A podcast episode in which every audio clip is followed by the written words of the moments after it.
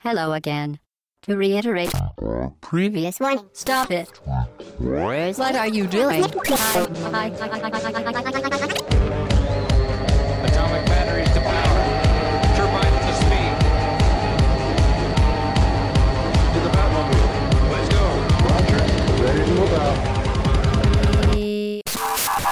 Au bas gauche droite.fr, le podcast session 97. Bonjour très chères auditrices et très chers auditeurs et bienvenue pour ce nouveau podcast thématique. Ça faisait longtemps. Ça faisait longtemps et on va commencer déjà par saluer tous nos intervenants. Bonjour Hobbs. Ouais, salut Chine, salut tout le monde. Salut Fatch. Salut tout le monde, bonjour Chine. Et salut Alphonse. Salut tout le monde. Alphonse qui est aujourd'hui en même temps un chroniqueur habituel mais euh, notre, invité. notre invité, ouais. Notre invité spécial. C'est euh, aujourd'hui tu as revu donc cravate comme d'habitude.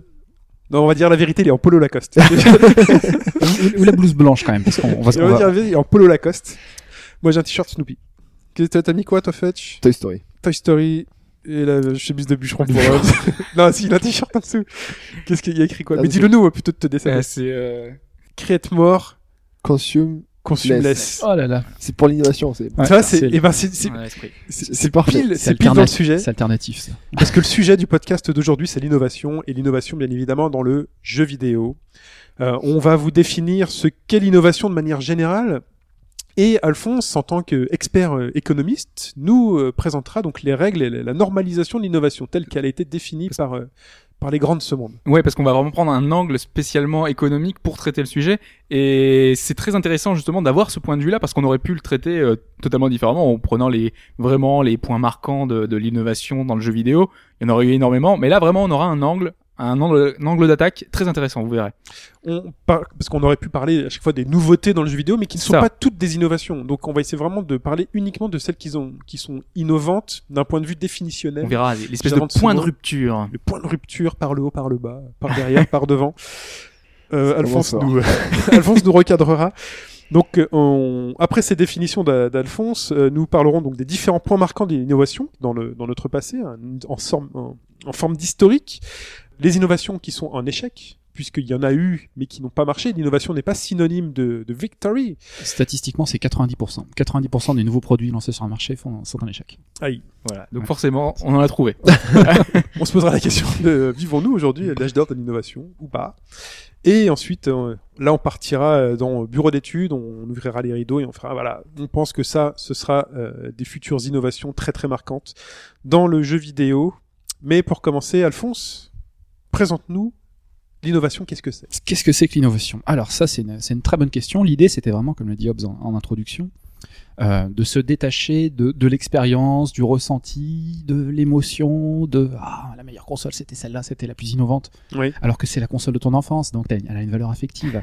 Là, l'idée, c'était vraiment de- d'avoir une approche un peu plus objective et d'utiliser euh, l'approche, l'approche de la recherche économique euh, sur l'innovation, parce que c'est une approche qui est maintenant euh, qui est bien balisée. On a un peu plus de 60 ans de travaux sur le sujet. euh, Il y a des théories, des contre-théories, euh, il y a Plus que le jeu vidéo, différents hein, points de vue. Comment? 60 ans, c'est plus l'histoire du jeu vidéo. Bien sûr, mais l'idée c'était vraiment d'essayer de- d'objectiver un petit peu le, le- ce qu'est l'innovation, l'approche de l'innovation, et de voir un petit peu après ben, comment ça s'applique dans le jeu vidéo. Et euh, ce qui est intéressant, ce qu'il faut savoir, c'est que les chercheurs en, en innovation, donc euh, c'est une branche euh, traditionnelle de la recherche en économie, tu as des mecs qui font des doctorats sur le sujet. Mhm. Le jeu vidéo est très souvent pris en, en exemple en fait, parce que c'est un, un secteur qui est représenté, euh, qui est considéré comme extrêmement créatif à tous les niveaux. On s'ennuie vite.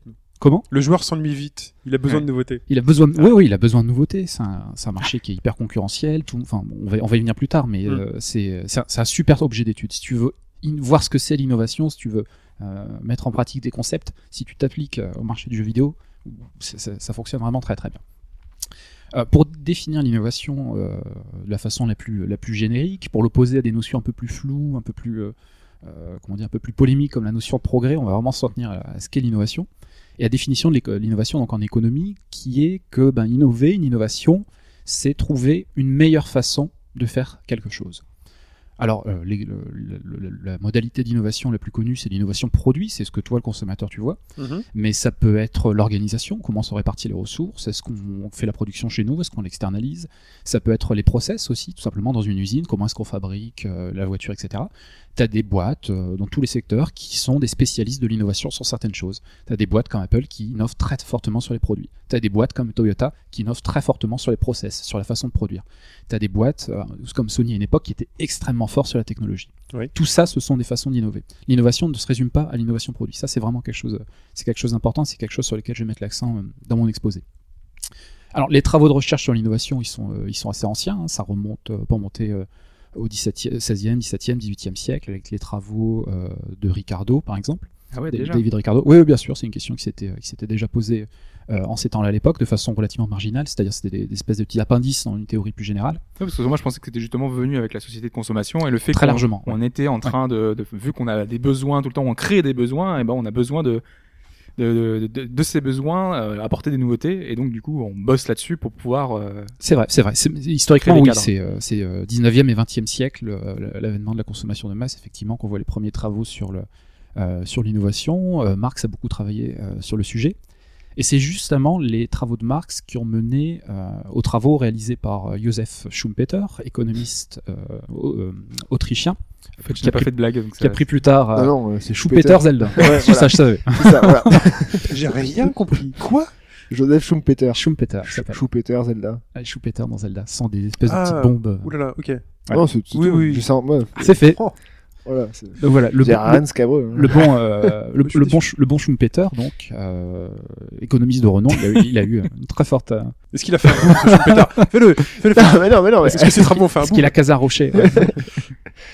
il a euh, donc lui il est beaucoup plus, il, s'est lar- il a été très largement inspiré par les, euh, les travaux de Marx, qui dit en substance que c'est l'aspiration au gain des capitalistes. euh, qui produit des dynamiques d'innovation extrêmement puissantes. Il a été inspiré aussi par Nietzsche, qui disait qu'en gros, euh, construire, c'est toujours détruire, c'est une dimension fondamentale de la société et aussi, euh, bon, Nietzsche est un petit peu, un petit peu particulier aussi de l'homme. Il y a une appétence à la destruction chez l'humain euh, et à la création. Et en 42, euh, Schumpeter forge ou s'approprie plutôt le terme de destruction créatrice. Voilà. Donc là, on est au niveau de la, de la macroéconomie. Par l'appât du gain, les hommes, les organisations, ils ont vocation à faire toujours mieux Mhm. dans un cycle un petit peu infini de destruction-création. Alors si on prend un exemple, euh, un exemple facile, vous pouvez vous dire que le CD a remplacé le, le vinyle, qu'entre-temps il y a eu la cassette, qu'aujourd'hui euh, les fichiers numériques sont, euh, sont hébergés euh, d'abord sur des supports physiques euh, proches de vous, sur votre, nous, ouais. votre mémoire, après c'est hébergé dans le cloud. Dans le cloud. Là vous avez des exemples de, de modèles de destruction créatrice. Et cette idée de toujours mieux, c'est vraiment vraiment le cas ou c'est pas Enfin, souvent on, dit que justement c'est juste un moyen de se démarquer et vendre plus. Ouais, il y, a une, euh, autre logique. Euh, mais là, on est vraiment au niveau de la macroéconomie. Donc, on est au niveau de l'économie dans son ensemble. Après, il y a la deuxième approche, c'est celle sur laquelle, euh, sur laquelle je reviens maintenant. C'est euh, le rôle de l'innovation à un niveau plus microéconomique. Donc là, c'est au niveau de, l'entreprise, si tu veux. Euh, et là, l'ouvrage pionnier, c'est un bouquin de Clayton Christensen, qui est extrêmement célèbre, et qui a forgé le terme d'innovation de rupture. Et là, c'est l'impact de l'innovation sur la structure des marchés, sur le comportement des entreprises. Effectivement. Alors traditionnellement, on, innove pour faire, pour gagner en part de marché, pour justifier de prix supérieurs, pour essayer de, euh, de pénétrer un marché dans lequel on aurait peu de chance si on jouait comme les autres, mais nous on joue un petit peu différemment, Mhm. euh, façon ninja, pour essayer de, de, de remporter le magot. Euh, oui, effectivement, c'est c'est- c'est- c'est largement de là, je l'action. pensais, enfin, j'avais en tête par exemple les nouveaux modèles de, de, fin, de, de DS ou de, Mhm. ou de 3DS. Enfin voilà, quand tu rajoutes un, un tout petit truc, Ouais. juste euh, pour redonner un peu relancer. euh, le- Ouais. le- Ça, ça va y venir, c'est l'une des typologies de l'innovation, effectivement. C'est une innovation qu'on peut appeler euh, incrémentale. On dire, c'est un petit peu mieux de ce que tu connais déjà. Comme ça, ça va te forcer à renouveler ton achat. Et, rupture, c'est quand tu, quand tu, enfin, en gros, Apple avec son smartphone, ça a été un truc de. je voulais, je voulais pas qu'on parle de ça, mais oui. Ouais, Ouais, ouais, à ouais. peu près. Enfin, c'est pour euh, imaginer un peu le. le- On, le on- truc. on- on va, on va définir ça, vous en faites pas. Mais effectivement, l'innovation de rupture, c'est un terme qui est extrêmement, euh, c'est difficile, c'est codifié, euh, mais ça, ça ouvre la porte à énormément de charlatanerie et à énormément de trucs un petit peu ésotériques. Donc, il faut faire très attention ça. ce sujet. Ouais. Donc, on a l'approche euh, microéconomique de Christensen, professeur à l'université de Harvard, qui forge le terme d'innovation de rupture, comme je vous l'ai dit, en 95.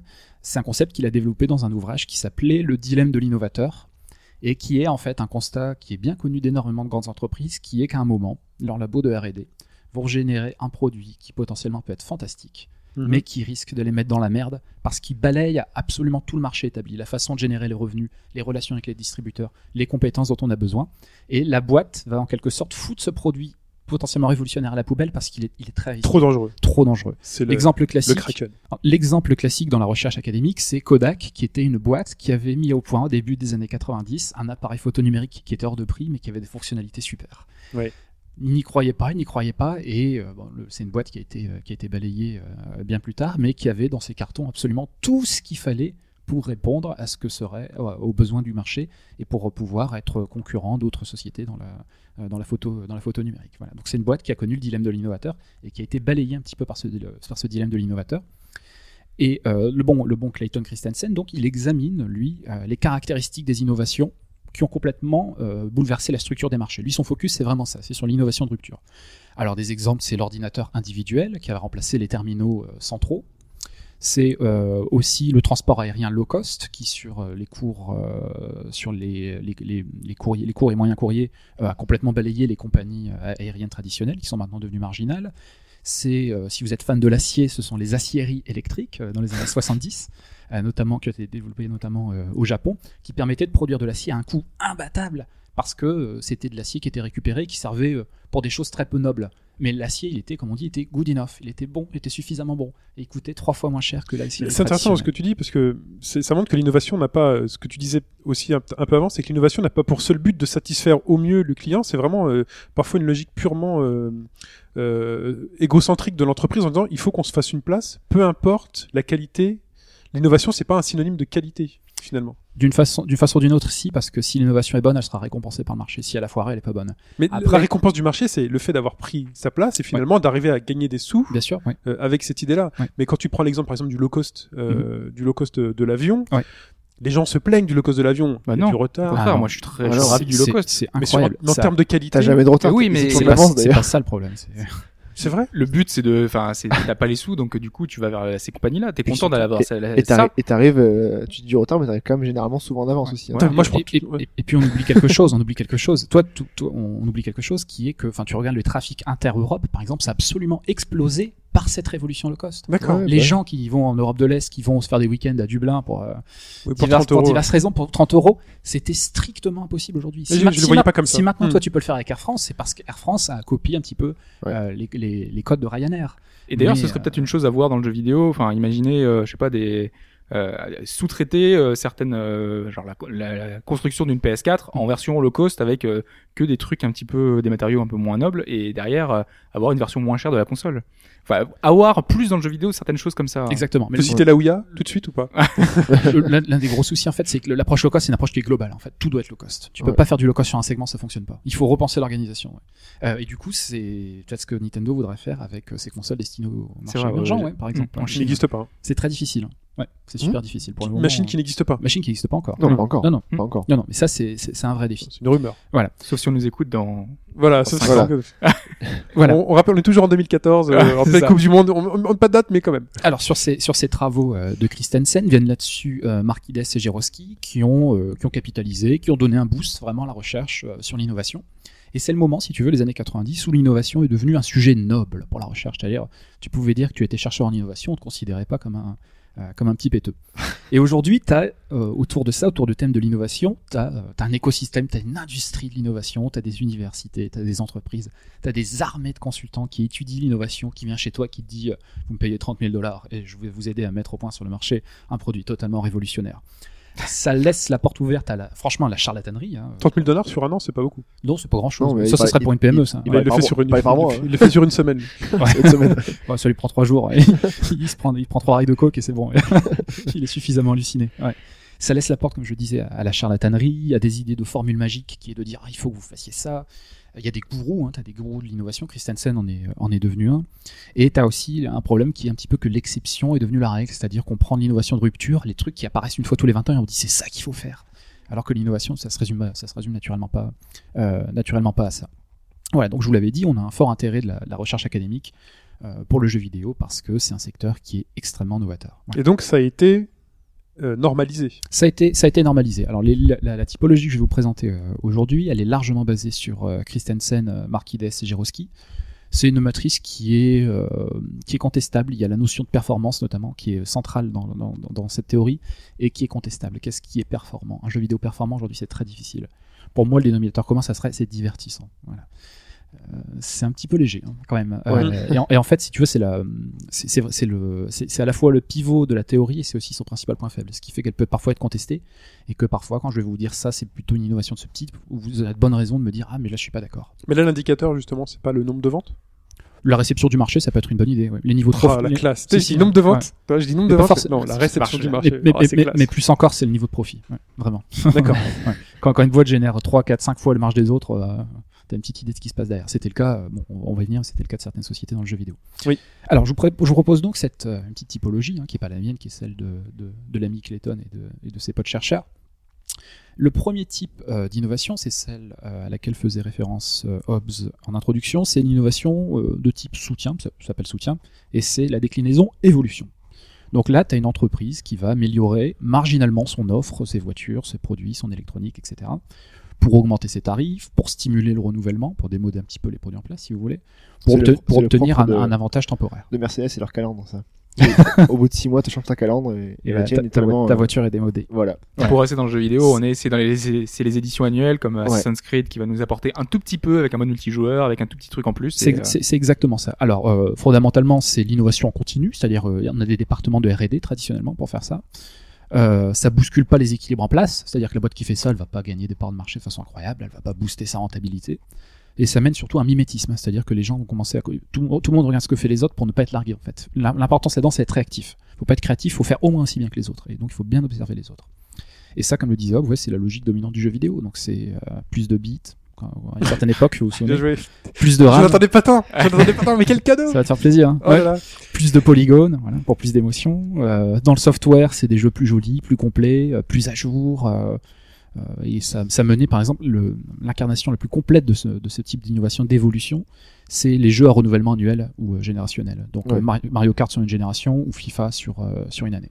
Voilà. Soutien par l'évolution. Ça, c'est la soutien, le soutien par l'évolution, c'est l'innovation continue, c'est la plus basique. Donc en, en Tu- gros, les, les, les, jeux annuels, donc, comme Assassin's Creed, c'est l'innovation quand même, malgré le fait qu'ils sortent Bien tous sûr, les- ouais, c'est une forme, c'est une forme d'innovation, bien sûr. À partir du moment où le jeu euh, parvient à se renouveler, cette innovation, euh, elle est fructueuse. C'est pour ça que c'est très difficile. Il n'y a pas de hiérarchie fondamentale dans, la, dans, Ouais. dans les, dans les innovations. Et ça, c'est l'un des gros problèmes des consultants, c'est qu'ils tentent à, te di- tentent à te dire que le- la rupture est le Graal et que tout le reste c'est de la merde, alors que c'est complètement faux. Si il y a des secteurs que je connais très bien, tu as des boîtes qui sont hyper rentables, mais qui sont juste archi réactives. C'est des boîtes, elles ont jamais réinventé la roue, mais les mecs, ils sont absolument au taquet. Et ils font des produits qui sont d'une super qualité. Et avec des rapports qualité-prix euh, qui sont exceptionnels parce qu'ils ont des niveaux de, des modes de production qui sont plus faibles et du coup ils arrivent à être moins chers, etc. Il n'y a pas, il y a pas de hiérarchie. Ça, c'est vraiment une idée qui est super importante. Alors, la deuxième, euh, deuxième typologie, deuxième type d'innovation, on est toujours dans le soutien, donc euh, c'est des, des innovations qui visent à renforcer euh, ce qu'est la boîte aujourd'hui. Euh, c'est le type euh, révolution. Alors là, il faut faire attention à ce qu'on entend par révolution. C'est ce qui se produit quand une, entreprise améliore très fortement la performance, la notion problématique dont je vous ai parlé, de son offre selon les critères établis, c'est-à-dire selon, ce que- le marché considère comme la performance aujourd'hui. C'est beau, euh, c'est fluide, ça va vite, etc. Et la, boîte qui, qui- qui innove de façon assez révolutionnaire, elle en tire un avantage assez fort. Et ça se traduit très souvent par des gains de parts de marché. C'est là la différence avec le premier type d'évolution qui fondamentalement ne bouscule pas les équilibres. Ce type de ce type d'innovation bouscule les équilibres. Alors du côté du, euh, du côté hard, bah, c'est euh, la première Xbox par exemple. Je vais décliner cet aspect plus tard avec euh, son disque dur, son gros pad, son gros processeur, le Xbox Live, la carte Ethernet, la HD aussi quand même. On avait tout un tas de tout un tas de, de, de sauts quand même très significatifs en quantité et en qualité qui faisaient que la console en était vraiment dans la, dans la révolution. Et ça s'était traduit par des gains de part de marché très forts pour un nouvel entrant quand même, qui Oui. s'imposait deuxième sur cette, cette génération. Du côté du soft, alors c'est là où le jeu vidéo est fantastique, parce que la révolution dans le jeu vidéo, elle peut venir euh, du gameplay, elle peut venir de la technique, elle peut venir de la réalisation artistique, elle peut venir du scénario. Bref, euh, l'idée de performance, c'est une espèce de, c'est au croisement de plein de faisceaux sur lesquels tu peux innover. Et du coup, la porte d'entrée de l'innovation dans le jeu vidéo, elle est, elle est où tu veux, si tu veux. Tu peux révolutionner le truc sur absolument tous les aspects. Et du coup, tu peux, les possibilités de niche sont absolument fantastiques. Parce que tu peux faire des jeux euh, selon des critères de performance établis très moyens, mais avec un facteur absolument démentiel qui va tout péter. Moi, l'exemple, le truc qui m'a le plus marqué, c'est euh, Triple 9, euh, 999, qui est, euh, qui est un jeu qui a des limites incroyables, mais qui a, qui fait, qui a fédéré une communauté de, de fous furieux autour du jeu parce qu'il avait il avait un scénario, il avait une narration qui était exceptionnelle et qui faisait que les autres critères de performance, la musique, enfin, le, les musiques sont superbes aussi. hein. Euh, La réalisation artistique, bon, c'est un mauvais exemple. La réalisation artistique est très bonne. euh, Mais si tu veux, le gameplay, il est, il est faible et le jeu, il est limité. Tu vas peut-être pas le refaire. euh, Enfin, si, tu vas le faire deux fois en l'occurrence. ouais. Mais une fois que tu auras vu la fin, tu, tu ne feras, referas probablement pas ce jeu. Donc il y, a- il y a des limites selon le- la définition de la performance traditionnelle, et pourtant il y a quelque chose. C'est parce que c'est une boîte qui a réussi à, à, à créer quelque chose, à avoir une innovation vraiment de révolution sur un des aspects de la performance. Pour être dans le plus traditionnel, on va dire, par exemple, ça peut être un Unchar- Uncharted 2, par exemple, qui a été graphiquement largement était, au-dessus euh, du ouais. premier et qui du coup a fait reconnaître la, la série. Exactement. Naughty Dog est devenu super connu et euh, derrière ils ont pu enchaîner euh, grâce à ça, quoi. Exactement, c'est ça. Pour, pour ce qui est, pour ce qui est euh, du gameplay, donc il y a les considérations techniques, on peut penser à tous les jeux qui ont fondé des genres, qui ont réinventé parfois euh, des genres. Pour la technique, on peut penser à la 3D, à la taille du jeu, et ainsi de suite. Donc là, c'est la, ce qui, ce qui caractérise le jeu vidéo, c'est la fréquence de ces révolutions. En fait, on est sur un marché où ces révolutions, on en a plusieurs par an en fait. Et ça, c'est extrêmement rare. C'est quelque chose que tu vois pas sur d'autres euh, sur d'autres marchés bien établis. Voilà. Même si nous joueurs, on a tendance à pas, enfin, pas avoir le même impact, on va dire, euh, de ces révolutions-là. Non, nous, on est assez. On, Bah, on le jeu vidéo la- euh, Le jeu vidéo, c'est une industrie aujourd'hui, mais c'est à la croisement de plusieurs domaines. Enfin, c'est à le croisement de l'industrie, de, de, de, de l'art, euh, de, de la création. Donc, euh, on, on va mêler euh, des aspects. Enfin, c'est au croisement du cinéma, de, de, du livre, du. Ouais, la distinction, la, distinction entre art et industrie, c'est français, je peux te le dire. C'est vrai Ouais. le, la- le, l'industrie- enfin, le truc culturel aux États-Unis, c'est entertainment industry. Voilà, c'est tout quoi. Euh, c'est c'est c'est C'est Mickey quoi. C'est Mickey et, et le festival d'Avignon qui n'aura pas lieu peut-être. Ah bah, c'est bien pour ça qu'à la fin de l'année, ils comparent, ils disent, enfin, Call of Duty se vend autant que le dernier film, euh, tel truc. ouais. euh, Ouais, c'est c'est le, le c'est le même. nombre de revenus, quoi. Ouais, ouais, ouais. Il parle que de ça. ouais. Exactement. Alors là, on va, ta- on va, on va entrer dans la. Je vais vous décliner la troisième typologie, la deuxième grande famille, qui est l'innovation de rupture. Donc le Graal, euh, ce que tous les consultants vont essayer de vous vendre. Le truc qui sort tous les 20 ans, quoi. Ça, c'est c'est extrêmement rare en fait. ouais, c'est très très rare. Alors, dans le, dans le cas de rupture dite euh, par le bas, on a une offre de référence, on a une console ou un type de jeu sur le marché qui apparaît trop sophistiqué et trop cher pour une frange des consommateurs. Ça, La, frange inférieure des consommateurs. Et là, il y a une entreprise, c'est traditionnellement c'est un nouvel entrant, mais dans le jeu vidéo, on l'a vu par des opérateurs établis. Mhm. Il y a quelqu'un qui se dit, il y a de la place. Si je vends quelque chose de moins sophistiqué, de moins cher, et que je redéfinis les performances, et que j'apporte quelque chose d'autre que les gens n'ont pas encore identifié, les gens ne savent pas qu'ils veulent ça. Si la boîte réussit à faire ça, elle est dans l'innovation de rupture par le bas, et là, elle va avoir un gain de part de marché qui va être fantastique, et elle va générer des niveaux de rentabilité euh, qui sont Et fantastiques. là, normalement, si vous avez suivi en fil rouge, vous avez la définition d'une boîte qui fait ça euh, Ouais, très régulièrement. Très régulièrement. ouais. Allez, c'est qui, c'est Nintendo. Ouais, Nintendo. c'est ce qu'a fait euh, Nintendo notamment sur la, la Wii. Alors la Wii, c'est le cas d'école. Tu prends la matrice, les matrices de euh, de Jeroski, Marquides et Christensen, tu prends la Wii, ça rentre dans toutes les cases. C'est euh, les mecs ont une intuition quand même parce que Ils ont tout coché, quoi. ils ont, c'est- ils ont tout, ouais, sauf que s'ils l'ont fait 10 ans avant que la grosse le sorte. Mais euh, oui, ils ont ils ont été assez visionnaires. Alors on a une console qui est moins chère, on a des jeux qui sont nettement moins coûteux à développer, ça c'est super important. Gardez toujours ça à l'esprit, les jeux les jeux Wii ça coûtait beaucoup moins cher à développer que les autres jeux. On a une interface qui est objectivement faible. Le, la, la Wiimote, c'est Ah oui. c'est un pad. euh, si vous êtes un joueur traditionnel, selon la définition traditionnelle du marché, c'est super faible. Mais en fait, ça répond aux besoins non exprimés d'une certaine partie de la population qui a pas envie d'apprendre à jouer avec 10 boutons, qui a besoin de deux boutons et de bouger comme un, comme un, à s'exciter comme un gorille devant l'écran. Voilà. Euh, la population qui était visée, c'était notamment les femmes, les enfants et les seniors. Et ce qui s'est passé, ce qui se passe toujours dans les, les innovations de rupture par le bas, c'est que l'innovateur pique les clients qui sont traditionnellement les moins rentables de l'offre des références, les casuals, les gens qui, qui ont la proportion moindre à payer, les gens qui jouent le moins. Euh, elle, elle pique ses clients, elle se crée un monopole, elle bou- bouscule l'équilibre des parts de marché parce qu'elle va prendre tout, tout le marché casual à un moment était concentré sur les consoles euh, Nintendo hein, pratiquement. Euh, et elle met à mal euh, l'écosystème traditionnel. Ce qui s'est passé, c'est que ben, euh, les éditeurs tiers sur la Wii, euh, vous pouvez les compter sur les doigts de la main. Parce que c'est développer des jeux pour ce type de marché, il fallait des compétences particulières. Il fallait pas développer Assassin's Creed sur Wii, ça avait aucune, ça avait aucune chance de fonctionner. Il valait mieux de faire un truc genre. Euh, les lapins crétins, enfin, l'émergence de- des lapins crétins, c'est grâce à ça. hein. Ouais, Exactement, c'est- c'est ça. Voilà. Oui. C'est- Donc ça, ça demande, si tu veux, pour les entreprises établies, il faut, il faut, il faut réfléchir à la façon dont on fait les jeux. Il faut plus faire comme avant. Et ça, c'est très difficile. C'est en ce sens-là qu'il y, a- qu'il y a un écosystème qui est vraiment bousculé. il y a même des coûts pour les gens, pour les éditeurs tiers, pour repenser le, leur système de, tra- pour tra- de travail pour euh, s'adapter à ce marché-là. Exactement. Du coup, ceux qui sont pas venus. Exactement. Ouais. Alors là aussi, là, on a eu de la chance, c'est que traditionnellement, dans ces ruptures par le bas, il y a une polarisation qui se produit. C'est-à-dire qu'il y a- le marché va dans deux directions. Il y a eu le marché du casual avec la Wii, la DS notamment, et t'as le marché euh, plus gonflé, plus sous testostérone euh, euh, de Sony et de Microsoft qui ont eux répondu par d'abord la performance, la performance, la performance. Alors là où la rupture est pas tout à fait complète sur la Wii et là où le jeu vidéo est intéressant, c'est parce que le jeu vidéo est cyclique et les gains durent pas très longtemps. Ils durent en général le temps d'une génération de consoles, parfois même moins. Et ce qui était une rupture, en fait, était parfaitement intégré après par les opérateurs traditionnels, avec notamment le Move et le Kinect, et tous les jeux qui ont, euh, qui ont été développés après ça. Et cette innovation de rupture a été elle-même, on peut dire, euh, euh, rattrapée elle-même par une autre innovation de rupture qui était le jeu vidéo pour smartphone, qui Oui. est encore plus basique que ta console, où les jeux sont encore plus basiques, et où c'est, on est encore dans le good enough, c'est suffisamment bon pour l'essentiel des joueurs. Et qu'on euh, peut faire plus basique encore Que le smartphone. ça- la, be- la belote, le jeu de cartes, Bah, Nintendo faisait des cartes, ils peuvent. euh, aller- aller voilà, faut qu'ils reviennent, faut qu'ils Ils en reviennent font toujours d'ailleurs des cartes. hein. traditionnelles. Si vous cherchez, vous pouvez toujours trouver. Donc, euh, ga- gardez à l'esprit. ils en produisent toujours d'ailleurs. on, on peut, on votre, votre rupture par le bas, elle peut être récupérée par l'offre de référence. Elle peut, tu peux être contré, tu peux être contourné. Tu peux toi-même te faire euh, reprendre par en bas par la suite. C'est ce qui s'est passé. Et en tout cas, c'est pas simple à obtenir parce qu'on voit su- Nintendo c'est et, super et difficile. sa Wii U, c'est ils ont tenté un autre pari finalement avec ce gamepad, avec les idées, il y a- enfin il y a plein d'idées innovantes et au fond Mm. ça marche pas. Mais après, c'est ouais, après, c'est dur d'en sortir quoi. de- C'est- faut, c'est- se- faut se réinventer. Et c'est Ouais. la- c'est la des pro- c'est c'est le problème, c'est qu'il y a des marchés où les cycles sont 10, 15, 20 ans. Jeux vidéo, un cycle, c'est 5 ou 6 ans. Mm. Et empiriquement, je vous l'ai dit, euh, tu me disais, euh, la réception commerciale, c'est ce qui valide l'innovation de rupture, ouais. Et tu regardes le niveau des ventes et des profits Nintendo, c'est incroyable, c'est juste incroyable. Il s'est produit un moment où Nintendo était la première capitalisation boursière du Japon. Avec un chiffre d'affaires qui était peut-être euh, 10-15 fois inférieur au plus gros groupe euh, qui, en exercice au Japon. À un moment, Yamoshi était l'homme le plus riche du Japon Ouais. parce qu'il avait sa fortune était basée essentiellement sur les actions Nintendo dont le cours avait absolument explosé. Donc euh, bon, c'était assez euh, assez virtuel, c'était assez Ouais. fictif.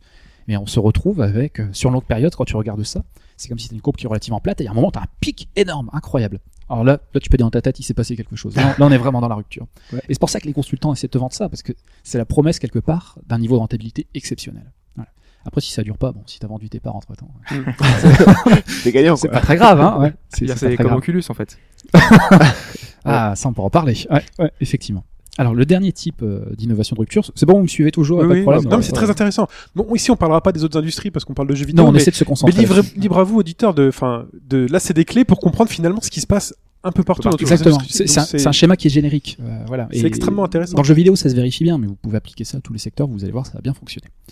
Euh, le dernier type d'innovation, c'est l'innovation de rupture dite par création de marché. Alors celle-ci, c'est encore, euh, c'est le métagral, c'est encore plus compliqué. C'est encore plus compliqué à, à réaliser par l'entreprise, euh, j'entends. Alors dans ce cas-là, il y a une offre de référence, mais elle répond pas à des besoins qui sont non exprimés, mais qui sont réels. C'est-à-dire, les, tu sais, tu as l'intuition, c'est pas dans tes études de marché, mais les gens veulent quelque chose. Et le marché n'y répond pas pour le moment. Le peuple s'ennuie. Les gens veulent quelque chose. Les gens veulent quelque chose. Dont ouais. Alors là, l'innovateur arrive sur le marché avec une offre, très souvent, selon les critères établis, euh, qui est inférieure à l'offre de marché, mais elle a des nouvelles fonctionnalités qui redéfinissent ce qui est performant. Un nouveau marché apparaît, et là, tu as deux cas de figure. Ce nouveau marché existe en parallèle du marché de référence, ou alors il torpille le marché qui existait. c'est là où la rupture est complète. Quand, quand les deux co- cohabitent, euh, c'est que la révolution n'est pas tout à fait complète. Euh, alors l'impact sur les clients il est très fort, c'est-à-dire que ça va vraiment changer leur, leur mode de vie, leur façon, de, leur façon de, de jouer dans le cas présent. Le premier entrant, il a un fort bonus qui peut lui faire des monopoles qui peuvent durer pendant, euh, pendant des années. Mhm. Euh, un nom peut-être, ça vous dit quelque chose euh, Quelqu'un qui a réussi à console ça portable, non Ouais, bah ouais. La console les portable, mêmes, non, encore la Game Boy. c'est la Game Boy. Ouais. Euh, la Game Boy arrive avec euh, sur les critères de performance établis, elle est très faible, elle est Ouais. monochrome, euh, dot matrix with a stereo sound, hein. le son euh, qui crache quand même, euh, bicolore, euh, des graphismes qui sont hyper limités, un petit écran, une puissance de calcul relative qui est extrêmement faible, mais c'est pas un problème parce qu'elle te propose quelque chose, elle a une nouvelle proposition de valeur qui est c'était le second, où jouez-vous avec le vôtre? Voilà. Voilà. Tu peux jouer où tu veux avec ta Game Boy et qui a un système de cartouches, ce qui la différencie notamment du Game Watch. Puis la profondeur des jeux n'était pas tout à fait la même aussi. Ouais.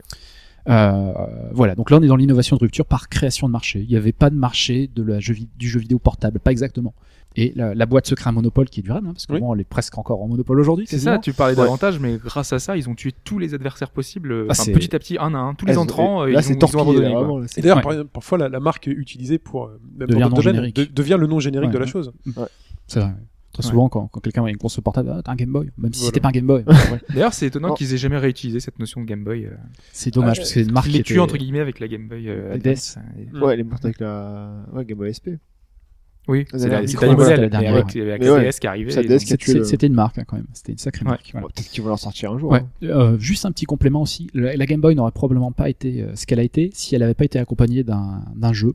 Le jeu vidéo, c'est ce qu'on appelle, c'est un marché où il y a des biens complémentaires. C'est-à-dire le- les ventes de matériel sont liées aux ventes de jeux. Euh, euh, dans d'autres industries, vous avez ça partout. hein. Si vous voulez vendre de l'essence, il faut qu'il y ait des voitures qui roulent. Si vous voulez vendre de la moutarde, il faut vendre des hot dogs. Bon, c'est comme ça. Et euh, il est arrivé au moment. Si vous voulez vendre des médicaments, faut qu'il y ait des maladies. Je dis ça, je dis rien. Le Voilà. grand complot se reconnaîtra. voilà, c'est les Illuminati. Et euh, là où je voulais en venir, c'est qu'il y avait un, blin- un bien complémentaire pardon, à la Game Boy qui arrivait au- avant, mais il a accompagné le lancement de cette console. Un jeu qui était petit, qui était limité, qui était moche, Et qui a euh, marché. euh, mais qui convenait à merveille avec cette proposition de euh, jouer autant que tu veux quand tu veux, et c'était Tetris. Et ouais. Et voilà. Alors là, t'as eu le cocktail, quoi. T'as eu, t'as Ils ont tout eu en fait là. T'as eu deux innovations, enfin pas en même temps parce que Tetris est bien antérieur à la Game Boy, mais il a accompagné le lancement de la Game support, Boy et, il a- sur le support c'était parfait. C'était le, le jeu, l'innovation de rupture par création de marché par la console et par le jeu. Alors là, c'est, ça a généré des gains qui étaient, Ça, c'était qui étaient absolument, absolument. Ça c'est le jackpot. Voilà, c'est, comment une, une boîte qui fabrique des cartes. Et en euh, fait, euh, Nintendo continue à vivre grâce à la Game Boy à l'époque. ils ont fait des- ils ont fait de l'argent de côté. Ah, Assez largement, oui, les, euh, les, les période, euh, mais euh, le- le jeu- comme je vous l'ai dit, le secteur du jeu vidéo est hyper cyclique et effectivement, les boîtes qui ont une gestion patrimoniale, comme peuvent l'avoir Nintendo, objectivement, c'est une boîte où il y avait un- une figure tutélaire quand même, où il y avait une famille, etc., où des comportements très prudents. Et dans ces périodes de fast, euh, une partie des gains, la majorité des gains d'ailleurs, n'est pas, n'est pas redistribuée aux actionnaires. On la garde parce qu'on sait qu'il y aura des moments plus difficiles. C'est comme ça, effectivement, Ouais. qu'une boîte comme Nintendo peut réussir à rester à flot. Là où traditionnellement, sans être schématique, mais c'est vrai, où, mais où les boîtes américaines vont avoir une propension à redistribuer le bénéfice qui est beaucoup plus important et ce qui va les rendre beaucoup plus vulnérables quand, euh, quand le vent va tourner. Voilà pour la, la- la typologie. Pensez-y, euh, essayez de voir euh, toutes ces innovations auxquelles vous avez pensé dans le jeu vidéo. Dans Maintenant, mettez-les dans ces quelle catégorie ça Dans, ces, Ouais, dans ces voilà. quatre catégories et même d'autres domaines. Euh, bon, maintenant, on va aborder la, bah, justement ces différentes innovations à travers un rapide historique euh, des points, des points marquants.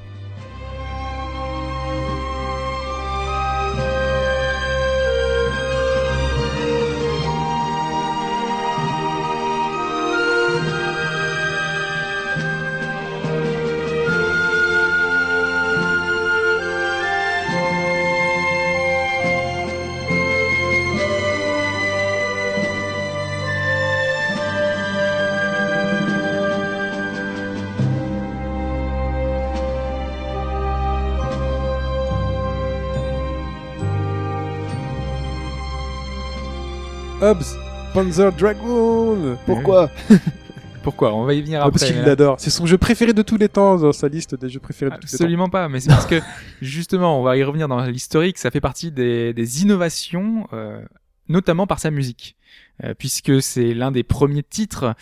Euh, la, la Saturn, c'est la première console entre guillemets, enfin, une des premières consoles CD, hein, parce qu'avant il y a eu le Mega CD, il y a eu d'autres euh, d'autres d'autres solutions comme ça, mais en tout cas, on passait de l'ère 16 bits, de la Mega Drive, de la SNES au CD, et Panzer Dragoon, c'est le premier titre du, du line-up à nous euh, exploser les oreilles avec une bande son orchestrale absolument. Pas Ouais, forcément exploser, c'est pas le bon terme. Hein. Voilà. Non. Euh, c'est euh, du miel pour les oreilles et c'était euh, c'était fantastique. On avait vraiment une composition. Même s'il y euh, avait des Daytona avant quand même qui étaient bien sympa aussi au niveau musical. c'est autre chose. C'est particulier. C'est autre chose, C'est mais autre bon. chose. ouais.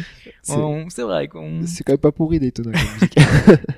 Mais je voulais pas commencer par ça parce que euh, l'histoire des, des innovations, elle commence bien, bien, bien plus loin hein, avec euh, Ralph Baer. Si Pipo était là, il aurait pu commencer comme ça. Euh, on aurait pu revenir sur les premières consoles de jeu, sur les premières bornes, sur l'émergence de nouveaux types, puisque en fait à chaque sortie d'un jeu va naître un genre. Euh, le roguelike, à l'origine, rogue, c'est un jeu. Le doom-like, euh, bah, c'est ça vient de Doom. Le Diablo-like. Chaque jeu marquant finalement aura son appellation. Et tous ces jeux vont apparaître en fonction des évolutions du jeu vidéo. Donc on va parler de l'apparition des sauvegardes tout à l'heure, euh, de l'évolution des manettes, de la- de l'arrivée des vibrations, de certains accessoires. Euh, on a également l'arrivée de la 3D, des sticks analogiques. Euh, la démocratisation importante des middleware, parce qu'aujourd'hui si on veut faire un jeu, c'est beaucoup plus simple qu'avant, parce que on a tout qui est à notre disposition. Au lieu de coder un moteur 3D de zéro, on prend un moteur comme l'Unreal Engine, on prend Unity, et directement on a tout ce qu'il faut pour pouvoir en quelques secondes créer son jeu. C'est quasiment plus rapide qu'avant. Et, et ces genres de, ce genre de choses, ce genre de middleware se traduit aussi par, par des techniques. Euh, on a derrière, par exemple, les motion capture qui nous permettent de, de reprendre des mouvements réalistes et de, de, de gérer des animations plus rapidement. Bien avant, on avait la rotoscopie avec euh, Jordan Mechner qui avait filmé son frère qui décomposait les mouvements un à Oui. un pour euh, refaire euh, bah, Prince of Persia, évidemment. Euh, plus récemment, on a eu l'arrivée des premières machines connectées. Alors euh, bon, certains diront qu'on a eu euh, bien avant avec C'est la 15 ans. non parce qu'il y a la Mega Drive qui avait déjà son premier Ouais. modem. La Voilà. Famicom aussi. La famille Voilà, la. Famicom Vous pouvez Ouais. acheter et vendre des actions. C'est vrai. Euh, mais on va dire que la première, la première console qui a démocratisé ça, c'est la Dreamcast avec euh, son modem et Phantasy Star Online, qui faisait office de précurseur. Bien avant, le PC quand même avait euh, normalement technologiquement un, un peu d'avance, mais on avait Duck Nukem avec le TCP/IP, donc euh, forcément on avait cette apparition du multijoueur, de cette, euh, cette composante multijoueur qui allait devenir très importante. Euh, le multijoueur euh, également avec la création d'univers persistants. C'est vrai qu'imaginer euh, un jeu qui allait continuer à vivre sans nous. Oui. On éteint notre PC, on éteint notre console. Et tu reviens, des trucs ont changé, Ouais, euh, ouais, il s'est voilà. passé des choses. C'est incroyable. Fallait se l'imaginer à l'époque. C'était pas, c'était pas forcément possible. Et, euh, et dans les autres champs, euh, avec l'émergence du online, on a le changement forcément de distribution, puisque autrefois on avait la distribution uniquement physique en boutique. Aujourd'hui, ben, sur PC et de plus en plus sur Vita et sur console, on achète maintenant nos jeux en dématérialisé et, euh, et ça choque plus grand monde. Donc toutes ces évolutions, toutes ces révolutions, il y en a eu beaucoup, énormément. Donc on en a choisi quelques-unes sur lesquelles on va s'attarder. Euh, c'est pas forcément les plus importantes, mais ce sont en tout cas des étapes marquantes, euh, les changements presque majeurs, voilà qu'on va qu'on va révéler, qu'on va classer, euh, qu'on a qu'on va pouvoir reprendre dans les cases qu'on a vues euh, précédemment et que vous allez pouvoir euh, comparer. Donc je pense qu'on va commencer avec euh, Sachant que toutes celles-ci, de toute façon, rentrent dans les cases euh, Ah oui, complètement. Oui, oui, nous a décrites. On va commencer bah, avec Alphonse. Ouais, ah, moi je vais. Réveille-toi, Alphonse. Je vais commencer. Ouais, je m'étais assoupi. Je vous prie d'excuser. Euh, on on va commencer. Euh, on va revenir en 83 où sort. Bon, ah, je, lance tout de suite. C'était c'est peut-être ma console préférée, mais euh, au-delà de ça, euh, au-delà du côté Madeleine de Proust, c'est voilà. aussi une console fantastique. À bien des égards. En 83 sort une machine qui va se bâtir des montagnes de fric sur les ruines encore fumantes euh, d'une industrie dont on annonçait euh, le déclin et qui s'était pas encore remise d'un crash, parce que c'est ouais. bien de ça dont il s'agit. Cette machine est un cocktail d'innovation fantastique à tous les niveaux, vraiment à tous les niveaux. C'est peut-être le, s'il y avait un bouquin à écrire pour, pour montrer ce que c'est la rupture, tu peux le faire sur cette console-là. C'est la NES, bien entendu, de Ils Nintendo. existent hein, d'ailleurs, ces livres. Comment? Ces livres existent. hein, Oui, oui, le- ouvrages. ouais, bon, sur sur la NES, oui, mais c'est, ou- ouais, pas Ouais. sur la rupture, il parlait sur pas le sur la rupture, ouais, spécifiquement. ouais, non. C'est ce que disait Hobbes d'ailleurs. Ça sert à rien de faire une histoire euh, de l'innovation dans le jeu vidéo parce que ça a déjà été fait, parce qu'il y a des historiens, parce qu'il y a des débats, parce qu'il y a des types qui vont dire ah mais attends, euh, il y a une console qui est sortie en Corée, elle avait déjà. c'est ça. T'as oublié Bon. ça à l'époque. C'est- pas très intéressant. Là, on s'est vraiment concentré sur les choses qui étaient euh, pas forcément les plus importantes, mais qui, qui avaient un caractère vraiment marquant. Et pour pour cette NES, bah, Nintendo s'est tout simplement arrogé euh, à la fin des années 80 entre 80 et 90 des bénéfices générés par l'industrie du jeu vidéo dans le monde. Ce qui est considérable. C'est absolument incroyable. C'est- un, monopole. Je me suis- faut- ça sert à- dans, ce cas-là, ça sert pas à grand chose de se concentrer sur le niveau de 80% du chiffre d'affaires, vous savez, des ventes, etc. Concentrez-vous sur le bénéfice. C'est beaucoup plus, euh, un, c'est, plus important, c'est plus intéressant, et c'est aussi beaucoup plus révélateur, parce que vous pouvez vendre à perte. Euh, voilà. Alors, la, NES, il y avait une double, il y a un double aspect dans la rupture. Le premier modèle, c'est le modèle d'affaires avec euh, un système de licence exclusive qui garantissait la qualité, ce que ne garantissaient pas les modèles, euh, les consoles traditionnelles sur le modèle d'Atari. Mhm. Et euh, c'était une, euh, ouais, Le fameux. on va parler des E.T. enterrés dans, dans le désert du Nouveau-Mexique, effectivement. Et ça, ça garantit à Nintendo une rente qui est prise sur, sur chaque jeu à travers un système de royalties qui était extrêmement abusif pour l'époque et qui permettait aussi à, à Sega de ne pas riposter trop rapidement parce qu'il y avait des accords exclusifs qui étaient, euh, signés avec les, développeurs. Ça a permis, euh, ça a permis quoi? Alors ça a permis ben, à la boîte dans un premier temps de développer son catalogue de jeux. C'est-à-dire que c'est les gens qui faisaient des jeux pour la console de Nintendo. Nintendo à l'époque, fabricant de cartes et de Game Watch, n'a pas les moyens de faire ça, n'a peut-être pas forcément non plus les compétences. Ça a permis aussi, comme Nintendo validait tous les jeux qui se faisaient sur sa console, d'apprendre, de capitaliser sur tout ce qui avait pu être fait par les autres. Si vous vous demandez comment une boîte du jour au lendemain arrive à pondre des Metroid et des Zelda, bah, j'ai une petite idée. Ah, Sur la façon va dont être ça s'est produit. C'est vrai, c'est intéressant. Mais bien sûr, c'est c'est fantastique. Alors, vous, vous, vous capitalisez sur le savoir des autres, vous, vous faites développer les autres pour vous, vous prenez votre, vous prenez votre, votre fric dessus comme, comme au péage. Et il y avait aussi, ça c'est très problématique, il y avait une gestion qui était très fine des stocks aussi. Euh, Par exemple, en Amérique du Nord, quand Nintendo vendait la NES, le, le matos était fourni gratuitement. C'est-à-dire que les distributeurs, Toys R Us notamment, qui avait à l'époque un quasi-monopole sur, euh, sur la distribution de consoles, n'avaient rien à payer. Les mecs étaient complètement échaudés par le crash du jeu vidéo, ils s'étaient retrouvés avec des stocks de jeux dont plus personne ne voulait. Nintendo a dit, vous prenez tout gratos, si ça marche, on se voit dans trois mois et vous me paierez ce qui a fonctionné. Carton. Absolu. Ah, Je- Ah bah oui, le Nintendo a pris tout le risque pour lui, le distributeur. euh, pile, ça marche pas, c'est pas grave. Et face, euh, je, me- je me fais une belle marge quand même. Et ça, ça a très bien fonctionné. Donc la gestion des stocks, euh, le- les avances sur stock qu'a produit Nintendo en Amérique du Nord, c'était très intéressant. Ils étaient hyper vicieux aussi un petit peu plus tard. Il y a eu la NES faisait un carton absolu, absolu aux États-Unis. Il y avait des problèmes de production et de rapprovisionnement.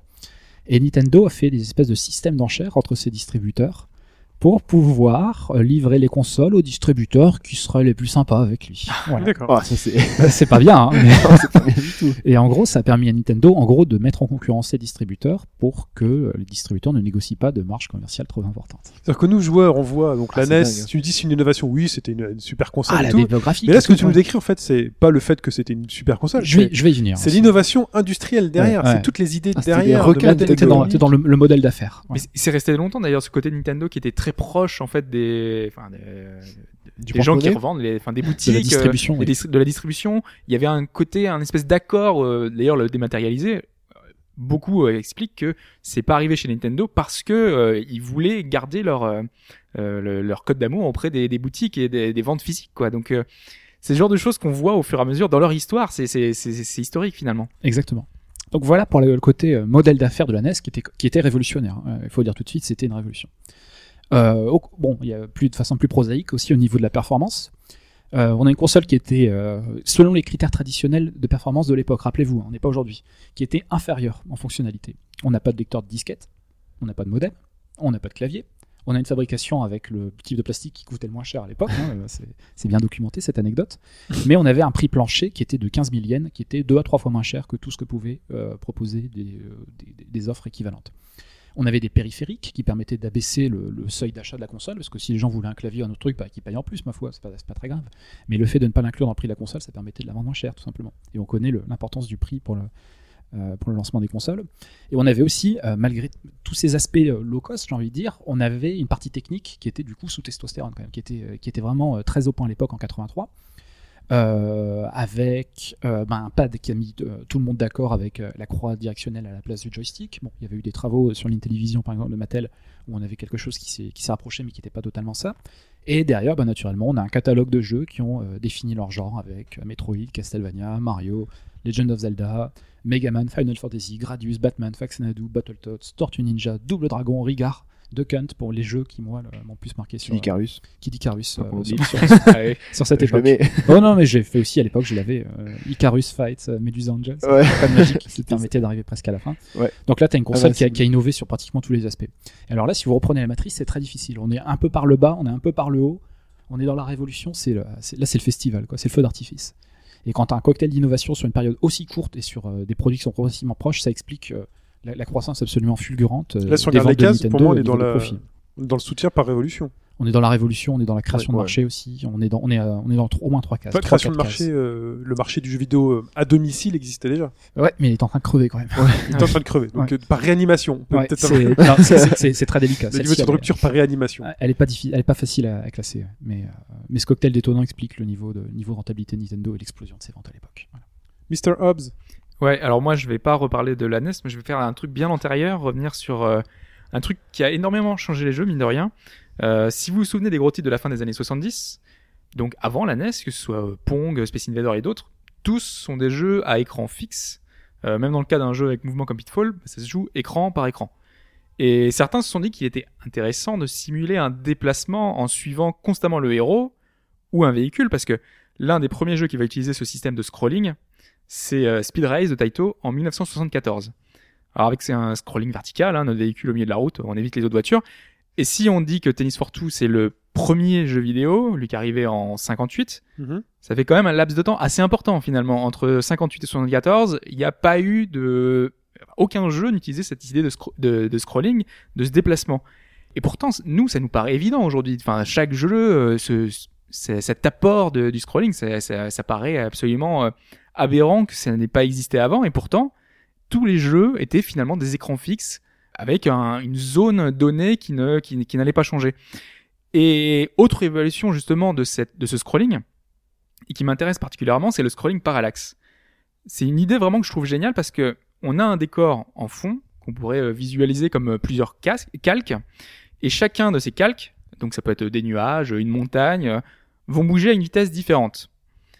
Et du coup, en plus du scrolling d'origine, on a une impression de profondeur. Donc, euh, moi, je vous conseille la version euh, 3D classique de Sonic, euh, dont on avait parlé dans un précédent podcast, euh, où on se rend compte encore plus euh, de cet effet de profondeur incroyable, l'impression qu'il se passe en fait plein de choses en arrière-plan.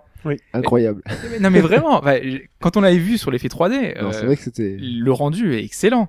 Et déjà que de base le, le rendu est bon, alors en plus en 3D c'est vraiment incroyable parce que c'est c'est de la 2D et pourtant on a vraiment l'impression qu'il y a que qu'il y a qu'il se passe des choses derrière.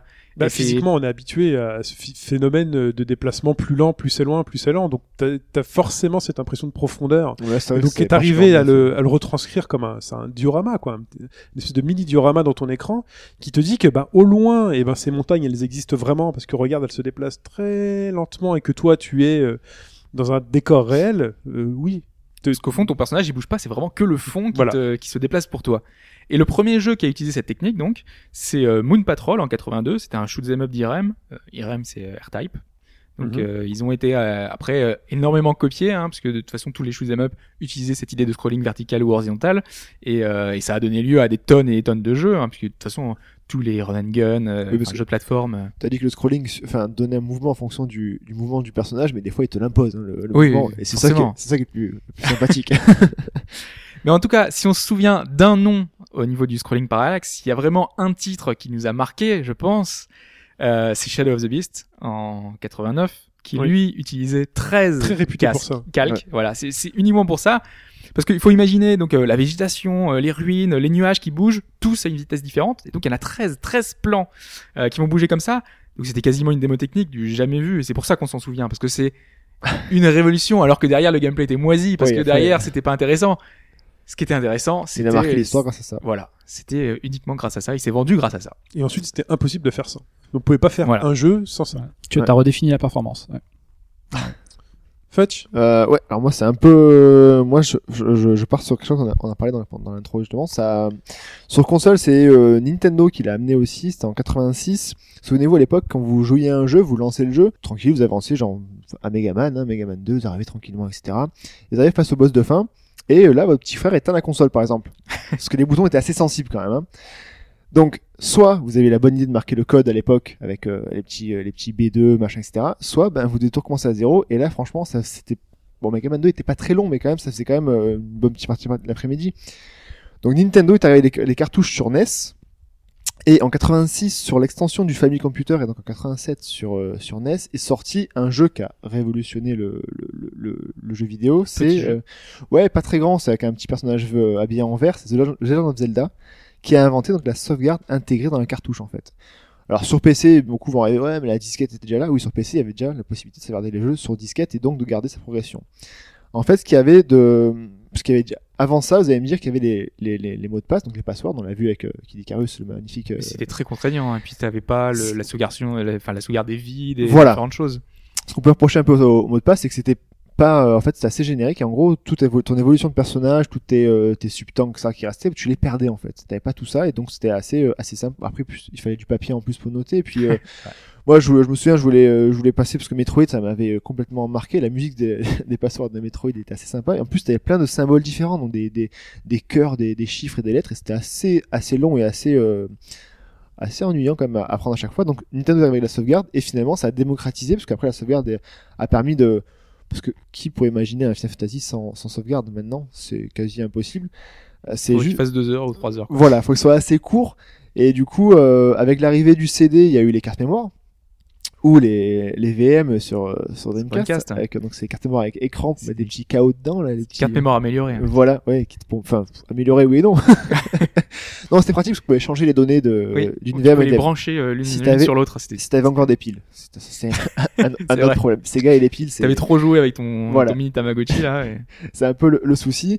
Et euh, bon après bien évidemment c'est c'est plus basé comme sur PC avec les disques durs et euh, même maintenant le, le cloud aussi. Donc la sauvegarde a quand même été une, un passage important euh, sur console et sur PC parce que ça a permis de continuer au jeu et de sauvegarder comme tu l'as dit Hobbs les notre personnage, notre profil de personnage dans autre qu'un qu'un mot de Mais mine passe. de rien, le disque dur, je pense qu'on y reviendra tout à l'heure avec la Xbox, c'est Ouais. super, euh, enfin important parce que moi avant, euh, j'envisageais pas sauvegarder sans carte mémoire ou Ah sans non. possibilité annexe euh, d'apporter sur Ce la. qu'il faut savoir aussi, c'est le- la, la sauvegarde, par exemple, on prend euh, sur, sur PlayStation, c'était des, des blocs, donc il y avait 15 blocs par Ouais. carte mémoire. Euh, ce qu'il faut savoir, c'est que la, la place que prenait une sauvegarde dépendait donc du jeu, mais aussi de la capacité du développeur à condenser cette, euh, cette sauvegarde ou pas. Des jeux qui prenaient euh, le, plus- le plus gros, je crois, que c'était euh, Diablo sur euh, PlayStation, qui prenait quasiment toute la carte mémoire, alors qu'en moyenne c'était 2-3 blocs par euh, par jeu maximum. des, des constructeurs tiers qui règlent des cartes mémoire moins chères avec beaucoup plus de blocs. Après il y a eu ça, après il y a eu ça, ouais, c'est vrai. Voilà. C'est vrai que c'est important parce que ça, ça, ça a permis. T'as une petite innovation technique a l'air de rien, qui est pratique, c'est-à-dire ah je vais pouvoir enregistrer, je vais pouvoir ne pas recommencer mon jeu euh, parce que j'ai perdu contrôle du dernier boss. Et derrière, des, ça permet le développement de jeux qui ont des durées de vie absolument incroyables, comme Ouais, les Final, voilà. Final Fantasy que tu mentionnes. Donc t'as un aspect technique sur le moment, c'est cool, c'est pratique. Oui. Ça Et derrière, changer, ouais. et derrière, ça, change la face du, du jeu, quoi. Donc euh, là, on est là, t'es sur une sacrée révolution là. Ouais. On peut aller manger quand notre, nos parents nous appellent. euh, Encore faut-il un point de sans sauvegarde. regret. Non. Sans regret. C'est vrai que les câbles étaient sensibles. Le bouton recette aussi. Ah c'est c'était horrible. ouais, Les, boutons recettes, c'était horrible. c'était le plus sensible de tous d'ailleurs. On sent trop mal. Il y a des choses qui remontent à la, table. Bon, après, des sauvegardes effacées, il y en a eu aussi. Hein. Il y en a eu aussi, ouais. il, y en a eu, il y en a eu quelques, ça arrivait aussi. Moi, je me souviens de, c'était une petite anecdote là-dessus, c'était FF6, je crois, euh, et euh, mon frère l'avait acheté, il était à 70 heures de jeu, je crois. Et je sais pas, on avait une dispute, etc. Et j'avais donné un petit coup dans la, dans la cartouche sur et le jeu s'était effacé. Voilà, ça a été la petite dispute s'est transformée en grosse dispute. Donc oui, les sauvegardes effacées, c'est aussi des traumas. quand Ah ouais, moi je pensais à un truc euh, enfin, par accident, tu vois, euh, genre le, le petit frère ou la petite sœur qui, qui prend la console, qui fait ouais j'ai lancé une partie. Pokémon, et- par Pokémon, exemple. ça, ça, j'ai eu ça. Exactement, parce que t'as t'as une seule sauvegarde, bah, ça t'efface son truc. Et aussi le marché dramatique. créé, c'est la vente de la sauvegarde. Après, ouais, ça c'est Ouais. Les, les, les, les dérives des personnages sur euh, WoW ou quoi, etc. ou les. Game Genie, les trucs comme ça, et d'ailleurs qui se vendent toujours aujourd'hui, qui vous vendent des cartes mémoire avec bah, les meilleures, les meilleures sauvegardes pour euh, X jeux, toute une liste de jeux. Euh, on va parler de quelque chose dont Alphonse a déjà bien parlé pendant l'introduction, mais qui est véritablement une, une révolution très marquante puisqu'elle a à la fois créé un marché, donc une vraie rupture, elle a créé un marché, et, et en plus euh, rupture par le bas, euh, par son prix, c'est euh, le Game Boy, enfin la Game Boy pardon, Oui, là. la Game Boy. Alors même si Nintendo veut dire c'est le. non non, Ouais. c'est la Game Boy. Les deux, le- les deux, les deux. Le petit garçon dans les trois frères, il dit je veux un Game Boy. Ouais. Ouais, mais il dit n'importe quoi. C'est la Game Boy. D'où le, c'est une petite fille. d'où le- d'où le slogan. Pas déguisé en salope. euh, Nous sommes en 1989 et euh, Nintendo a dans ses cartons euh, la Game Boy qu'il euh, refuse de sortir pendant un long moment puisqu'ils estiment que non, technologiquement, c'est pas forcément au point, plein de défauts très décriés à l'intérieur, euh, cette petite invention de Gunpei Yokoi, et ils décident de la sortir. Pourquoi? Parce qu'ils n'arrivent plus à occuper le marché, parce qu'une autre machine a pris du retard. C'est la Super Nintendo qui prend du retard. Ils se disent, on va Yamauchi sort de son bureau, il dit OK, sortez-moi votre truc Et là- qui est pas Et forcément là, c'est pas un Super Nintendo, hein, c'est une Super Nintendo. c'est une Super Nintendo et donc la Game Boy sort en 1989 avec plein de défauts mais énormément de qualité. Déjà apporter le jeu vidéo, l'autonomie. Déjà apporter le jeu vidéo dans la poche. Nintendo est sur un marché dans lequel il maîtrise le Il Game fait des grosses Watch. poches, hein, fait des baguilles. hein. Nintendo maîtrise le Game Watch. Il a créé le divertissement dans la poche. Euh, il ne oui, sait tu voulais mettre l'accent là-dessus, mais c'est vrai. Enfin, le, le, le Game Watch, c'était super important. hein, Il a créé le divertissement dans la poche et, cette, et l'idée simplement de pouvoir se divertir dans les transports. Euh, mais de quelle manière ils ont voulu créer une évolution? Donc c'est une évolution, une révolution et un nouveau marché. C'est en disant attendez, à chaque fois on vend du nouveau matériel pour euh, changer de jeu, il faut repenser les contrôles, tout ça. Ils se décident à finalement dire pourquoi ne pas opérer par cartouche, euh, une mécanique qui avait déjà été utilisée par une console, une petite console MB euh, juste avant, mais bon qui était vraiment ultra anecdotique. Ils se décident donc à sortir la Game Boy en se basant uniquement sur ce concept, mais avec plein de défauts. L'écran monochrome, non éclairé, il faut pas, on peut pas jouer dans le noir, il faut jouer à la lumière. Mais euh, donc pourquoi pas de couleur, pas d'éclairage Parce que ça consomme de l'énergie. L'énergie, c'est de l'autonomie, et si on veut que ce soit portable, il faut pas que les gens euh, soit changent de pile toutes euh, les 20 minutes, Il y en soit restent accolés, essayé, hein. soit restent accolés à une prise électrique. Moi, elle reste toujours dans mon cœur. Ouais. on le verra après. Gear. On le verra après, il y a pas qu'elle, la pauvre. Et la Game Boy, en réception de marché, c'est 118 millions d'exemplaires vendus. Voilà. Dont Tetris et Pokémon. Dont Tetris- Pokémon en plus, quand tu absolument, disais Pokémon, quand ce Pokémon sort, il est, euh, il sort en même temps que la PlayStation 2. Faites un, faites une relation chronologique. Entre, entre ce jeu, euh, Pokémon sort alors que la PlayStation Gear 2 est Solid annoncée. 2 est là. Ouais, c'est Il ça. y a Pokémon à côté. Dites-vous, et la Game Boy est blanc. toujours vivante. La Game Boy est toujours Il vivante. y en a un qui a quasi enterré l'autre au niveau des chiffres de vente. Et la vraie rupture aussi, c'est, euh, enfin, imaginez, euh, à l'époque, c'était très à la mode dans les années 90, la miniaturisation. Et quand on entendait miniaturisation, c'était le prix. Et on disait, attendez, mais ça doit coûter euh, un prix fou. La Game Boy sort à 590 francs, l'équivalent de 90 euros aujourd'hui. Hors inflation. Ouais, avec inflation. Hors inflation. Oui, ça, tu, peux doubler ou tripler, mais, Ouais. Mais, mais, mais même. mais ouais. une telle nouveauté à ce prix-là, c'est euh, quelque chose. Donc d'autres se sont essayés, hein, le, le- la Game Gear ou autre, mais on, je sais pas, peut-être que toi, Hobbs, t'es tombé amoureux de la Game Gear. Ah, mais complètement. Attends, tu peux jouer en Sonic avec euh, des, des vraies couleurs, avec des. C'était pas un truc tout moche euh, en noir et blanc là. C'est intéressant C'était que pas non plus très beau, hein, le-. Oui, je ne suis pas objectif. ça illustre le caractère hyper problématique du terme de performance. Parce que pour Hobbs, euh, la Game Gear était plus performante parce qu'elle te permettait de jouer à Sonic sur une console Voilà. portable. Oui, non, mais Et il y avait des couleurs, il y avait de la musique, il y avait autre chose. Mais en, en l'occurrence, le marché a consacré la performance côté Nintendo qui était euh, légèreté, autonomie. Il y avait quand même un truc, c'était que la, la, enfin, la Game Boy, c'était un peu la, la console que tu prenais pour te balader, mais au final, tu jouais souvent Oui. chez toi. Et tout le monde disait que la Game Gear, tu peux pas l'emporter. euh, euh, Mais si, bah, au final, tu jouais sur une prise secteur, quoi. Oui, c'est vrai. Et la Game Gear, tu faisais pas, et la Game Boy, tu faisais pareil. Ah, mais c'est pas faux, euh, c'est pas faux, mais surtout ce qui a été inventé là, ce qui était, ce qui était génial, c'est que généralement dans ces domiciles, il y avait une télé par foyer. Ça coûtait cher une télé. Il y avait une télé par foyer et Ouais. euh, la NES que tu branchais sur la télévision, bon bah les parents, bah attends, il y a les journaux, il y a le journal, euh, tu... Là, Nintendo nous a offert nous enfants l'indépendance. Mais c'était une télé portative. Attends, faut, faut voir la folie à l'époque de ce truc-là. Ouais, c'est, les- on t'offre un petit écran qui est, euh, qui est à toi, tu peux y jouer où tu veux. Les La combats, Game les combats de Tetris aussi, les duels de Tetris avec le câble Link. Ouais, en voyage scolaire, Mais on après- ça au fond du bus, on était en train de c'est- jouer à Après, autour de la Game Boy, comme le disait Alphonse, il y a, Accessoires. éno- il y a énormément d'innovations en termes de jeux. Le catalogue était immense en Ouais. termes de concept. Non, mais les jeux étaient bons, hein, forcément. ça a euh, suivi derrière. Tout était là. Et donc la Game Boy a ensuite été déclinée donc en Game Boy Color, Pocket, euh, Mini, Advance. Donc micro. il y a eu de ouais. Donc il y a fameuse micro. innovation par évolution. Au fur et à mesure, Au sûr. fur et à une, fois que mesure. le, une fois que le produit a été lancé, Voilà, on apporte l'éclairage, on coup- apporte la pseudo couleur, la vraie couleur. La, la Game Boy Advance, tu l'as, c'est évolution. C'est évolution. simple évolution. C'est- Elle est un peu plus puissante. C'est le même en mieux. Elle est Ouais. un peu plus puissante. Voilà, donc les Game Boy Advance, euh, donc pas dans toujours sans, sens. toujours sans éclairage, euh, ensuite avec de l'éclairage. Donc la, la Game Boy a vraiment perduré.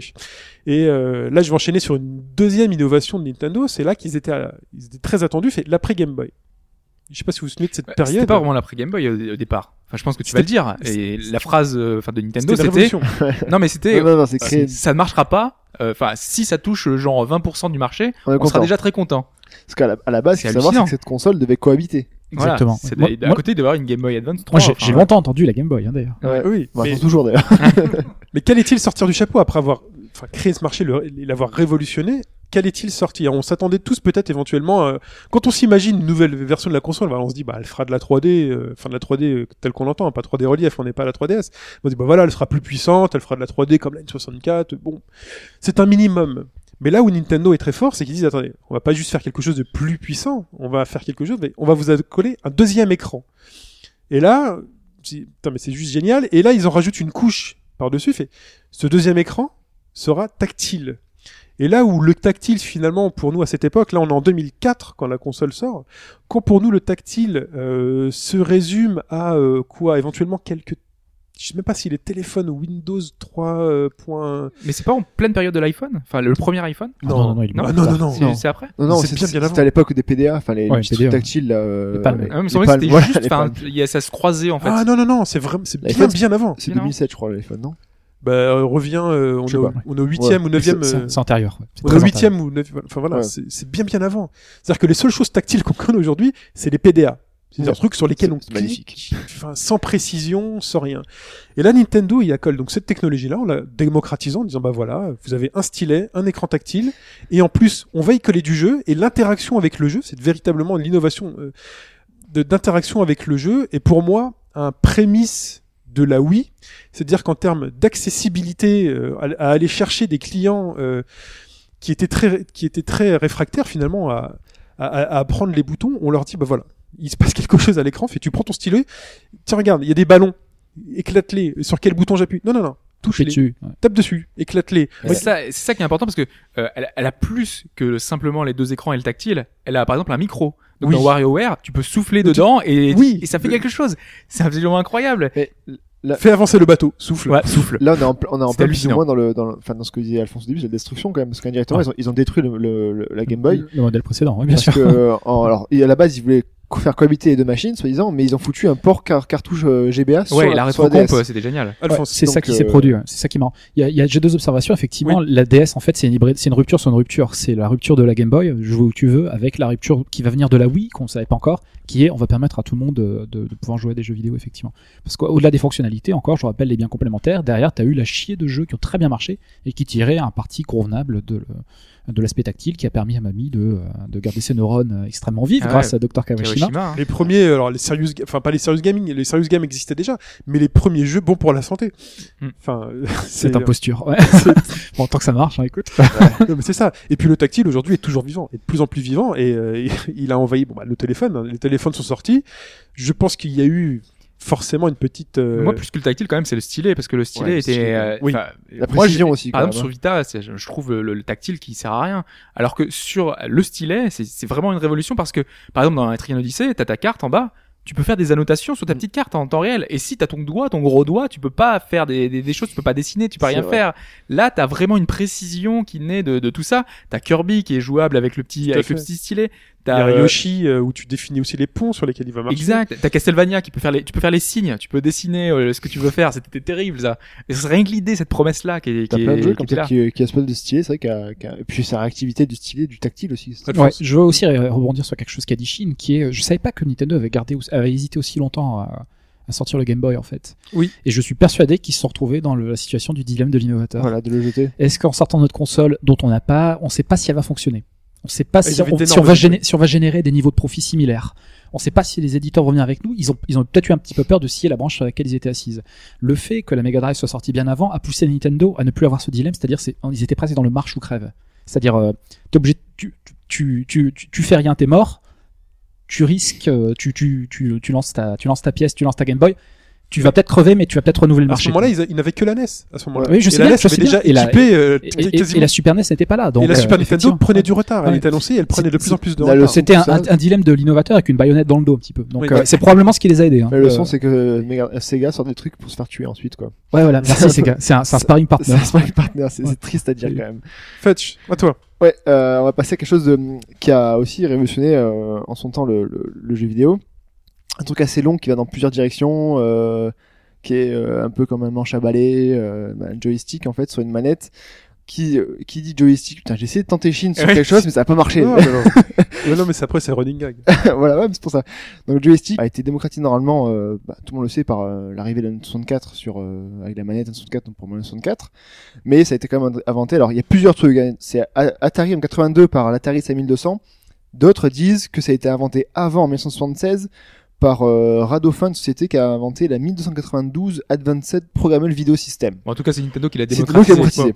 Voilà. Ce qu'il faut redire, on peut toujours débattre sur qui est le premier. L'important Voilà. c'est qui a fait que ça a marché. Qu'est-ce que ça C'est marche ça En qu'on fait, retient. à l'inverse entre l'Atari 5200 et le, le joystick, qu'a- enfin, le stick analogique qu'a inventé euh, Nintendo, c'est qu'en fait l'autre c'était plus ou moins un joystick que tu tenais avec tes deux doigts, alors que qui la 64, c'est que tu jouais qu'avec le pouce. Tu mets ton pouce dessus, mais moi je m'étais que je m'étais euh, cassé le, le, le pouce, je jouais même avec l'index, hein, je jouais à Smash et tout avec l'index. C'était horrible. Mais bon, j'avais un bon niveau quand même. En fait, là, ça a permis justement, ça a permis quoi Parce qu'on avait à l'époque sur PlayStation, ils avaient inventé la 3D. Donc les jeux en 3D, même sur Saturn. Hein. les deux sont complémentaires. hein. C'est-à-dire que là, c'est vraiment une double innovation, mais qui se rencontrent. D'ailleurs, est-ce que t'as, enfin, t'as fait le lien, enfin, c'est quelle date, euh, Night C'est- J'attendais. J'attendais. En fait, Night, oui, Night, non, il me semble, alors j'ai pas vérifié les dates, mais il me semble parce que j'attendais gros comme de maison avez mis avec Night. Bonjour, Sega! Night, normalement, il me semble que ça est sorti avant. Donc, Ah, que, le, semble que bien, le joystick, donc Parce la- que l'apport la- de la 3D de ce voilà. stick à l'analogique mais était... c'était une manette qui avait été, qui avait été faite uniquement pour Night, qui a été Oui. utilisée quasiment que pour Night. Nintendo, ils ont pris le pari de l'imposer sur la, sur la manette et de dire, voilà, vous allez jouer avec ça, t'avais la croix Ils l'ont mis dans la déportée. boîte. Ouais, ils l'ont mis dans la- Non, mais ouais, mais Non mais, mais il a raison. Enfin, quand Oui. on a vu Mario 64, moi je bavais devant cette manette révolutionnaire. voilà. Et Pour gaucher et droitier. était stylée. Elle Plein- était stylée. En pleine révolution. Ouais. Donc en fait, ce qu'il y a, c'est qu'à l'époque, donc, sur, sur, sur 32 bits, t'avais euh, les gens en 3D. Donc euh, par contre, tu jouais qu'avec une croix ou un, pavé, un pavé directionnel à, Sony. Donc pour aller en, diagonale, c'était pas évident déjà sur, la Sony. Sega, Saturn, c'était un peu plus facile parce que c'était une croix un peu plus douce. Mais en tout cas, tu n'avais pas forcément la possibilité d'être dans toutes les directions euh, possibles qui existent à 360 degrés. L'arrivée de la 64, ça a permis de faire ça. Qu'ont fait les autres constructeurs? Sony, qu'ils ont fait? On vous sort le DualShock, on vous met deux sticks, nous on en aura deux, c'est mieux que un, etc. Machin. C'est vrai que deux, c'est mieux que un. Le truc Nintendo l'a toujours pas Ouais. compris. Ouais. Pour sa console portable. Ouais, sur la 3DS, ouais. Et euh, donc depuis cette, euh, depuis le, le- la- cette évolution, alors je sais pas comment la qualifier cette évolution-là. C'est une révolution. Le Ouais, joystick, c'est une révolution. Voilà pour euh, pour la pour le marché de la console, ça a permis mine de rien de tous les mettre en nom et maintenant plus Mais- mais personne lié- mais lié à peut la jouer 3D. sans ça plus ou moins. Enfin même euh, Enfin après ça dépend encore. Les, les- moi les jeux 2D je joue toujours à la à la croix, mais euh, par exemple tu prends tu prends un FIFA qui a, qui a fait euh, le FIFA je sais plus lequel sur le, le fait que tu puisses jouer à 360 degrés dans, Ah oui. toutes les directions grâce au joystick. Ça a permis de- pour même pour les gens de 3D comme Mario, Zelda, etc.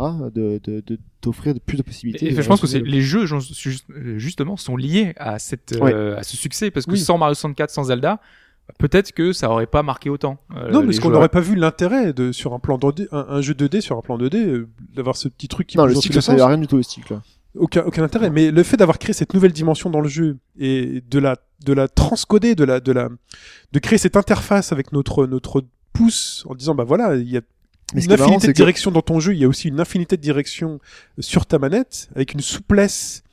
Euh, c'est c'est c'est Ouais, indissociable. Ouais, ce que mentionne Shin est important parce que des sticks, il y en avait déjà dans les années 80 Ouais, à fin des années ça. 70. Le problème, c'est que ça prenait ta paume, la paume de la main. Là, tu joues avec le, avec le pouce. Ouais, c'était sur euh, comme sur une télévision et la truc c'était le Exactement. assez, euh, Donc, et, et là, ça change tout. Mais ce de surtout, c'est que tout. c'est que les, 3 les jeux 3D c'est pas Nintendo qui les a inventés. Enfin, il y en avait déjà avant sur sur Saturn et sur PlayStation. Non, avec la caméra, avec Ouais, la euh, caméra, liberté, machin, et- euh, Mais c'est qu'en fait, ils ont permis de laisser les joueurs qui étaient un peu réticents, qui étaient pro 2D, à se, lais- à se laisser plonger dans la 3D et à plonger de la meilleure des manières avec une avec une- un contrôle quasi parfait quand tu le mettais en plein milieu de la manette quoi. Après, tout le monde a copié. Enfin, Mario 64, après, on a eu Croc, on a eu des, des jeux. Voilà, euh, c'était- Tout le monde euh, reprend la même idée, le même principe, euh, Ouais, fait ouais. la même chose. Alphonse, 2001, messieurs. Pour L'Odyssée de l'espace. C'est une révolution. en pleine période Pokémon. C'est une révolution. En 2001, euh, il sort une machine qui va pas euh, brutalement transformer le marché, qui va pas transformer les relations entre les sociétés, etc., comme a pu le faire euh, la NES, mais euh, c'est une console qui va s'arroger une belle part de marché en l'espace de quelques mois, euh, d'abord en Amérique du Nord, puis en Europe, jamais au Japon. Et c'est la Xbox. La Xbox qui, euh, dans notre petite nomenclature, dans nos, dans nos petites grilles là, euh, c'est une révolution. Donc on peut dire que c'est une révolution. On a sur le modèle d'affaires, c'est relativement classique, mais il y a une fonctionnalité qui est introduite, qui est, qui est définie aujourd'hui le marché du jeu. Euh, c'est l'accès Internet haut débit à une plateforme de contenu payant. Et voilà, c'était la première. Xbox Live. Le Xbox Live. Voilà, Oui. c'était la première. En des- gros, c'est les Américains font première des des consoles pour les Américains quoi. Ils étaient habitués depuis longtemps à utiliser des plateformes des maths. Et... Et oui, C'est et voilà. Mais Pour en, en- quoi. en 2001, euh, ça débarque et ça fait rentrer euh, Internet dans la console pour de bon, même si on sait qu'il y avait des consoles, etc. On est bien d'accord. Oui, oui. Mais c'est, il est là le, il est là le tournant. Et surtout, ce qui est important, vous pensez toujours modèle d'affaires, c'est-à-dire que ça génère du fric et ça définit, euh, ça façonne vraiment l'industrie. Parce qu'après, vous oubliez pas, Nintendo, euh, Microsoft prend, euh, en fait, c'est- c'est reconstitué dans la sphère euh, numérique, dans la sphère virtuelle, ce que Nintendo faisait dans la sphère physique depuis toujours. C'est-à-dire euh, prennent un vendre- pourcentage vendez sur ma place de marché, Ouais. puis moi je prends un certain pourcentage. Voilà. Et ça a été Euh, déterminant. Ils ont été référence avec le Xbox Live jusqu'à euh, ultra récemment. C'est-à-dire que la fin de l'ère PlayStation 3, donc C'est- euh, pas longtemps quoi. Ouais. Ça, c'est aussi, ça enfonce aussi le clou sur une, euh, une- la dimension, une dimension de plus en plus prégnante chez les consoles de jeux vidéo, qui est le côté multimédia aussi. hein. Ça, ça, ça valide pour de bon. Le fait de euh, que les consoles sachent lire des CD ou des, des films ou même des trucs porno, on va en parler plus tard. Ça, on savait que c'était possible, mais là, si tu veux, tu peux, même- tu peux carrément acheter de la musique sur une console. Donc euh, quelque part, normalement, hein, quand on s'est dit ça dans notre tête, il s'est dit mais je peux pas écouter de la musique sur ma console. non, effectivement. Par contre, si ton compte il est lié à ton téléphone, oui, là, ça- là tu vas peut-être l'acheter, effectivement. Si Mm. peux, si c'est du cross-platform, ça ira.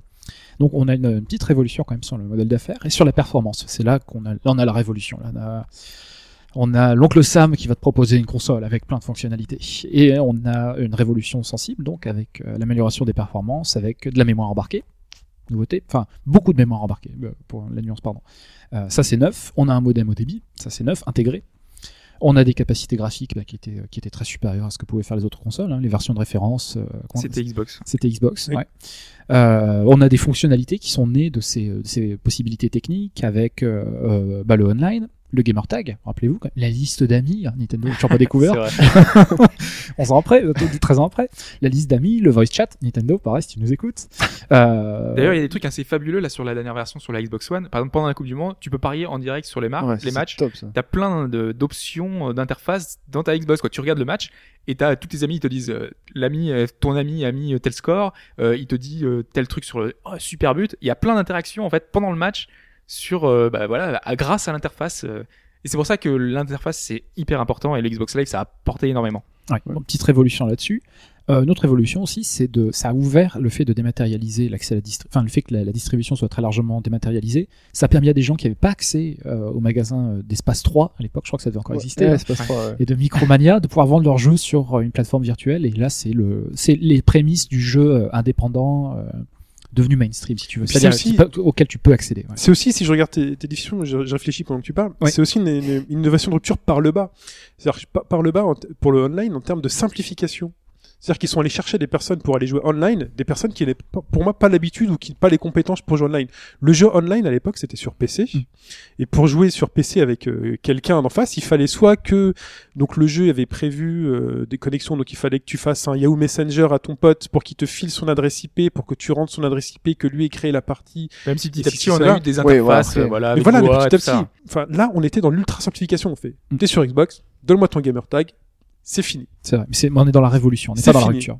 Dans la rupture, tu auras une dégradation. T'auras- C'est-à-dire qu'il y aura, t'auras du moins si tu veux. Et là, là, là, là, t'as dans la moins. communauté, bah, c'est pour ça que la communauté, euh, parfois de certains jeux sur Xbox était un peu décriée. C'est-à-dire que t'avais des gamins de 12 ans qui se retrouvaient à Ouais, crier dans ton micro parce qu'on te donnait l'accès au micro. sur, Xbox 360, mais pas Xbox. La Ouais, Xbox, c'était la non. console des, des corps Des gamers. corps La gamers. console, elle coûtait 600 euros. Non, je mélange peut-être. je mélange peut-être. Mais enfin voilà, moi je vois cette Non, simplification ultime où, où c'est tellement simple. C'est tu mets ton jeu, tu vas, ah, il y a un menu multijoueur, tu vas, machin est connecté, tu lances et c'est fini. Et en plus de ça, tu pouvais lui parler tout de suite sans installer un serveur, euh, je sais pas quoi, à côté sur ton PC. euh. TeamSpeak ou quoi, là? Non mais euh, c'était vraiment compliqué de jouer. en- Il y avait des, des, des, des, des essais même sur PC, euh, mais il fallait installer des softs supplémentaires, que les personnes aient installé ce soft-là, que tu aies fait que ton jeu soit reconnu par ce soft, et ainsi de suite. Il y a eu Ça a duré tentatives. tellement longtemps en plus, parce Oui. que même la PS3 par exemple, n'était pas très adaptée pour ça aussi pendant longtemps. euh. Mais clairement. L'architecture. euh, La Wii, enfin c'est pareil. il y a La Wii a eu, la Wii jusqu'à très récemment. la Wii, je suis désolé, jusqu'à la Wii U, Wii non. Même, même la Wii U, enfin aujourd'hui, quand tu veux communiquer par exemple un Mario Kart euh, là en ce moment, euh, c'est quand même assez galère. Enfin, C'est tu- la croix et la bannière. ouais. C'est pas la croix et la bannière, mais c'est. Non, c'est très simple, C'est mais le c'est hyper, hyper fonctionnel. C'est hyper, limité. Ouais. Alors, ce qu'il faut, ce que vous pouvez retenir de cette, de cette Xbox, c'est le côté révolutionnaire et c'est- intéressant ce que vous dites Shin et, et, et Hobbs. Vous dites mais Nintendo, c'est que depuis très récemment euh, qu'ils font ça. Mais l'un des problèmes, c'est qu'ils n'ont pas les compétences pour faire ça. Oui. Et ce que témoigne un petit peu cette révolution, c'est l'identité de la personne qui est rentrée sur le marché. C'est-à-dire que c'est ni Sony ni Nintendo t'aurait c'est introduit ça, ces fonctionnalités parce que un, ils n'avaient pas les compétences. Deux, ça mène le marché dans un sens qui n'est pas leur, qui les intéresse pas. Donc ils n'ont pas les compétences, c'est pas leur sens du marché. avait Et surtout, et sur non, c'est pas ça. Si, ils les savaient. Ils savaient, ils savaient le, le sens, ils l'avaient, mais ils- ils- ça va pas dans le sens. Ils sont dans le dilemme de l'innovateur. Si on se met sur Internet, est-ce qu'on risque pas de se mettre en C'est un compte peu bête parce que Sony, ils ont quand même, ils ont, c'est pas que des consoles. Ils ont des, ils font des films, ils font C'est vrai, musique, mais- ils, mais le- ils auraient pu faire un. Les synergies, l'intégration entre les différents business units, elle est vraiment. euh, Ouais, mais c'est caca, dommage qu'ils auraient Ouais. pu vraiment faire quelque chose de. Ils, ils auraient pu, ouais. Et puis il y a le troisième aspect, c'est que ni Sony ni Nintendo n'avaient les moyens d'introduire ces fonctionnalités dans une vrai console à un prix aussi bas. En gros, tout ça, tout- toutes les innovations que je vous ai mentionnées, elles ne peuvent être faites. C'est obligatoirement le fait, un, d'un nouvel entrant, d'un type qui a rien à perdre, et deux, un type qui a des poches hyper profondes. Parce que pour te fournir la qualité de ce service avec un prix qui était quand même relativement, relativement planché, il fallait le faire. Il et fallait le faire. perte aussi. Et ce, ouais, c'est ce qu'il faut dire, c'est Ouais. que euh, on est enfin, moi je suis persuadé, je, je, je connais bien les chiffres, j'ai les chiffres en mémoire. 2001-2010, la Xbox génère 0 euros de bénéfices pour Microsoft. Au contraire. Au contraire, ouais. En plus, ça, a plutôt généré beaucoup, des pertes. ouais. Voilà. Donc voilà l'apport d'un nouvel entrant aux poches profondes sur un marché. Très bien. Et juste avant d'en- d'enchaîner sur un truc, juste pour, pour vérifier, j'ai vérifié un Night sorti en juillet 96 et la, la N64 en juin 96. Ça se, ça se discute. Hobbs. Ouais, alors moi je vais parler d'un d'un autre truc, un truc que je me suis demandé en fait, c'est si les jeunes, quand ils regardent une, une vieille console, euh, bah, par exemple, enfin bah, elle est pas si vieille que ça, mais justement la N64, si ils se demandent euh, à quoi ça sert les petits ports devant, les petits trucs euh, gris qu'on voit devant la, la console, Ah oui. parce que ça ressemble pas à un port USB, donc ils doivent se dire comment on branche les trucs dessus? Même la, même la GameCube. hein. Ouais, même la GameCube. Non, parce qu'en fait, euh, pour nous, ces fameux ports, enfin, on voit tout ce que c'est. On se dit, c'est des ports manettes. euh, c'est des, c'est des trucs qu'on avait. On branchait nos câbles là, qui, qui se baladaient, qui faisaient 2, 1m50. On était obligé d'être euh, collés devant la télé pour pouvoir euh, jouer euh, convenablement. Ils se vendaient même des rallonges. Ouais. C'est vrai, ils faisaient des sous là-dessus. Des salauds, quoi. Peut-être tu vas cracher jusqu'au bout. Oh, tu une console avec un fil de 50 cm. Si tu veux pas devenir aveugle, ben, tu Achète payes, tu du payes 100 rallonge. francs. ouais. Mais c'est exactement ça. Et pour nous, euh, nous, c'est toute notre, notre enfance en fait, avec des, avec des câbles de partout qui traînaient euh, Ah, c'était horrible. dans, dans le salon. Et c'est pour ça que le sans fil, c'est- c'était une révolution. Et c'est le sans fil justement Et qui qui va être. Vous avez jamais débranché la manette de quelqu'un Mario Kart Mais Non. si. Si, fait, Ça c'est nul, tu vois, le sans fil, c'est c'est c'est une régression. Je suis désolé, je, je quitte ce, je quitte ce, je quitte ce forum, je quitte ce plateau. Justement, c'est ce que je voulais, c'est là où je voulais en venir parce que c'est vrai qu'il y avait aussi, euh, il y avait ce côté-là un petit peu fun de, de, de, de tirer sur le fil du voisin Bah oui. pendant une course, euh, ou alors de débrancher sciemment euh, à son frère euh, pe- pendant qu'il faisait un truc, euh, il est en train de te battre ton score. À Street dans Tag, un- je dans un time attack. euh, enfin, vraiment méchant. Moi, je suis fils unique. Mais c'est pas- moi, je suis fils unique. J'ai pas eu cette euh, Ouais, faut la- de la Ah, méchanceté. sur Mario Kart, c'était terrible. hein. Ah ouais, faut la fourberie un peu là. Dans le trou. Quand, quand t'es loin derrière, tac, bam, en ligne droite, le mec. Bon, après, t'avais aussi l'autre truc, c'est que bah, t'as beaucoup de gens qui passent devant la télé, hein, parce qu'il faut quand même aller vers la, la, la, la Ouais, mais d'autres trucs. tu relèves le câble et il tombe. C'est un peu ça, mais souvent, euh, euh, tu disais, non, non, mais passe pas devant la télé. Et L'autre, il courait, et puis il débranchait ton câble, et t'étais dégoûté parce que t'étais en, en pleine partie, t'étais en Ouais. train de jouer, et t'avais ta, ta- Tant que ça entraîne pas la, la console euh, Ça arrivait aussi vers un des destin fois. funeste. Ça Ça arrive, ça arrivait très souvent. que la console tombe parce que si les ports sont, les ports NES sont bien accrochés quand même. Donc, euh, C'est vrai. ça tire pas mal quand même. Voilà, mais donc, même s'il y avait un côté un peu bon enfant, au final, c'était plus gênant qu'autre chose d'avoir ces fils partout. Et euh, pendant longtemps, certains constructeurs ont tenté des choses, bah, notamment avec Ouais. euh, l'infrarouge. Moi, je sais que sur Mega Drive, j'avais des manettes infrarouges. Tu branchais un port. précurseur quand même, hein, parce que je savais même pas que ça existait encore à cette époque. Ouais, ils donnent des bâtons Ouais, pour c'est- ces gars. Moi, sur Mega Drive, j'avais ça, j'avais mon petit, mon petit truc, je branchais dans le port. Il avait la Mega Drive, le Mega CD, le 32 bits qui branchait dessus, C'était une usine les trucs, trucs. euh, ouais. les trucs sans Le jeu, tu le mettais où? Bah, tu mettais plus de jeu. Il avait le modem, euh, je sais pas Et quoi. ouais. Non, mais là, euh, le pire, c'est que, euh, avec l'infrarouge, c'était obligé d'être en à- face. mais- en face, mais vraiment pile. Parce Ouais. que si tu te décalais d'un tout petit peu, ça marchait pas. Il fallait forcément pas être à plus de, je crois que c'est 2 mètres ou 2,5 Si quelqu'un mètres. passe devant, c'est fini. Si quelqu'un passe devant, ça te coupe ta, ton truc, euh, ça, ça marche plus. Donc du coup, c'était extrêmement euh, complexe et compliqué. Et donc du coup, c'est pour ça que quand Nintendo est arrivé avec sa Le Wavebird, Ouais. euh, c'est bonheur et C'est quand même- félicité. C'est quand même souvent Nintendo qui. Technologie RF. Ouais. Ouais, c'est Ah, mais complètement, ouais. C'est dingue. Hein. Je suis pas, je sais pas si c'est les, enfin vraiment les, en tout cas c'est les, c'est ceux qui ont démocratisé cette technologie-là. Nintendo, ouais, j'ai vérifié comme hier, c'est eux qui l'ont. Donc- La Wavebird, ouais. Et eux utilisaient et non pas donc de l'infrarouge, mais des ondes radio forcément. Donc du coup, bah tu peux passer devant, tu peux t'éloigner jusqu'à 9 mètres. Je me rappelle avant, ils te disaient oui, tu peux même aller dans ta cuisine, ça marche aussi. Avec ton stick Wii U aussi, tu peux le, avec le pad Wii U, tu peux. C'est vrai, oui, tu peux passer derrière les murs, ça marche aussi. Ouais. Et tu peux continuer à jouer parce que tu vois l'écran. Mais bon voilà, du coup, euh, si quelqu'un passe devant, bah, ça marche. Et c'était donc voilà, c'était c'était génial. C'était à pile ou à, à batterie? Euh, c'était à pile, pile, hein, pile, je crois. pile. Parce qu'à pile, c'est quand même l'hérésie quand même encore, toujours, je trouve. Bah ça a changé après, mais Ouais, euh, Ouais, mais c'était RF, ça consommait nettement moins d'énergie que la technologie infrarouge. Ah, pas faux. C'était là l'ajout. Ouais. Mais donc voilà, ça a complètement changé nos habitudes, puisqu'en fin de compte, euh, tout le monde a copié, et c'est pas plus mal, hein, parce que le plus avoir de fil dans le salon, c'est un petit peu, euh, c'est un Ah, peu c'est le, la paix des ménages. hein. Ah ouais, ça, bah, c'est- surtout quand on grandit, hein. Il y a le fameux Wi-Fi Acceptance Factor, le WAF. Euh, c'est la, c'est la paix des ménages. Et puis ça, fait plus, plus propre aussi. Hein. Quand tu rentres, ça fait oui. moins, moins geek. En gros, ah, c'est quoi? C'est des, des manettes. Et et je, vous, a- je vous rappelle, on avait aussi euh, les manettes qui s'embrouillaient avec le câble Péritel, euh, qui semblaient s'embrouiller avec l'autre câble. Il fallait les enrouler pour pouvoir les Voilà. ranger. Et au final, tes tes câbles, ils étaient tout en, en rond comme ça. Ils, ils fallait pas trop les enrouler parce que tu risquais de dénuder le câble, le fil Ouais, ouais, et tout. Ouais. bah, à l'époque des que deux ports euh, aussi, t'avais le, les adaptateurs. euh, Et puis ça permet, euh, ça permet aussi finalement de, de- d'un côté, c'est un côté design aussi. C'est-à-dire que on pouvait jouer jusqu'à 4, donc avec la Nintendo 64, avec le GameCube. Mais voilà, ça fait quatre ports sur la façade de la manette. Et le jour où on a envie de jouer à 8, euh, puisque les technologies le permettent, que les processeurs permettent justement au, au jeu de gérer jusqu'à 8 commandes en, en, euh, PS4, en- tu peux plus. ensemble. Euh, vous imaginez une console avec 8 ports manettes euh, Il fallait en façade euh, fallait, euh, ouais. Ah, mais c'est très moche. C'est-à-dire que là, ah oui, mais Là, ça, permet justement un design, euh, ça permet justement un design épuré de la console. Puis Elle tu peux, et puis tu peux surtout allumer ta, ta, ta console depuis ta manette en étant ton canapé. Oui, par exemple, par distance. C'est très bien ça. Mais on règle ce découverte. problème du X joueur. Donc aujourd'hui, qui sait Est-ce que vous savez jusqu'à combien on peut jouer avec une Xbox 360 ou pas? Là, je crois que c'est 7. Non, c'est 8 sur Xbox 8. One et 4 sur PS4. 4 sur PS4. Ils ont réduit. Avant, c'était 8. Je me souviens, je faisais des FIFA à 8 euh, sur PS3 et Mm. euh, on peut faire que 4 sur PS4, je crois. Ça 8, peut- joueurs déjà sur la 3DO. dont je vais vous parler après. ouais. Ah, On y reviendra après. Mais juste pour rester Oui. quelques secondes sur le, sur le sans fil, faut rappeler que la première 360, vraiment la- le premier modèle, n'avait pas le Wi-Fi de base, alors que c'était la console technologique. Il fallait Oui. acheter un adaptateur pour Ouais. ça. Et on avait encore notre câble Ethernet qui était branché derrière Il y, en la avait, il y console. en avait un d'ailleurs qui disait que c'était très bien comme ça. Hein. je sais pas qui déjà, mais. bah, moi, j'ai- je- euh, je suis désolé, mais moi, je suis pas dans cette pièce Non, je sais pas. C'est moi? Ah, c'est toi Ah, c'est moi. Ah, parce que ça aurait Ah, pu être moi, hein, parce que moi, je suis toujours très fil. Pour, le- pour le réseau, pour le jeu en réseau, je Ouais, suis mais- toujours très fil. Ouais, mais avec la euh, Enfin, c'est quand ta box est loin de ton salon. Moi, moi je, ma box, elle est à, elle a, C'est elle a vrai. quoi, elle a 5 Ouais, elle a mètres de toujours mon été à salon. côté, donc c'est pour ça que je, Ouais, c'est à pas côté. très gênant. Moi, si elle était à côté, j'aurais j'aurais préféré aussi Internet, mais vu que c'est loin. Ah mais euh, l'idée c'était d'avoir le choix. C'était que moi j'avais pas besoin du sans fil, j'avais pas besoin d'un adaptateur, donc Oui. ça aurait- la console aurait coûté plus cher. Ouais, non, c'est sûr. Enfin, moi, Bon. tu me diras, ma, PS, ma PS3 est en Ethernet. Hein, donc, euh, Voilà. Comme quoi. Voilà. Très bien. Eh ben, euh, merci pour ce tour d'horizon de, des choses qui ont marché, mais il y a aussi des choses qui ont moins marché.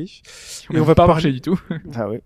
Ou marcheté, euh, des innovations qui ont fait, euh, enfin, qui sont victimes d'un échec. Et euh, Alphonse, tu voulais nous parler de la 3DO. Ah ouais, alors j'ai vérifié déjà comment elle s'appelait, parce que c'était une console qui était plutôt américaine et C'est très euh, moche. C'est la première américaine d'ailleurs, non? La Panasonic, euh, truc carré cubique, là, elle est chouette, hein. Wow. C'est pas le Oh. magnéto, ouais, le C'est- magnétoscope quoi. C'est trop, trop gros truc carré, Ça là. dépend laquelle. Euh, Ça dépend, il y a eu plusieurs versions. 3D, Parce que ouais. C'était d'ailleurs le propre de cette console Ouais. en fait. C'était une licence, plus qu'une console. Exactement. Très souvent, il y a un, un raccourci qui est fait. La Pan- c'est Panasonic qui s'est lancé avec la 3DO. Erreur, erreur, erreur. C'est une très grave erreur. Panasonic était l'une des boîtes qui avait mis au panier, qui avait mis la main, euh, la main au panier, qui avait mis la, la- la main en porte-monnaie et qui avait, euh, qui avait consenti à acheter cette, euh, cette licence. Donc, ce ce que les Américains appellent la 3DO, j'ai écouté comment, comment ils l'appelaient, pour 3DO, vous savez d'où ça vient? Non. C'est une partie de la promesse euh, de cette console d'ailleurs. 3D, La euh, 3D. orbital. 3 dollars. 3 dollars. C'était les royalties que vrai prenait Oh. la société sur, euh, sur ces jeux. Ah, Alors, Alors que moi, j'ai toujours vu 3DO, genre 3D, 3D. le jeu truc qui fait de la 3D. quoi. Évidemment. Il y y y y a une ambiguïté. Alors, mais moi, ça s'appelle à deux commentaires. Soit c'était la 3D et c'est vrai, ça marchait bien. Soit les mecs ont mis dans le nom de leur console leur business model et ce sont des abrutis finis. Parce que les gens n'en ont rien à branler. Je trouve ça, je trouve ça ridicule. Et je- C'est limite insultant pour les gens. 3 Eh, dollars. Vas-y, achète. à 3 dollars. Je fais 30 dollars. Je l'aurais peut-être acheté à 3 dollars. Exactement. Alors la 3DO euh, Interactive Player, produit de l'année 94 par le Time Magazine, le magazine américain hyper austère dans lequel il n'y a pas de pub, il n'y a rien avec du texte et tu comprends rien ce que c'est écrit même si tu maîtrises bien en anglais, qui a techniquement existé de 93 à 95. Alors Donc, euh, le- c'est le- période PlayStation. hein. Per- Ouais, per- voilà. ouais, c'est c'est probablement ce qui l'a tué d'ailleurs. Alors euh, celle-ci, elle arrive avec un modèle d'affaires qui est très original. Alors il y a un petit monsieur qui s'appelle Trip Hawkins, qui était le fondateur d'Electronic Arts, euh, qui avait ses relations, hein, qui avait un, il y avait un carnet d'adresses bien développé parce qu'on se lance pas dans ce genre de projet tout seul, et il crée une console technologiquement hyper au point, dont la production se fait à travers des licences attribuées par une société qui gère ses royalties, qui s'appelle 3DO Company. De 3DO donc pour 3 dollars par jeu. C'était ça l'une des promesses euh, de la société, c'était de dire les éditeurs venez faire vos jeux, on ne prend que 3 dollars, ce qui était incroyablement inférieur à ce que proposait euh, à l'époque euh, le duopole Sega Nintendo. L'idée c'était de stimuler la concurrence par l'attribution de licences en espérant faire baisser les coûts de production en fait. C'est-à-dire que la 3DO Company elle disait vous n'avez pas développé cette console, les coûts de développement c'est pour nous. Nous, on veut, que vous euh, vous, engagez à produire, donc vous, vous ayez les usines, il faut que vous ayez le réseau marketing, il faut que vous ayez la distribution, il faut que vous gériez euh, les stocks de ces consoles. Donc on se partage les coûts. Nous, on prend le développement, vous, vous prenez la production. Voilà. Et l'idée, c'était vraiment de stimuler la concurrence, c'est-à-dire de se dire, plutôt que d'avoir un seul fabricant qui va vendre la console, on va en prendre plusieurs. Comme ça, les mecs, ils vont se faire concurrence pour vendre notre console. Et comme en plus, on demande que 3 dollars aux éditeurs, on est sûr que les éditeurs vont venir. Sur le papier, c'est malin, c'est hyper malin, c'était vraiment visionnaire. Euh, L'idée donc d'attirer un max 1 de développeurs et deux de fabricants pour tirer les coûts à la baisse parce que cette console elle coûtait cher. Euh, donc sur le modèle d'affaires, t'es euh, t'es dans la révolution, là, t'es dans la rupture peut-être même. C'est d'ailleurs une rupture qui n'a pas fonctionné. Côté technique, on est dans la révolution avec un lecteur CD, la gestion du son Dolby Surround, 16 millions de couleurs, mémoire intégrée, donc on pouvait enregistrer directement dans la À console, l'époque, c'était. euh, gestion de certains effets 3D, hein, la 3D Ouais, était- une brute euh, Ah ouais, console quoi. c'était c'était j'ai regardé je- pour, le- pour tout dire je connaissais le nom de la console je connaissais vaguement des jeux qui étaient sortis j'ai regardé ce qui se faisait dessus. C'était superbe. C'est du niveau PlayStation euh, PlayStation de milieu de vie franchement. C'était vraiment super sympa euh, jusqu'à 8 joueurs effet multimédia aussi parce qu'on pouvait mettre des CD il y a des CD éducatifs qui sont sortis il y a eu des encyclopédies euh, C'était Quand surtout les- ça quand- qui quand était mis les- en avant. Moi, je me souviens quasiment que de ça. les c'est tout ce qui était multimédia Ouais. Ouais. Ouais. Ouais, ouais. des films porno aussi hein, la console était extrêmement connue pour, ce, pour ces supports là et une console donc qui était soutenue quand même par euh, Matsushita qui était euh, le nom de ce qui est devenu Panasonic Panasonic était à l'époque l'une des marques de Matsushita Le- euh, il y a eu de, la Panasonic euh, la 3DO d'ailleurs c'était l'un des fabricants il y avait Goldstar qui est devenu LG plus tard qui a, qui a fabriqué cette console aussi Euh, il y avait Toshiba côté euh, production qui avait mis des billes euh, dans le projet il y avait Time Warner donc euh, géant américain du divertissement Electronic Arts Enfin, il y a du fric, quoi. Là, il y a- il y, a des mecs qui ont du réseau, ils ont, des, ils ont accès à la distribution, Ouais, ils ont de ouais. l'argent. Tu dis ça, ça a forcément fonctionné. Ça a fonctionné, mais il y a un problème, c'est que fondamentalement dans le jeu vidéo, on fait des bénéfices sur le logiciel et pas sur le matériel. Et les constructeurs partenaires n'étaient pas intéressés aux bénéfices qui étaient générés sur le matériel. Ce qui fait en fait que les constructeurs de consoles licenciés, ceux qui ont payé la licence, il y a un, comment dire, un- comme au poker, tu sais, c'est la, la mise quoi. Enfin, faut, Ouais. faut payer pour pouvoir euh, pour pouvoir jouer un petit peu. Bah, ils se sont rendus compte en fait, ils assumaient le- une part importante du risque parce que euh, ils allaient, c'est eux qui allaient produire, qui allaient destiner leurs usines à la production de consoles et qui rentreraient pas dans leurs frais tout de suite parce qu'on génère très peu de bénéfices sur la vente de consoles. Et eux, ils sont pas associés aux ventes, euh, aux bénéfices générés sur les jeux. Donc c'est c'est presque limite. Les 3 dollars, elle est toujours à... C'est non, le 3 dollars, c'était les, les- c'était les, euh, les frais qui étaient prélevés par la société sur les euh, sur le logiciel uniquement. Mais eux, les constructeurs de consoles ne gagnaient rien, ne Voilà. gagnaient rien sur le logiciel. Et sur le matériel, on gagne difficilement, euh, on gagne difficilement des bénéfices. Et euh, 3DO s'était dit, bah, on va mettre plusieurs fabricants en concurrence, comme ça, il va y avoir de l'émulation euh, avec des spécifications techniques qui étaient rigoureusement identiques. C'est-à-dire qu'on pouvait jouer avec indifé- des consoles indifféremment du, du producteur. Ils se sont dit, bah, ils vont se faire concurrence, les coûts vont baisser, et c'est comme ça qu'on arrivera à avoir des prix de vente bas avec notre bazooka, parce que c'était une machine de guerre cette console. Le problème, c'est que bah, les mecs ont rendu, les fabricants de consoles se sont rendus compte que ça serait très difficile de rentrer dans leurs frais tout de suite qu'ils étaient finalement peu associés au destin de cette console, ils n'avaient pas encaissé les coûts de développement. Donc si ça marchait pas, à la rigueur, ils s'en tapent. Ils avaient juste payé pour pouvoir, euh, pour pouvoir euh, accéder à cette licence. Euh, et que du coup, bah, comme ils avaient, finalement, ils avaient mis peu d'argent, ils étaient peu liés au destin de la console, bah, ils n'ont pas lutté jusqu'à la mort comme peuvent le faire les fabricants de consoles traditionnels. Ce qui s'est passé donc, le grand problème, c'est que les mecs, ils ont répercuté sur le prix de vente, comme l'incitation était faible, ils ont répercuté euh, sur le prix de vente le coût de la technologie, ce qui fait qu'on a une console hors de prix, de l'ordre de 600-700 dollars à l'époque, au début. Euh, en gros, les mecs, ils avaient le risque était hyper élevé et l'espoir de gain, il était vachement faible. Il y a eu des baisses de prix derrière ça, les mecs ont industrialisé, il y a eu un catalogue de jeux honorable, ça n'a pas suffi, pourtant il y avait FIFA en 3D, il y avait Samurai Showdown, il y avait le- ce qui apparemment la meilleure version de Super Street 2 Turbo, il y avait Road Rash, il y avait Myst, il y Bien avait que la version, énormément euh, de choses. hein. Je crois que c'est la version dans laquelle Akuma apparaît en Akuma est là, oui, Voilà. bien sûr. Oui, donc, euh, enfin, il y avait du catalogue. Un des problèmes, c'est Ouais, il y qu'il des jeux, quoi. il y avait aucune exclusivité. Donc euh, là aussi, euh, le type a mal analysé le ressort, euh, On le va y ressort venir du jeu vidéo. justement. Il y a une autre console qui a eu ce problème-là. Et il y a, il y a un, un autre souci aussi, c'est que l'offre était vachement confuse pour les gens. C'est quoi, cette console dont il y a plusieurs fabricants Euh, Si j'achète l'autre, est-ce que je peux prêter le jeu, etc. C'est- c'est- C'est C'était dans c'était trop, hein. c'était trop révolutionnaire. En fait, ils ont voulu reproduire le modèle, euh, par exemple, du, du CD. C'est-à-dire Philips avait inventé le CD un petit peu, un petit peu. Ouais. et permettait à n'importe qui de de- d'exploiter euh, cette technologie du CD. euh. Mais dans l'esprit, c'est aussi un peu les Steambox je- d'aujourd'hui. Ouais, c'est ce ça. dire, ouais. En fait, c'est probablement une boîte qui a eu, euh, qui arrivait beaucoup trop tôt sur son marché. On, on peut pas, euh, comment dire, euh, présager aujourd'hui du la destin des Steambox. quoi. Mais on- oui, un, petit- un petit Ouais, peu. On comprend là, avec des frais réduits en plus, euh, un, un- un peu comme les 30% que peuvent prendre Apple ou, ou, La, ou la- la- Google sur les la transactions. du fameuse Q euh, GameCube, c'était pas Panasonic? Si. Si. Si. Ah, c'est marrant. Ouais. Ils se sont dit tiens, ils- non mais, euh, Non, mais ils sortaient des consoles comme ça pour toutes. euh, Il y a eu la PS2, qui a eu aussi un modèle euh, pour toutes les consoles. Ils avaient un D'accord. petit La peu des- PSX, non euh, si. C'est la PSX, ouais. Ouais. ah, c'était Panasonic aussi. Faudrait creuser, mais c'est Je sais pas c'est si c'est souvent. Je Panasonic, pense que c'est mais Panasonic, mais je pense pas. J'imagine que c'est une boîte qui a dû travailler en sous-traitance euh, historiquement pour tous les fabricants de consoles, sans forcément foutre leur logo. Parfois oui, parfois non, mais j'imagine que c'est ça qu'ils ont fait. Euh, alors, bon, c'est intéressant, c'est un cas qui a, qui a été hyper documenté euh, dans la recherche économique parce que sur le papier tout était bon et finalement bon, bah, ça n'a pas pris pour les raisons que je vous ai mentionnées. Et il y a notamment euh, deux types qui sont Brandon Burger et Neil Buff, qui sont des spécialistes de la, ce qu'on appelle la théorie des jeux. Bon, euh, si, si il y a certains jeux vidéo qui se basent euh, 999 par exemple, qui se basent Ouais. sur la théorie des jeux, le dilemme du prisonnier, etc.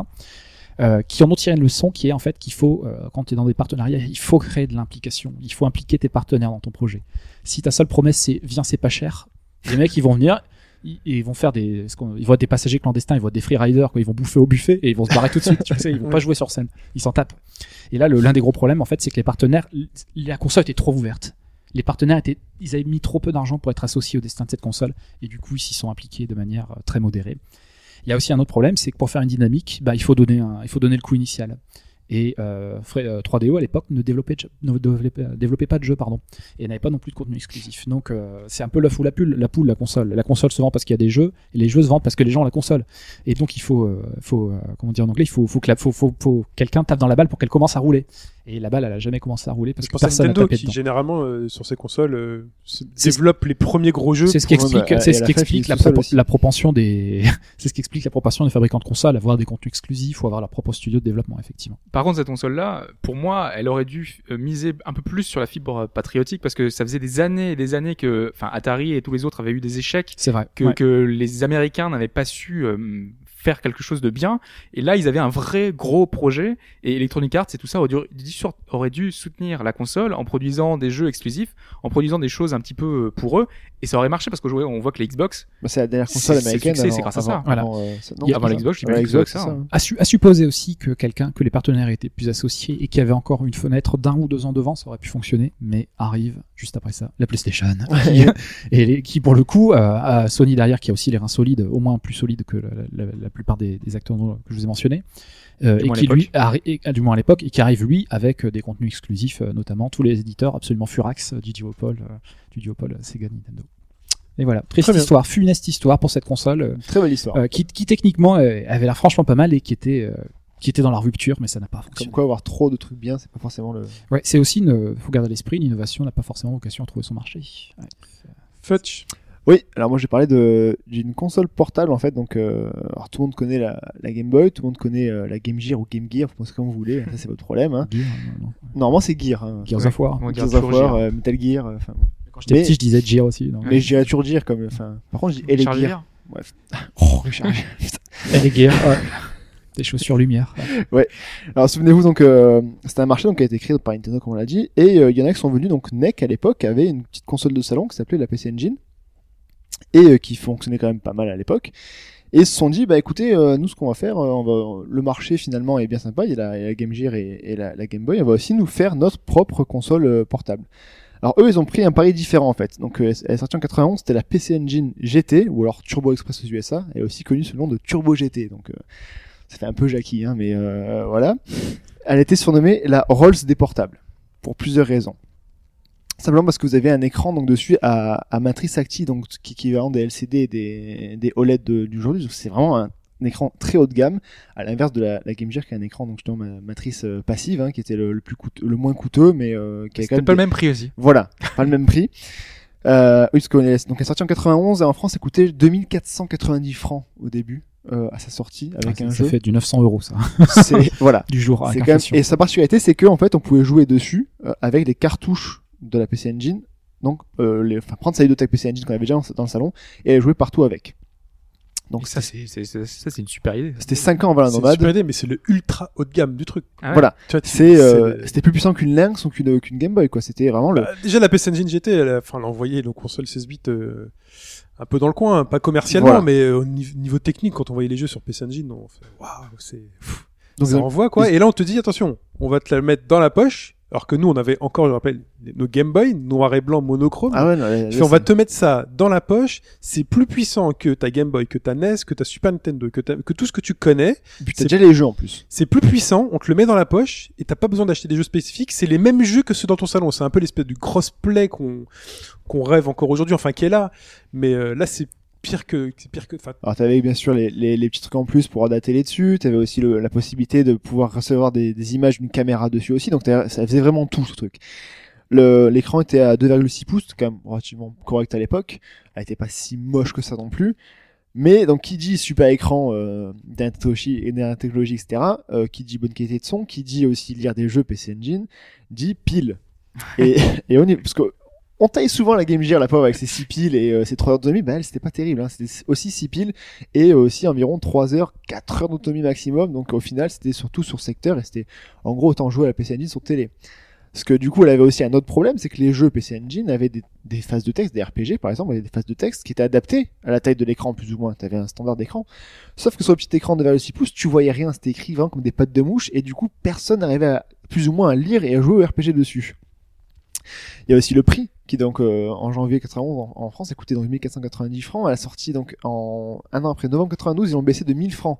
Mais c'est toujours 1480, ça fait quoi? Ça fait Ça fait euh, 1400 ça fait énormément cher encore. C'est hors norme par rapport. Tu disais que c'était quoi? C'était le laquelle? C'est la Game Boy était à 500 590 francs à la sortie. Voilà. Donc en fait, ils avaient une console, c'était donc la Rolls parce que il fallait vraiment dépenser beaucoup pour l'avoir, dépenser beaucoup pour continuer à y jouer, acheter les jeux aussi euh, PC Engine. Et où tu rentabilises si tu, finalement t'achetais pour tes deux consoles en même Voilà. temps, hein. Mais euh, après voilà, fallait aussi un stock de piles là-dessus. Je pense Euh, qu'il y a un facteur important, c'est que euh, le, le, le jeu vidéo était plus jeune qu'aujourd'hui et que le public visé était encore euh, enfant, adolescent et que aujourd'hui nous on s'achète nos consoles, mais que à l'époque c'était plutôt les parents qui achetaient les consoles pour les enfants et achetaient un truc ultra technologique à hors de prix. Bah, déjà, moi, une Neo Geo, j'ai jamais pu l'avoir. Voilà. Non, voilà. ça, quoi. Pareil. Mais imagine en plus le truc fragile, fait, tu vois, c'est un, c'est un objet technologique Voilà, de c'est ça, en folie. plus. C'est comme aujourd'hui acheter un iPhone euh, pour ton enfant de 10 ans, quoi. Et la Game Boy était incassable. Ou la Vita Voilà. même. hein. Elle, elle crevait pas. Tu vois, la Game Boy à 190 francs, euh, elle avait un aspect jouet. euh.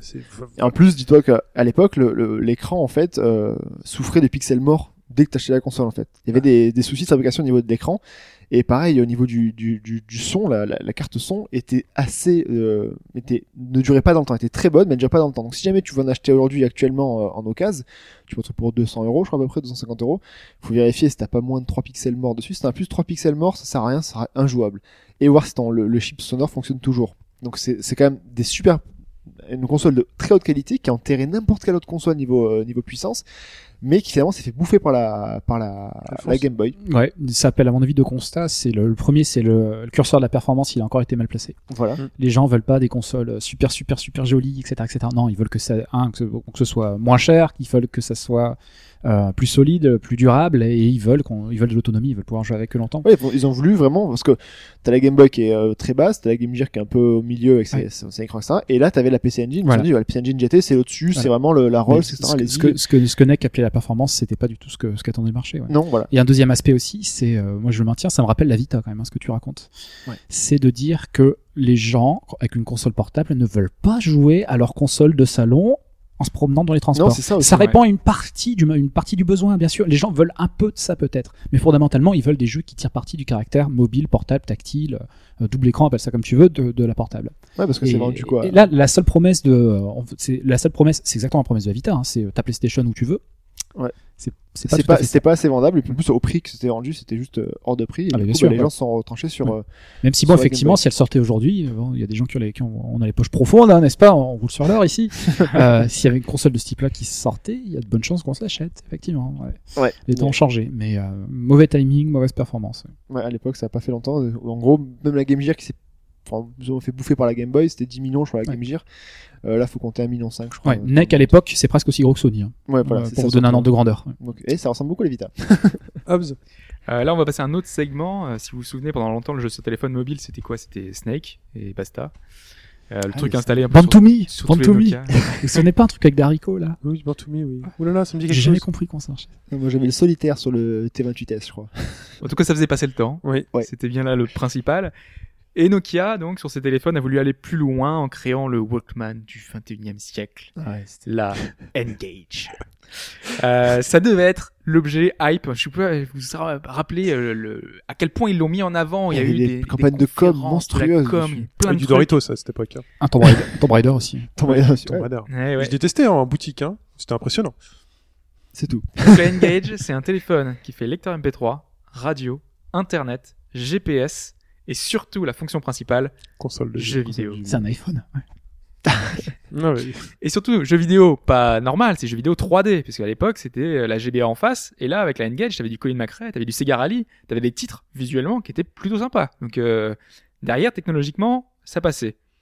Mieux, c'est la première console portable qui intègre le jeu en ligne via GPRS et Bluetooth. On n'avait jamais vu ça Ah, avant. Il y avait une sorte de Xbox Live euh, qui est- c'est le Nokia euh, euh, Arena, faut un truc euh, un peu dans ce genre-là et qui permettait de gérer euh, en ligne euh, ces, ces parties. Donc sur le papier quand même, c'est super alléchant. Tu réunis deux univers, la téléphonie et le jeu vidéo qui sont finalement assez proches parce que pourquoi est-ce que tu te baladerais avec deux appareils qui font à peu près la même chose? Donc là, as, vu que t'as pas la place illimitée dans ton dans ta poche ou dans ton sac à main, Mm. bah derrière tu, tu te dis voilà un unique appareil qui fait tout, c'est parfait. Mm.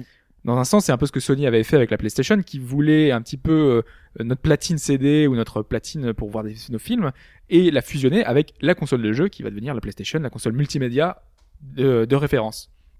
Surtout que en parallèle, Nokia était le leader incontesté euh, du marché de la téléphonie, qu'ils avaient des alliés puissants puisque derrière il y a Sony, il y a Electronic Arts, il y a Ubisoft. Tous les gros éditeurs étaient en soutien de cette console. Tu m'étonnes. Dès que les mecs peuvent briser un monopole, ils vont, t'inquiète.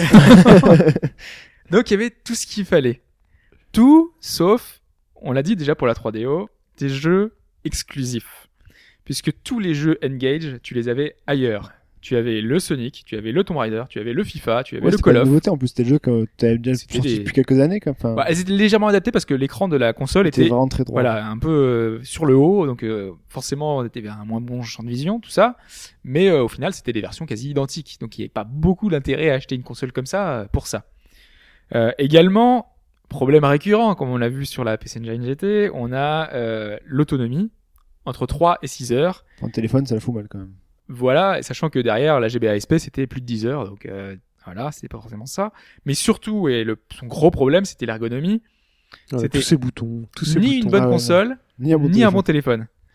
Pour la console, bah, on avait bien une croix directionnelle, on avait des boutons. Bon, les boutons d'ailleurs, ils étaient très rapprochés, donc du coup, t'appuyais souvent sur les mêmes. euh, C'était des boutons de téléphone en fait qui étaient Là, réunis. C'était le clavier Voilà. euh, de- de- avec les chiffres, euh, sauf qu'il était un petit peu adapté pour jouer. Ouais.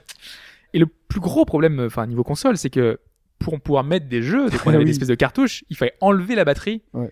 pour pouvoir mettre le, le truc. Donc à chaque fois que tu voulais changer de jeu, tu devais enlever la batterie. Et sachant que c'est quelque chose quand tu joues que tu fais souvent.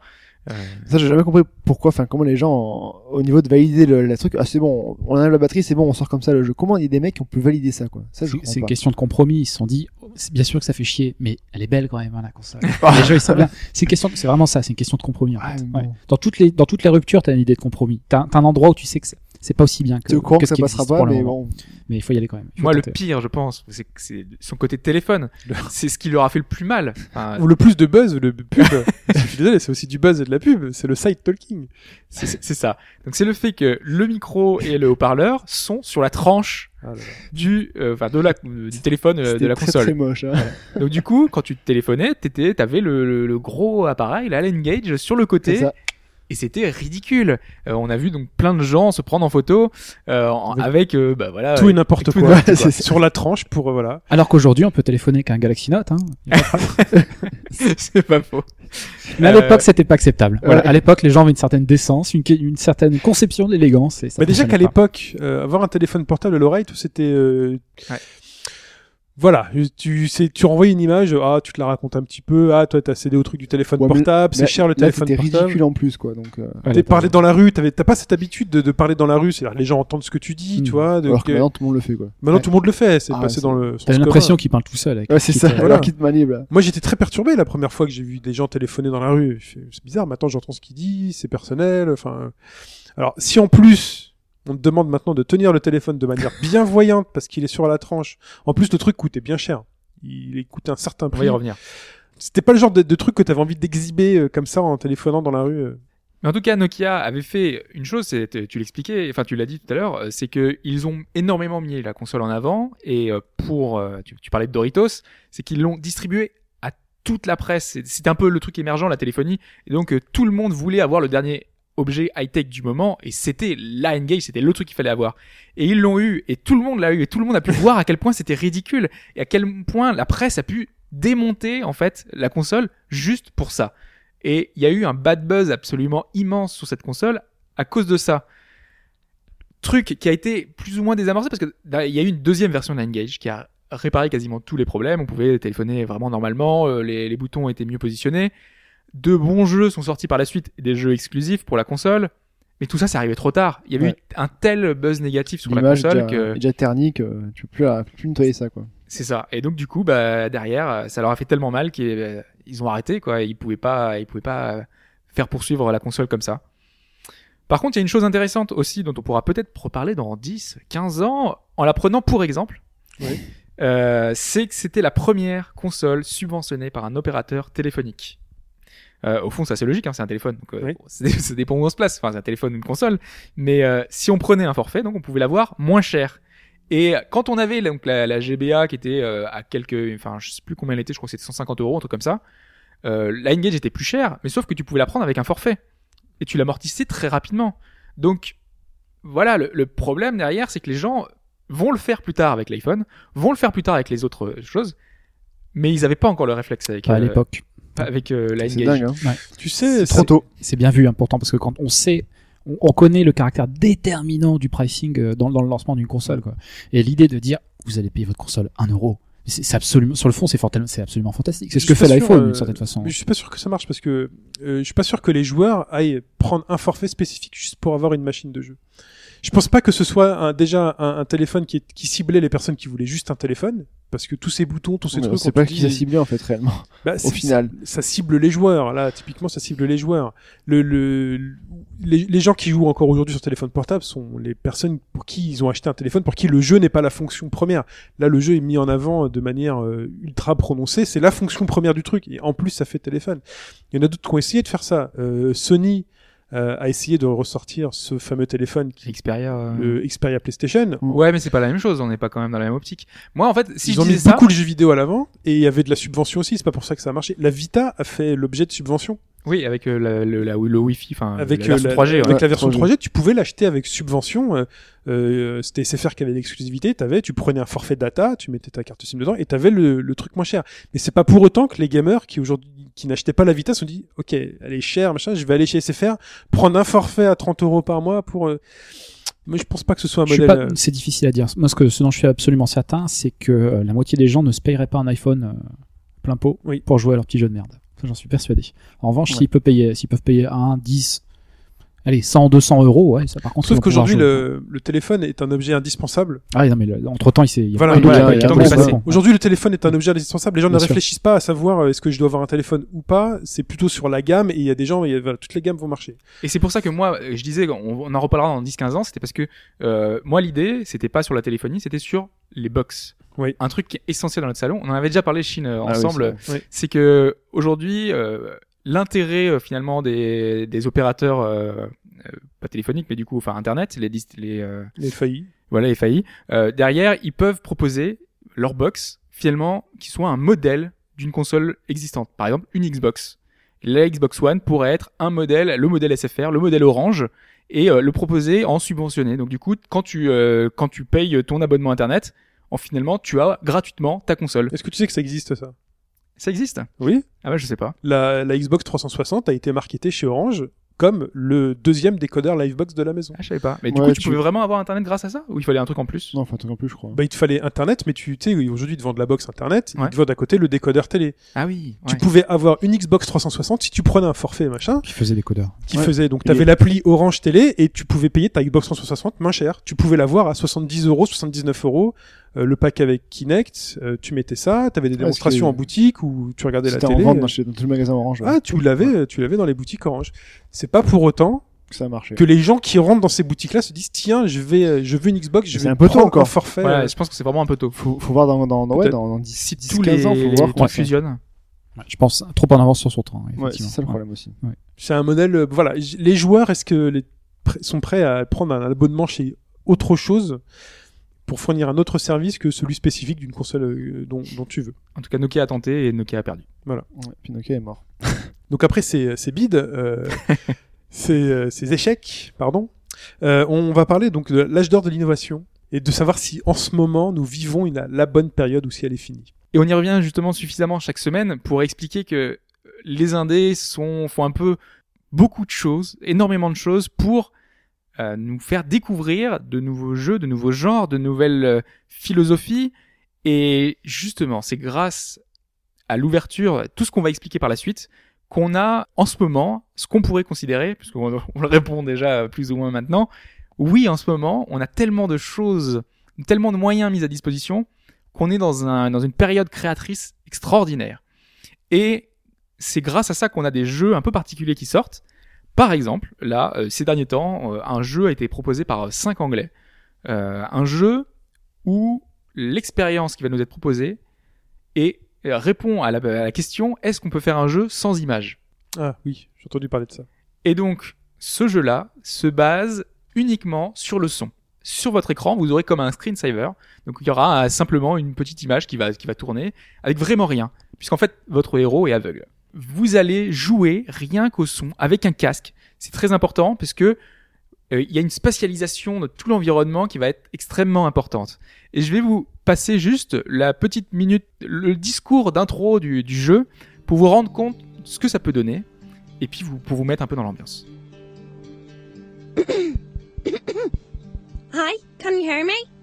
Grand, grand. Then let's get cracking.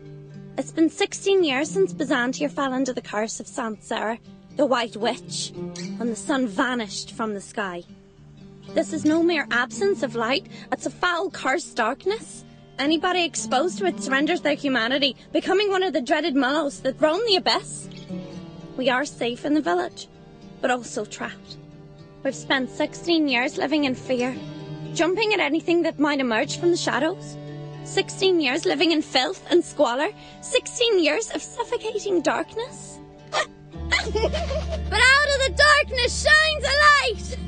True, it's metaphorical bollocks, not a literal light, but it, or more appropriately, you, will bring us out of this eternal night and break the curse.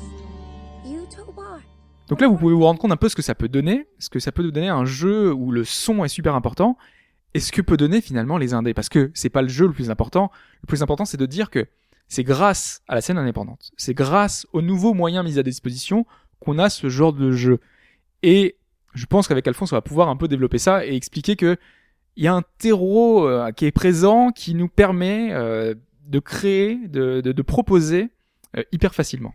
Ouais, effectivement, il y a, il y a différentes, euh, différentes manières d'aborder cette question. On peut essayer de euh, partir à la recherche de l'âge d'or, de se dire quand est-ce que c'était le moment le plus innovant, etc. Là, on a toujours le risque de la Madeleine de Proust dont on parle en introduction.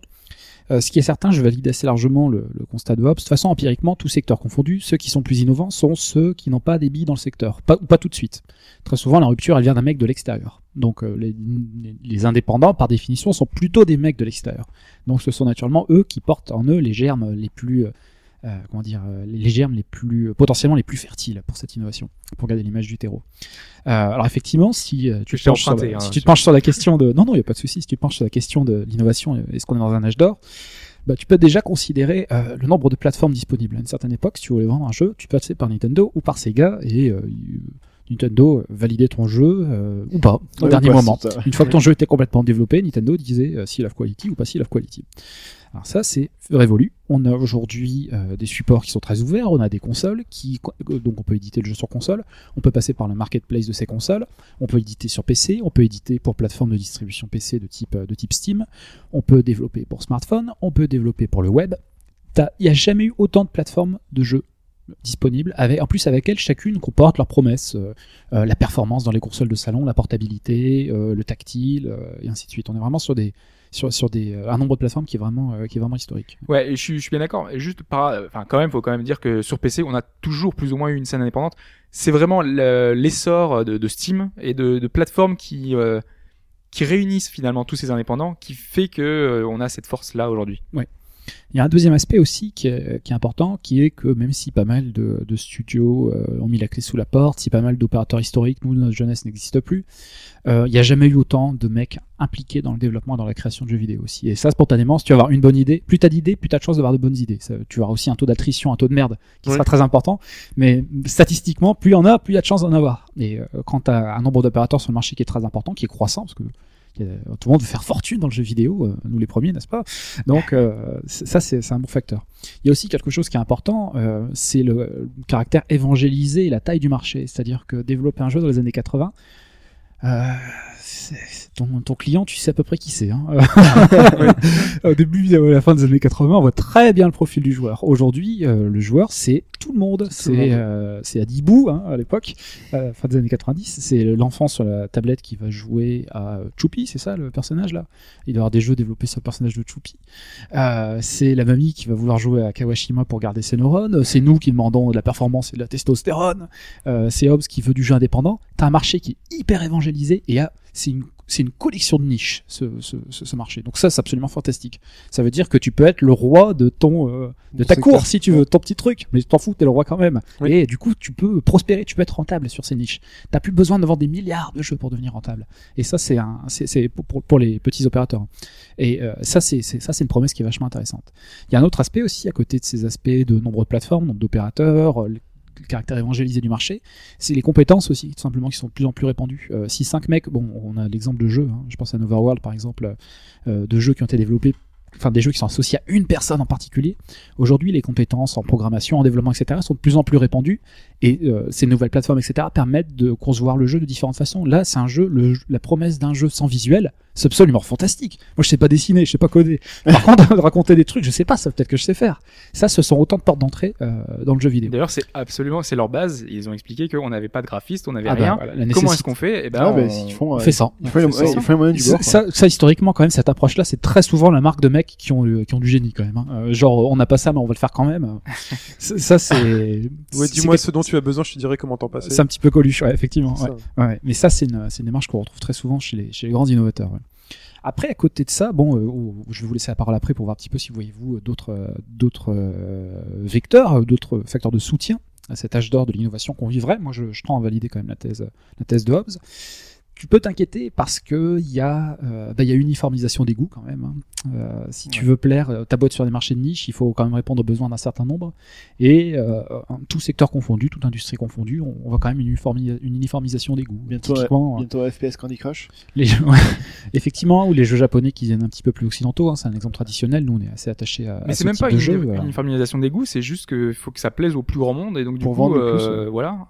Je, je pense qu'il y a encore des gens qui voudraient certains genres de jeux, mais sauf que Ça, ils se tar- vendent ça, moins, ça donc, tarit du le ça- potentiel du marché, ouais, quand même. Parce Ouais. Quand tu dis que, le, que le, le roi- t'es, t'es roi de ta petite cour, euh, au bout d'un moment, le roi il a envie de grandir et de, du coup de choper une cour plus grande et du coup, ben, il est obligé de se, Effectivement, dans la il il et va de- essayer de, il va se compromettre et il il peut va se faire, tuer comme ça il aussi. va faire du free to play, etc.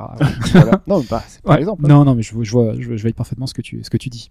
Il y a un autre aspect aussi, euh, les gens ne sont pas tout à fait conscients, mais il est en train de se reconstituer des boîtes avec des positions ultra dominantes et des conditions ultra abusives, euh, peut-être plus encore que ce qu'on tolérait de Microsoft et de Sega, de Sony de, ah, j'ai de Sony, de Nintendo ou de Sega à l'époque.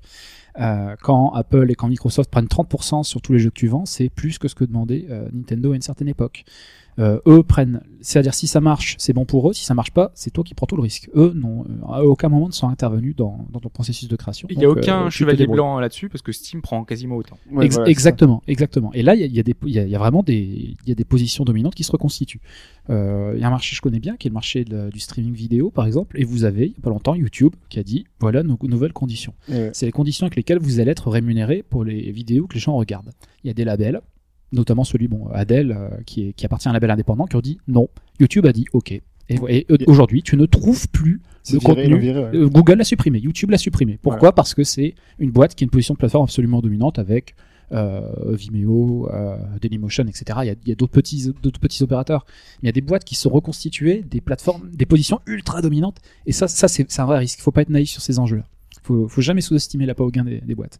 Il y a un autre problème aussi, c'est que face à cette diversité, on rentre euh, dans un problème qu'on connaît bien dans les médias, c'est ce qu'on appelle l'économie de l'attention. Et euh, ce que tu vends, c'est la capacité à distinguer ton offre de celle des autres. C'est-à-dire que les journées font 24 heures pour tout le monde et qu'on a un temps de cerveau disponible, pour reprendre ce qu'avait dit Lelay, qui est limité. Comment tu fais pour capturer ce temps disponible? Je suis persuadé qu'il y a des pépites, il y a des jeux qui nous intéresseraient nous tous. On a quatre autour de la table, nos journées sont courtes, on a des obligations. C'est même pas une question de fric. Les jeux à 2-3 euros, on peut tous se le payer presque. Question de temps. Mais une question de temps et d'attention. Comment j'attire l'attention du mec? Et ça, c'est c'est super difficile. Là, c'est Internet. hein. C'est un problème qu'on retrouve notamment dans les médias sur Internet. Il y a un côté aussi qui est intéressant, qui commence à être théorisé, c'est le concept d'économie loterie. Tout le monde peut gagner, mais on gagne rarement.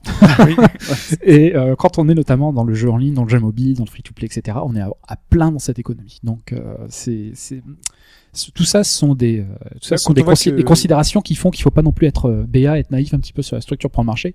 Et juste une dernière remarque aussi, il y a aussi pour nous joueurs historiques le risque de voir euh, le marché prendre une direction qui n'est pas la nôtre finalement. C'est-à-dire que euh, tout ce qu'on aimait, nos recettes traditionnelles, euh, nos lasagnes, si tu veux, de, de l'époque, il y a un risque, comme le marché, le marché bouge, le marché évolue, que nous, nos lasagnes, bah, elles sont peut-être un petit peu moins bonnes, donc il y a moins de gens pour les faire. Voilà. Donc, euh, euh, âge d'or de l'innovation, à mon sens, Ouais. globalement, oui, Mais- effectivement. Mais, on a toujours des alternatives. Après, il y a par des exemple, toujours. Il y a des alternatives. En tout cas, pour nous joueurs, on est quand même. Par exemple, tu parlais, gagnant. quand on parle de Steam, euh, derrière, euh, si on veut ne pas utiliser Steam parce qu'ils ont un abus de position dominante, bon déjà il y a Origin et Uplay, mais on n'en parlera pas parce que c'est c'est ça. c'est tout, c'est tout aussi catastrophique. Mais euh, en parallèle de ça, on a Google Games par exemple, euh, qui redistribue quasiment tout. On a le Humble Store qui lui redistribue tout, Mhm. Euh, donc ils prennent aucun pourcentage Sans dessus. DRM parfois. aussi. Voilà, sans DRM exactement. Donc derrière, il y a une volonté quand même de, de, de proposer une alternative. On en revient à la création destructrice. Hein. Si euh, au bout d'un moment, euh, si quelqu'un a des positions dominantes, il y a des mecs qui vont vouloir le faire à l'envers en disant euh, chez nous c'est gratos et on va trouver un autre moyen de faire du fric. T'inquiète pas. On. Voilà, et les joueurs s'y retrouveront toujours. Enfin, ils Ouais. changeront. euh, Logique, logiquement, il y a le cercle vertueux de Schumpeter qui se recrée et euh, l'équilibre du marché est restauré et, euh, et nous joueurs on peut continuer d'apprécier. Ouais, nous, ça, Ouais. toujours gagnant plus ou moins. Quoi. Il y a toujours des gens qui vont contrer le, le truc dominant pour. Si tu crois dans le dogme libéral, camarade, oui. Voilà. non, mais- si tu crois aux forces du marché, normalement, oui. C'est voilà. vrai que c'est on a euh, un marché tellement ouvert, tellement tellement important, avec euh, une offre extrêmement riche et avec une diversité euh, au niveau autant de, de- des choix de plateforme, des choix des jeux, des choix des genres, euh, avec énormément de création. Et cette liberté fait que on a aussi une liberté de choix et donc du coup c'est à nous de faire le bon choix dans tout ce qu'on a. Mais ce choix c'est déjà bien de l'avoir. Donc euh, Ouais. Et pendant longtemps on a été cantonné à deux consoles et à un type de PC, à un marché, à un Windows. Aujourd'hui on a vraiment beaucoup de choix. Et c'est vrai que la question de l'achat, du soutien, du rôle du joueur euh, prend une autre prend une autre signification. T'as un petit peu ce qu'on voit dans d'autres secteurs, t'as un truc d'empowerment, c'est-à-dire que c'est le joueur qui prend le pouvoir.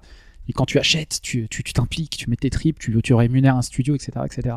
Et ça, c'est des considérations mine rien qu'on euh, qu'on voit de plus en plus développer au sein de la communauté des joueurs, quoi. Et quand on voit les Kickstarter, Ouais, quand ouais, on voit, crowdfunding, euh, Exactement, crowdfunding, Ça, ouais. ouais, c'est ça. ouais, on voit euh, tous les jeux qui demandent de la collaboration des joueurs pour créer bah, finalement du contenu. Donc ça va être euh, soit du contenu dans le jeu, de type Minecraft, euh, soit du contenu euh, qui va être euh, supplémentaire avec euh, des mods.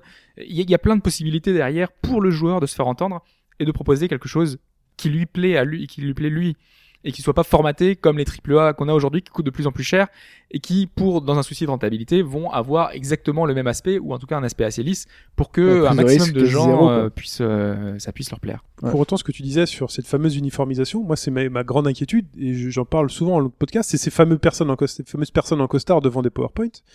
Aujourd'hui, pour sortir du lot, pour euh, adresser ta cible, euh, même pour sortir un jeu, parce que même nous, en tant que joueurs, on s'habitue quand même à un certain niveau de qualité, il faut que les musiques soient quand même un peu travaillées, il faut que les graphismes, même s'ils sont juste pixelisés, il faut quand même qu'il y ait une une direction artistique, une certaine animation. Tout ça, ça requiert des moyens.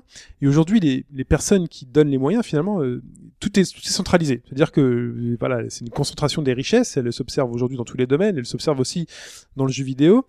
Euh, la redistribution de ces richesses en tant que aide pour la créativité et l'innovation, elle est toujours ma- maintenant pour moi surveillée et scrutée par ces personnes en costume sur le fameux facteur risque. Fait non, on fait pas ça parce que c'est trop risqué, on ne t'aidera pas à le faire, on, ne- sent pas, on ne sent pas, euh, on, a peur qu'on n'ait pas une rentabilité immédiate. Euh, Chaque euro maintenant qu'on va te prêter, il faut falloir qu'on en récupère 1,3. Enfin, moi, c'est vraiment des choses aujourd'hui qui, qui m'inquiètent. Et le mythe donc de l'indépendant euh, dans son garage, comme on a pu avoir dans le passé, moi, je pense qu'il devient de plus en plus faux. Autant que pour avoir un peu de visibilité. Enfin, aujourd'hui, moi, je, trou- je trouve au contraire qu'il a n'a jamais y a du été pour et du aussi contre. vrai. Moi, Ouais, moi, je- moi, il y a, je- il y a une, y a une polarisation. T'as les deux. T'as effectivement des, jeux qui sont commandés à partir d'études de marché, de panels de joueurs, etc. Et à l'inverse, t'as aussi la, la scène, le mythe du garage. Dans le jeu vidéo, quand même, il est. C'est-à-dire que moi, si je veux faire les un deux jeu, subsistent. Le- toujours. mais le marché part vraiment dans les deux sens. C'est le milieu qui disparaît. C'est concrètement, c'est le jeu hyper innovant d'une boîte établie. Ce modèle-là, il tend à disparaître effectivement. T'as les gros qui se concentrent sur le triple A, effectivement. T'as tous les oui, c'est indépendants ça. qui. T'as Ouais, après, quand- marché. ouais. Quand, quand tu vois les, les Sony et compagnie qui, qui soutiennent ceux dans les indés, machin, etc., ça va pas non plus amener à ce que les indés soient ensuite petit à petit, enfin ceux-là en tout cas, formatés. Il y aura toujours des indés qui sont dans les garages, etc. pour moi, ça c'est la nouvelle arme Mais- du truc. C'est-à-dire qu'aujourd'hui, quand les grosses boîtes voient qu'elles se font titiller par euh, des Oui, mais trucs est-ce que beaucoup ça plus Ils essaient de capturer, ouais. Ouais, mais c'est pas les formater ensuite après. Parce Mais qu'après, ils ont une, besoin de rentabilité aussi là-dessus. Enfin, aujourd'hui, aujourd'hui, une arme de gros industriels, euh, quand ils voient un concurrent arriver et qui est un peu dangereux, euh, à l'époque, c'était bon, on va essayer de répliquer, comme tu disais, on réplique. Là, on le rachète. Là, aujourd'hui, ils rachètent. C'est force de frappe, c'est tu nous embêtes trop, on te rachète. Oui, mais ça marche pas avec les indés. Tu rachètes pas. Non, euh, c'est les se, se- Oui, les gens se tu- barrent. Enfin, Tu rachèteras souvent des coquilles vides. hein. Ouais. Quand on voit, enfin, quand les Un créateurs un de Call of Duty ou quoi, euh, machin, après ils se barrent. étaient partis, ils ont fondé un nouveau Mais studio les- directement, quoi. mais les... Il en fait plusieurs fois en plus. oui. Et ils s'enrichissent entre temps. Ouais. Voilà. Bah, ça dépend. Il y a des clauses hein, maintenant dans les rachats, c'est on te rachète, mais tu restes. C'est c'est c'est aussi Ouais, ça. pas- Ouais, On a bah, vu de nombreux exemples de gens qui partent quand même. Enfin, c'est très très fréquent. Généralement, quand il y a un rachat, généralement, enfin, on l'a vu avec Rare la dernière fois, mais généralement, quand il y a un rachat, les, les gens historiques qui ont créé le studio, qui avaient leur liberté de création, ils restent quand même pas souvent dans le truc. C'est et- l'univers. Moi, j'ai peur que le, le j'ai- j'ai peur que ce, ce- cette indépendance devienne un label. J'ai peur que ça devienne le la- nouveau bio de- des supermarchés. Non, c'est ça un euh, peu. Pour Bah, l'instant, c'est devenu, mais ça c'est veut pas dire qu'à côté il n'y a pas d'autres jeux. euh, Il y aura qui bientôt les indépendants, des indépendants. Mais quand tu vas chercher des indépendants, c'est-à-dire que déjà tu vas voir tes triple A, ensuite ces mêmes industriels-là qui détiennent finalement le- ce que tu vois, euh, détiennent les plateformes de distribution, les, les, les, les, relations presse et tout, donc ils vont te mettre, ah bon, tu veux pas des gros triple A, tu veux euh, du euh, de l'indépendant, bah voilà de l'indépendant, mais cet indépendant derrière là, derrière, bah, ils, ils sont quand même un peu derrière, comme quand tu vas chez Lidl euh, ou machin, derrière c'est les groupes Carrefour, Repère. c'est les machins, non mais vraiment c'est ça, derrière c'est les groupes Carrefour ou autres, c'est-à-dire que là il va, aller- il va falloir aller chercher encore un troisième niveau pour voir véritablement Non, les... mais ce qui- ce qui- Oui, Hobbs. vas-y, Hobbs. Non mais c'est juste que en fait mais c'est des inquiétudes, hein. c'est non, pas non, la non, vérité. mais je suis d'accord, il y a un peu de ça, sauf que ça fonctionne pas comme ça. C'est quand un jeu indé a du succès que les gros vont mettre leur griffe dessus. Ils vont dire ah ben si vous voulez on peut vous distribuer, si vous voulez on peut vous mettre en avant euh, sur notre store. Sauf que le jeu il est déjà fait. Le jeu il a déjà eu du succès sur PC. Le jeu il a déjà été mis en avant. Il y a déjà eu un succès de la communauté. Il a été financé sur Kickstarter. Il a été financé par Indiegogo. Il a été financé par un autre moyen, par euh, éventuellement l'achat d'une bêta, d'une alpha. Derrière, il y a eu un travail qui a été fait, qui a été mis en œuvre. Il y a de plus en plus quand même de commandes, mais ces commandes-là, du coup, ils sont pas considérés comme des jeux indépendants, parce que ce ça sont des jeux comme Journey ou d'autres qui sont vraiment des labels Sony ou des, euh, des jeux comme The Witness qui vont être vraiment des jeux Sony. Euh, les vrais jeux indépendants, normalement, sont simplement, voilà, c'est comme Namco Bandai ou d'autres qui vont, enfin Bandai Namco, qui vont chercher les jeux. Ouais, il y a un pan de la recherche en innovation qui se concentre d'ailleurs sur ça, c'est-à-dire comment être à la fois euh, l'exemple, le, le secteur qui fait référence là-dedans, c'est la pharmacie, l'industrie pharmaceutique, qui paye Ah. des, qui, paye- qui génère des marges eux. extrêmement élevées, qui emploie des milliers, enfin des, des dizaines de milliers, des centaines de milliers, peut-être même des millions de chercheurs pour produire du, du blockbuster, euh, etc., etc. Bon, ce modèle-là, il est un petit peu arrivé à terme. Et t'as un pan de la recherche qui est notamment appliqué à l'industrie pharmaceutique, qui est comment on gère les trucs qu'on est incapable, qu'on serait incapable de développer, mais dont on est sûr et certain que des mecs, parce qu'ils sont seuls, vont les produire. Il y a plusieurs façons hein, euh, de, de faire émerger des innovations absolument incroyables euh, à partir de rien. Et tu as un pan de la recherche qui est, qui, qui, est dédié à ça, qui est dédié à comment nous, grosses structures, on intègre l'innovation euh, l'innovation des, des petits trublions. Il y a un concept notamment qui est, euh, qui est un petit peu fumeux, mais qui, qui, gagne, en- euh, qui gagne de la place, c'est ce qu'ils appellent la sérendipité, qui est le fait de produire une innovation incroyable à partir d'une erreur ou au pif. Ce qui, dans les process de l'innovation établis dans les grandes sociétés, est impossible. C'est rigoureusement impossible. Vrai Si- non, c'est pas possible. Enfin, si, euh, Parle-en à Carambar. en, en gros, l'idée, c'est de, de sortir un produit dont tu es sûr qu'il va jamais marcher. C'est Ah, c'est l'appli- c'est l'application la plus euh, jusqu'au boutiste de Ah. ce qu'est la sérendipité. La définition stricte, c'est innover au pif, innover que par hasard, Moi, par je le erreur. voyais pas comme ça. Moi, je le voyais comme, euh, enfin, je trouve que Ubisoft est l'entreprise qui s'adapte le mieux au marché, qui répond Réactif. aux besoins, super réactif euh, toujours. Et ils ont eu pas mal de bol sur pas mal de choses, euh, notamment quand ils montent Watch Dogs la première fois, le succès énorme qu'il y a eu. Enfin, c'est- c'était un poker quoi. Ils te disent, on te montre deux minutes d'un truc super calculé, mais derrière, ils, ils se doutaient pas que ça allait avoir autant de buzz que ça. Tu crois? Non, je pense pas. Je pense quand tu te, quand on je suis te pas met, euh, quand on met, te met ça en one more thing, euh, genre, on te dit quand pas ce que c'est, et là, juste le A priori, en off, ils disaient qu'ils s'attendaient pas à un pareil buzz. Attends, c'était super beau, machin, etc. Il se- Enfin, euh, à l'heure actuelle, enfin, si je dis, oh non, on fait un truc magnifique, machin, ça t'entend pas du tout ça marche. Ça reste un GTA like quoi. Derrière, tu non, peux, oui, d'accord, oui, ça, peut-être un certain GTA Tu te dis qu'il y, a le- il y a GTA en face, c'est le Mais plus au, gros niveau, truc, au niveau euh, du buzz possible. avant, parce qu'au niveau, euh, il était super beau. Il t'apportait, il te, il te parlait, il te faisait- tu pouvais tout pirater, machin, et tu, enfin, miroiter des choses assez magnifiques.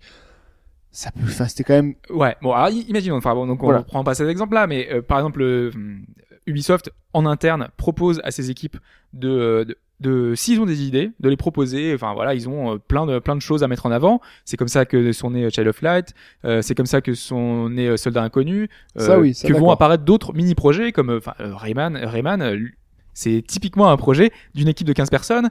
Euh, le jeu d'Eric Chahi, euh, on est on est dans cette logique de toutes petites équipes. On te propose, enfin, vous faites, euh, vous, vous créez ce que vous voulez pendant quelques temps. Si vous avez des idées, vous le faites. Ouais, c'est ça. Ouais, c'est après- c'est l'idée que je dis, c'est des mecs qui sont spécialisés dans comment comment t'intègres normalement ce qui est fait par des mecs en dehors de la boîte. Voilà. ouais, mais faut voir après comment. Ça, c'est un- c'est un pan complet de la Quoi recherche. qu'il arrive, Ubisoft demande quand même de la rentabilité pour, euh, pour Rayman, par exemple. Donc, euh, quoi qu'il arrive, si c'est pas rentable au bout d'un moment, ils vont te dire, bon, allez, c'est bon, casse-toi, on Non, non, ils font des. Je crois qu'ils lissent les gains. euh, Il y a Ouais. une part de prise de risque qui est maintenue. Ouais, les, Ouais. les gros Si- projets. euh, Voilà, si ça reste, Finance voilà, si ça reste comme ça, d'accord, parce que c'est financement plus ou moins propre. Mm. Mais si c'est en gros euh, faire un jeu en pseudo indé et voir que ça marche pas des premiers essais et de les dégager, c'est un peu dégueulasse. Ah, puis les mecs se sont rendus compte que parfois ça vaut le coup de financer à perte euh, des mecs plutôt que de racheter un studio des, des dizaines ou des centaines de millions, surtout quand tu récupères rien derrière, quoi, parce que les Ouais. mecs se sont sauvés. Donc, euh. C'est pas faux aussi.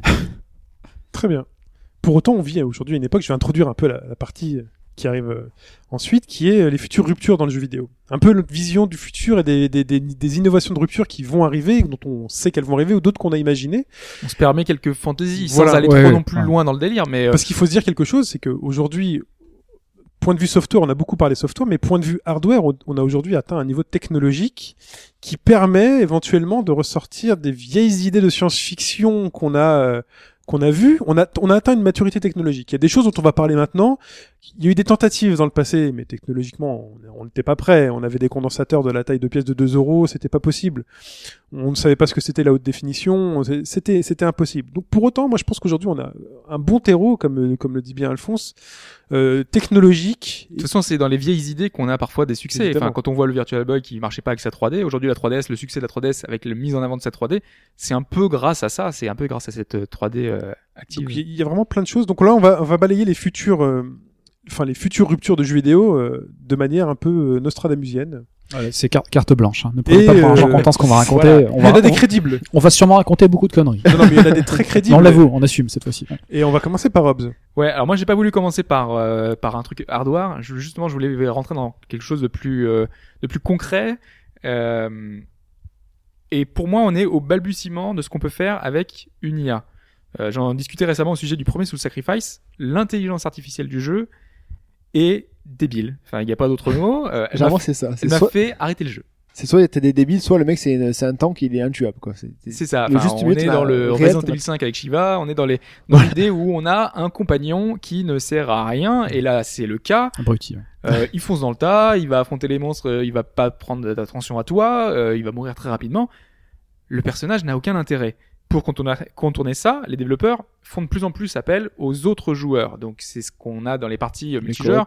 C'est on te ramène, euh, voilà, un, co- en coop, euh, la partie multi. C'est Destiny, c'est on te propose plein de plein de personnages joueurs parce que ces joueurs, ils sont intelligents entre guillemets. Et euh, quand dans Dark Souls, on a un autre humain qui va vous envahir, envahir, parce que c'est pour prendre un autre exemple, c'est là que tu vois que le jeu peut commencer. Parce que l'autre pense comme toi, il sait, il connaît les stratégies du jeu, il peut t'intimider, il sait comment te mettre, entre guillemets, mal à l'aise. Et c'est ce jeu-là qui est intéressant. Sauf que dans un jeu solo, tu le retrouves jamais. C'est une vraie problématique qu'on a aujourd'hui, c'est que l'IA est tellement peu développée que bah, dans le jeu vidéo, on n'a rien, on n'a pas d'entité euh, intelligente pour nous répondre. Il y, a, il y a un vrai test de Turing à adapter aux jeux vidéo. Hein. C'est-à-dire qu'aujourd'hui, le test de mode, Turing, c'est, bah oui, c'est à la mode parce qu'on en parle Ah oui. beaucoup, mais euh, ça, ça passe par la discussion, par le chat. Mais aujourd'hui, quand euh, quelqu'un rentre, fait un drop-in dans ta partie, tu reconnais tout de suite ses comportements. Tu sais, ça, c'est un humain. Parce que euh, il m'a capté, il fera pas de fois. Mais Mais ça, ça, c'est des- le bot. Je sais que... Ah, des fois, t'as des humains plus cons que le bot quand même. Hein.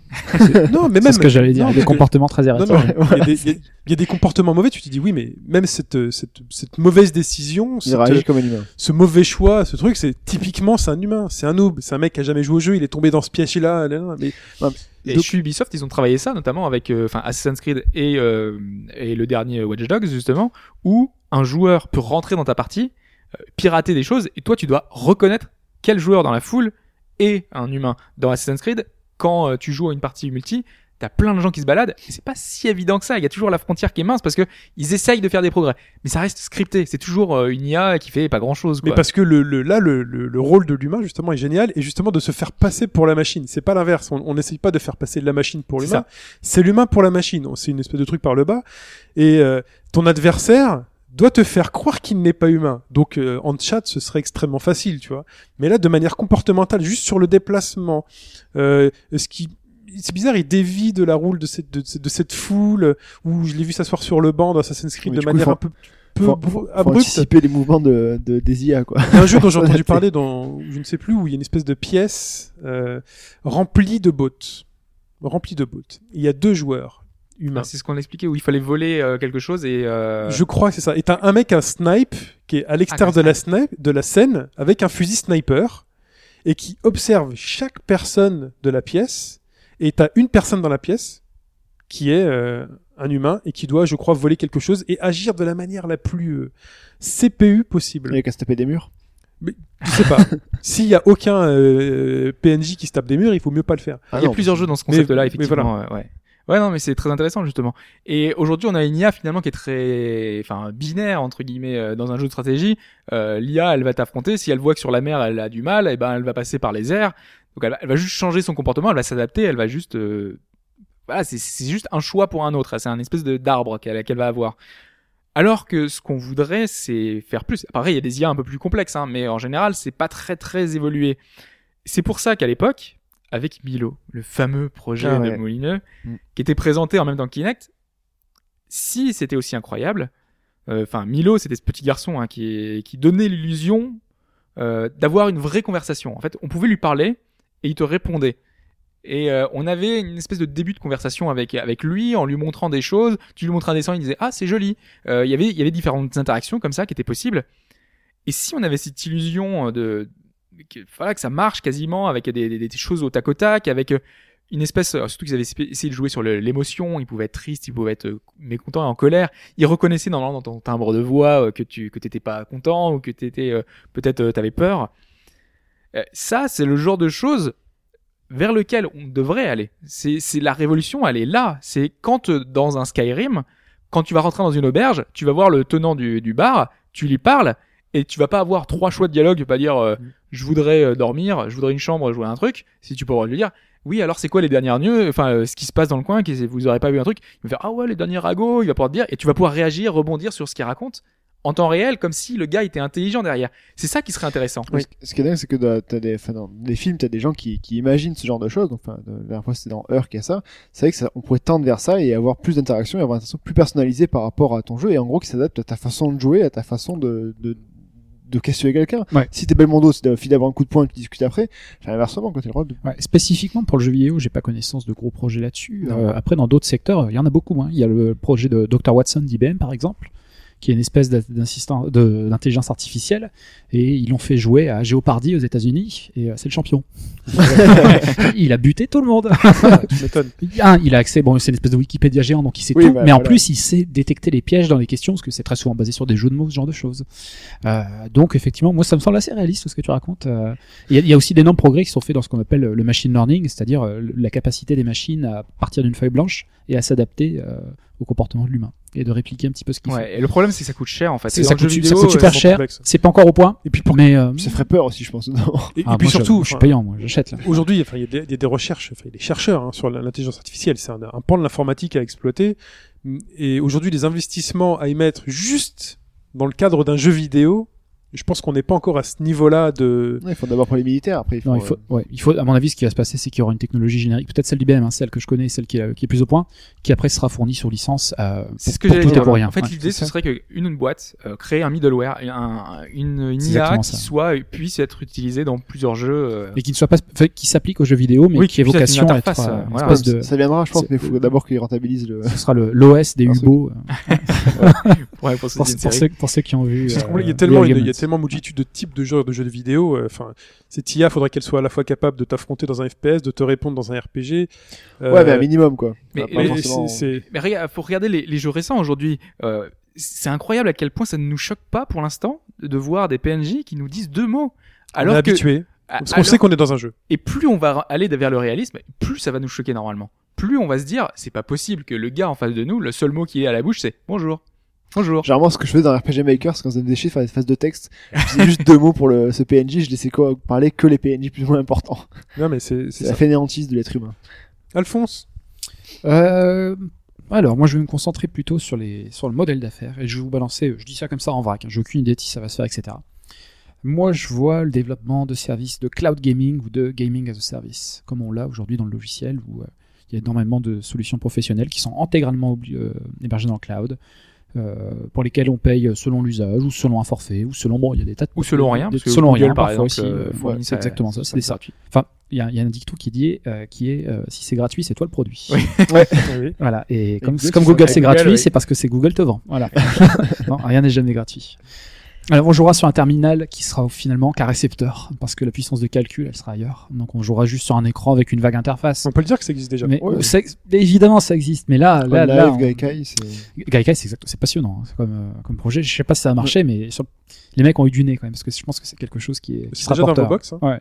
Alors le calcul, bah, il sera effectué dans le cloud, on aura plus besoin de mise à jour. La- L'aspect matériel sera complètement obsolète parce que ce sont les serveurs fondamentalement qui seront mis à jour. Donc, Ouais, et euh, puis là, le récepteur lui-même, bon, faut peut-être le mettre à jour une fois de temps en temps parce que l'autonomie. Alors d'ici là, il y aura eu un, un bon, euh, un bon quantita- qualitatif et quantitatif dans les réseaux quand même parce que on sera dans un univers qui sera nécessairement euh, tout connecté et où tu as du réseau. euh, donc quand tu passes dans un pouf tunnel de 50 mètres, ce qui n'est pas, Au ce qui n'est fin pas le cas fond- au fin aujourd'hui, fond du Cantal. au fin fond du Cantal, ouais, pour tous les gens qui ont encore euh, la DSL 8 mégas ou quelque chose comme ça.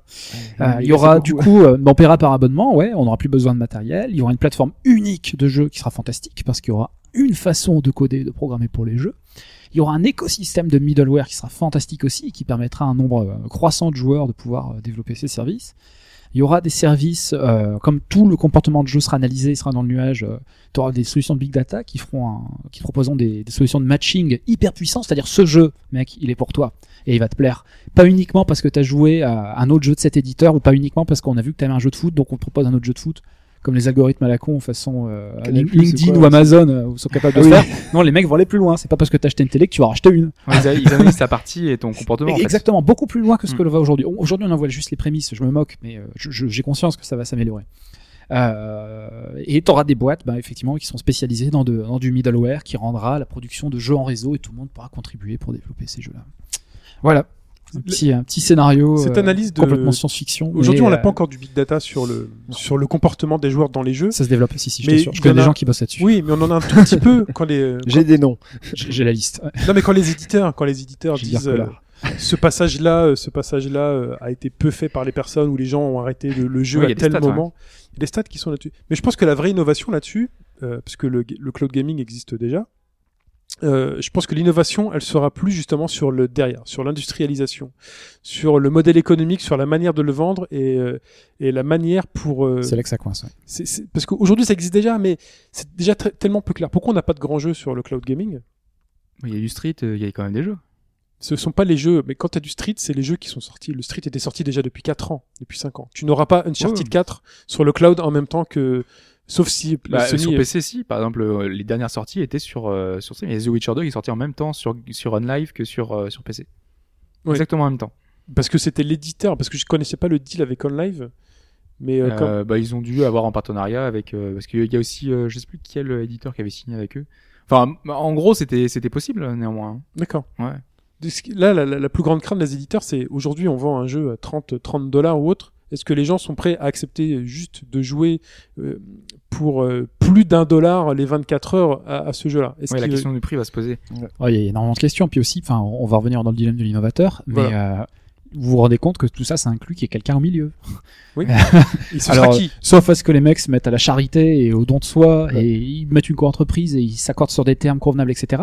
Ça inclut dedans, ça, ça, incon- ça inclurait une espèce de méta-plateforme, une espèce de dieu du jeu qui serait hyper puissant, qui Et bah, aurait un droit de vie ou de mort. et si Donc, on avait euh, une espèce de, enfin, de, de chaîne en fait, une chaîne Nintendo, une chaîne Sony, une chaîne Microsoft. on peut, oui, un petit peu comme sur le maga- façon euh, de l'Amazon Marketplace où Voilà. t'as des boutiques dans la boutique si tu veux. Ouais, Il faut quand même quelqu'un. Euh, faut un Mais- pour les mais- contrôler. mais il y a toujours Et si quelqu'un. Tout le monde propose quelque chose, une solution euh, Peut-être, interface. euh, peut-être, sur, mais ça, euh, ça nécessitera un accord. Et euh, Il faut un accord. traditionnellement, les gens se mettent d'accord quand ils vont crever. Donc, Avec quelle manette Tu vois Non mais Nintendo a aucun intérêt à faire ça de toute façon. Ouais. voilà. Non, personne. Et puis Pas grand, monde, pas grand monde n'a l'intérêt. Donc euh, ça, ça viendrait de quelqu'un qui serait relativement neuf là-dedans. Parce que là, tu vends plus de matériel, tu vends plus. euh, Ah tu bah là, tu, là, tu changes tout, t'es dans la rupture. euh, Et c'est à, et c'est à toi de faire tes investissements pour upgrader tes machines Ah, et tout. bah c'est plus aux joueurs de racheter des machines. ça n'a plus rien à voir. Ouais. Voilà. Euh, c'est à qui? C'est à moi. Ah, moi j'ai une vision qui existe déjà un petit peu aujourd'hui. Je vois Hobbs avec sa Nexus sur la table. Euh, moi j'ai mon iPhone posé qui fait chrono. Euh, on en a déjà peut-être tous touché ces espèces de grands écrans tactiles euh, sous forme de table. C'est pas tout cher. Pas tout cher.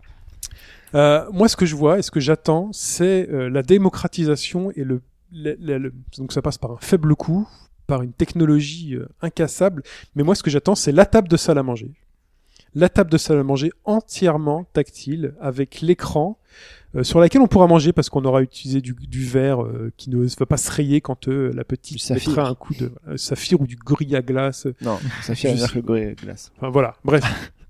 Moi, ce que j'attends, c'est ça, sur lesquels on pourra s'asseoir à 3, 4, 5, 6, voire plus autour, et voir euh, bah, cette grande partie de jeux vidéo démarrer. Euh, manipuler des objets qui seront, euh, voilà, les poser sur la table, les voir interagir en disant, voilà, Des amiibo. Les amiibo, cette espèce de truc NFC, mais où en fait on aura ce système universel, on dira bah j'ai acheté un jeu pour la table et tout le monde se met autour. Tu crois que ta wife, machin, etc., ça a marché le critère Bien évidemment, ouais, Acceptance Factor, ça passe tout de suite parce que pourquoi? C'est qu'une table, chérie. C'est une table de salle à manger. C'est la table de billard, c'est la table de billard sur laquelle tu rajoutes une planche de bois pour manger et mettre une nappe. Si elle se nettoie tout seul, c'est vendu. Non mais mais voilà. Et moi j'attends ça. Cette Ouais, espèce de jeu de stratégie qu'on voyait euh, auquel t'as dû déjà jouer, ce jeu de guerre en temps réel, où en fait le mec préparait euh, sa ses stratégies, bataille, puis, ouais.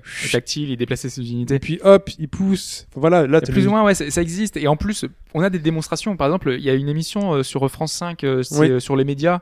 Euh, ils utilisent une Oui. table tactile et ils lancent ces sujets en, en agrandissant. Mais j'ai utilisé un truc vidéos. tactile comme ça. J'ai utilisé Ouais. ça, j'ai été invité par un ami sur le un stand. Alors c'était un truc militaire. C'était chez j'étais invité donc au salon du Bourget au stand de Dassault euh, pilote machin de commandement, nous ont montré qu'ils utilisaient voulaient utiliser cette table là pour le commandement. J'ai utilisé ça dans un truc de machin d'entreprise où t'avais un jeu, on arrive on, a couru et tout euh, on a monté des, des, des, des, des obstacles, on a couru, et puis hop, épreuve intellectuelle, on rentre dans une case, et là tout d'un coup dans une, dans une petite salle, et là il y avait une table, et il y avait quatre places, et chacun de nous quatre, on avait des questions auxquelles répondre pour accumuler du score pour passer à l'épreuve euh, suivante. Mais tout ça, ça reste de l'ordre de l'arcade finalement. C'est des choses qu'on voit à l'extérieur. Mais moi, la, la vraie innovation, finalement, c'est la démocratisation du truc et le fait que ça rentre à la maison, que ce soit abordable et que tout le monde puisse le faire. En fait, Microsoft a, enfin, c'est un- le- entre guillemets un des précurseurs dans ce la domaine-là. Que C'est euh, Surface. C'est Surface. surface. Le- la, la tablette qu'on a aujourd'hui, elle est dérivée de la grande table Ouais. Surface euh, et de tous les travaux qui ont été faits. Le problème, c'est qu'ils n'ont pas réussi à, à diminuer les coûts. Ils n'ont pas réussi à en faire un produit euh, Mais un abordable. jour- mais un jour, ça arrivera. Et- La N-Gage, elle coûtait cher, elle n'était pas adaptée, machin. Mais pour moi, il a fu- pour moi, ça arrivera. Un jour, ça coûtera. euh, Les écrans plats, les premiers coûtaient 120 000 francs. et Peut-être qu'on aura une autre technologie d'ici là. Ouais, c'est Celle dont je vais parler tout à l'heure. Peut-être. Peut-être. Mais, les, deux, les deux pourraient être liés d'ailleurs. mais un jour, ces écrans de, de 1 mètre et demi sur euh, 2 mètres, euh, bah, ils coûteront que dalle, ils coûteront le prix d'une table de salle à manger. On n'aura pas peur de manger Chez Ikea, t'en auras et tout, tranquille. tu peux la monter toi-même. Bien évidemment. Aujourd'hui, ils vendent des écrans plats chez Ikea, un, un, Ouais, d'accord, incrustés mais- dans des Et meubles. tu fais comment pour la rallonge là? Il y a 20 ans, il y a 20 ans, est-ce qu'on t'aurait, est-ce que t'aurais acheté un écran plat chez Ikea alors que tu voyais un modèle euh, chez Darty, il coûtait 120 000 balles? C'était, bah voilà, un jour on aura cet écran-là qui pourra le prix d'une table, qu'on pourra changer au fur et à mesure des décorations. Et ça, ça existe d'ailleurs. euh, Il y a aussi certains restaurants qui font ça. T'as une espèce de table oui, avec. entendu euh, parler. Et en fait, euh, tu poses par exemple ton verre, tu dis, euh, je- veux en fait, euh, enfin je sais pas, un martini, enfin, quelque chose, et il te choisit ta boisson. T'as as des options sur la table directement. Tu peux interagir directement avec elle. C'est plutôt sympa. En plus, t'as toutes les fonctions NFC qui font que ça reconnaît en fonction de, de ce que tu poses sur le sur la table. Pour moi, ce sera le futur casual. truc. Le futur jeu de plateau casual. Ouais, Ça peut être sympa ça. Voilà. Les enfants autour de la table basse. T'auras le modèle table basse, t'auras le modèle table salle à manger, Modèle bureau. t'auras le modèle bureau, euh, voilà. Non, CH, euh, Fetch. Ouais, euh, moi c'est plus la, la réalité augmentée en fait, dans le sens où, euh, alors on a parlé de- du cloud gaming, tu peux jouer un peu de partout. C'est, euh, c'est un, plus ou moins à la mode en ce moment, c'est les Google Glass, même si on n'en a pas beaucoup parce que c'est encore assez cher. Imaginez vous portez, ça existe déjà donc euh, au niveau militaire, hein, dans- depuis les années 80, ils développent pas mal dessus, donc euh, mais que pour le truc militaire. C'est vous portez donc le petit, euh, ça s'appelle d'ailleurs je l'ai noté, c'est le Virtual Retina Display, vous le portez sur la tête et vous avez donc un, un écran personnel qui est créé sur votre rétine en fait, et du coup vous pouvez, tu, je sais pas, tu prends une manette et tu joues en fait qu'avec que toi, donc dans les transports, il y a que toi qui vois le jeu et en gros tu peux jouer à ton jeu tranquillement euh, avec une manette à la main. Tu vois toujours ce qu'il y a à l'extérieur ou pas? Tu vois toujours ce qu'il y a à l'extérieur, Hmm. mais parce que c'est du coup tu vois quand même la réalité, mais t'as quand même l'image du jeu qui est dedans en fait. En surimpression. ouais. En surimpression. Donc imagine, alors il y, avait, il y avait euh, Freddy, Freddy Wong là, qui avait fait une vidéo sur, Oui. euh, il avait fait le hum, sorte de, de rock band ou de, de, ouais, de rocksmith là, euh, ouais, rock band. Et en fait, en gros, tu, tu tiens ta guitare et t'as les, ah, grâce à ta, lunette, t'as les petits trucs qui tombent du ciel en fait et qui te disent où tes doigts doivent être sur le manche en fait. Fini les, quatre touches, tu pourras jouer avec une vraie guitare et reprendre la vraie guitare comme ça. Donc tu as vraiment, t'as la batterie pareil, t'as la basse, le piano. Tu peux faire ça, tu peux jouer, euh, ou alors même tu peux même greffer un petit projecteur en fait sur, sur la lunette ou alors un petit, un projecteur qui en gros tu peux jouer n'importe où grâce encore un peu au cloud gaming qui est donc euh, permettra euh, avec le, le très très très haut débit euh, Il faudra hein, une bonne connexion. voilà Disponible dans le métro. dans euh, le métro sans voilà problème. hein. tu vas tranquillement dans la, dans la une tac boum tu joues euh, sur euh, sur une feuille de papier ou sur, sur je sais pas sur sur, un- sur n'importe quoi et tu peux jouer n'importe où et euh, tu te trimballes avec ton jeu donc fini d'avoir euh, tu peux avoir ta ta console chez toi fini ton iPhone fini ta PSP ou quoi tu peux jouer ce que tu veux n'importe où soit que euh, pour toi tout seul soit avec tout le monde euh, faire un Mario Kart géant sur un immeuble par exemple Et ça, c'est pas, les écrans, ce sera un jour. Ah, vous regardez. moi, je suis persuadé. C'était Oui. la, la principale limite que j'avais par rapport à ton idée de, de la table, c'est qu'en fait, ce sera pas la table, ce sera ce que tu voudras. Ce sera une surface et il y aura ça. une espèce de petit projo qui rendra tout potentiellement tactile. Parce qu'après, c'est l'augmenter, après tu peux la simuler la réalité. Ça, tu, ça peux, serait, tu peux aller encore plus loin, ça faire serait comme fou. ça. faire du Matrix ou du Caprica, la série, etc. machin, tu peux faire des trucs plus fous et te te téléporter de, de, dans le dans le dans le dans le monde directement quoi. Alphonse. Ouais, allez, autre chose. Je sais, que ça, loin, je ça. sais que ça existe déjà un petit peu, mais j'aimerais bien qu'on tire le fil euh, plus loin, de, qu'on tire à fond le fil de ce concept, qui s'appellerait le jeu, une espèce de jeu à 360 degrés. Donc, euh, le jeu ne serait en fait que la partie euh, interactive, mais la partie la plus forte d'une expérience beaucoup plus large. euh, qui serait euh, générale, c'est-à-dire auquel euh, tous les joueurs pourraient accéder, qui serait connecté, c'est-à-dire qu'on devrait collaborer, on serait mis en réseau. Et ça serait basé notamment sur un film, des sites web, une application, des événements live, peut-être même des scènes de théâtre, je sais pas, euh, des, des reconstitutions, des faux, des faux événements qui vont se passer dans la vraie vie et qui seront commentés aux journaux, etc. Ça serait communautaire, ça serait euh, unique, ça serait non réplicable. Voilà. Donc là, on est vraiment dans le, on, on mélange, enfin entre le jeu vidéo et son caractère euh, permanent, dans quelque chose de plus éphémère, comme peuvent l'être les arts vivants, le, le fait de la musique, les concerts, les théâtres, etc. Alors, je vais juste vous raconter un petit peu ça, à quoi ça pourrait ressembler. Alors voilà. Alors, euh, j'ai acheté le jeu, on a acheté le jeu d'ailleurs, et euh, y a un jour, on reçoit un SMS pour aller au cinéma. Et on va au cinéma, on y va, il y a plusieurs horaires, hein, c'est largement distribué, parce que là, il y a un, un architecte, c'est-à-dire qu'il y a une boîte qui est pivot et qui coordonne tous les talents. Qui va coordonner. Le jeu vidéo sera central, parce que bon, c'est notre, c'est notre hobby et c'est ce qui restitue l'expérience euh, de la façon la plus incroyable. Mais il y aura aussi de la musique, des artistes, il y aura plein d'autres trucs. Et donc, on reçoit SMS et on va voir un film au ciné où on voit en première personne. On est dans la rue, il pleut dans un truc new-yorkais avec, vous savez, les volutes de fumée qui Ouais, qui sortent du sortent système de chauffage collectif. Et là, cette personne, nous, on monte un escalier, on rentre dans un appart miteux et on tue quelqu'un. On voit cette personne-là. Cette personne, elle est morte, on ne sait pas pour qui on l'a tuée, et surtout, nous, on, on a vu à travers les yeux, on ne sait pas qui on est. Voilà. Alors après, bah, bah, euh, une semaine après, euh, après avoir vu ça, on est perturbé, on reçoit un jeu chez nous. Voilà, donc on met le jeu dans notre euh, console, ou on va le chercher dans le cloud que je vous ai raconté tout à l'heure là. Et en fait, on est policier, voilà. Et on est policier avec toutes les attributions que ça comporte. Et dans un jeu qui va pouvoir ressembler à une espèce de L.A. noir, euh, on mène l'enquête dans un monde ouvert immense où absolument tout le monde est suspect, absolument tout le monde. Et on n'a aucun point de départ. Par contre, on a la communauté HBGD et du coup, ben, euh, on forme une, une espèce de team collective avec les pouvoirs traditionnels de policiers et on a une espèce de calepin virtuel où on innocente, où euh, on met des petits soupçons sur, sur un certain nombre de personnes. Ah, comme t'as été voir euh, la mamie du deuxième là Non, j'ai pas été, j'ai pas eu le temps. Imagine-toi, voilà. Ouais, attends, moi je vais aller voir l'autre. Ok, donc toi tu t'occupes du quartier. Mais on perce pas. Alors peut-être que euh, on perce pas, mais il se trouve qu'il y a un beau jour à la télé, il y a une publicité. C'est pas net. C'est pas net du tout. C'est l'image un petit peu brouillée. Mais on voit, on voit euh, un quartier, on voit le plan d'une carte. Et du coup, on va concentrer nos efforts là-dessus. Et puis, bah, il y a une semaine après, il y a Chine, il reçoit une carte SD avec euh, qui met dans son ordinateur et qui en fait les dossiers euh, qu'avait la personne qu'on vient de tuer. Voilà, avec, on va peut-être pouvoir identifier cette victime, on va pouvoir mettre un nom là-dessus. Ouais, Chine, t'es à fond. hein. Ouais, Ah, moi a- je suis à fond là. en plus je vous envoie les copies. Je fais attendez, je vous Il- envoie les copies. il a bloqué. Il y a que Pipo qui joue Mais pas. est-ce que nous, on n'est pas le coupable? Ah, ce serait fort. Ah, et après, bah, il y a des vidéos. Euh, twist. il y a- il y a des vidéos. Le mec, le mec, le mec confesse hors champ sur YouTube l'avoir tué, mais on voit pas qui c'est. Mais il confesse et il va donner des détails. Bah, Peut-être va qu'avec ces détails, remontes, non? On va peut-être, mais peut- il a fait, un- il a sûrement des routeurs ou il a, il a- Ouais, il a proxy, il a- il a- peut-être, mais peut-être effectivement. euh, Du coup, si t'as, c'est un mec qui est capable de localiser dans ton équipe, tu vas peut-être gagner, voilà. Et donc, on a des séances de confession hors champ comme ça qui apparaissent sur YouTube. Et après, je vous laisse imaginer absolument tout ce qui pourrait, euh, tout ce qui pourrait se baser derrière ça et qui ferait qu'on serait plus, on serait dans une espèce de méta-expérience. Ça, ça serait pas le genre dominant de jeu vidéo, ça serait juste un exemple de ce qu'on pourrait faire en tirant parti du, du- de la force du jeu vidéo pour le caractère immersif et la connexion avec tous les autres Un médias. peu comme The Game. C'est quoi le film avec euh, qui se fait enlever?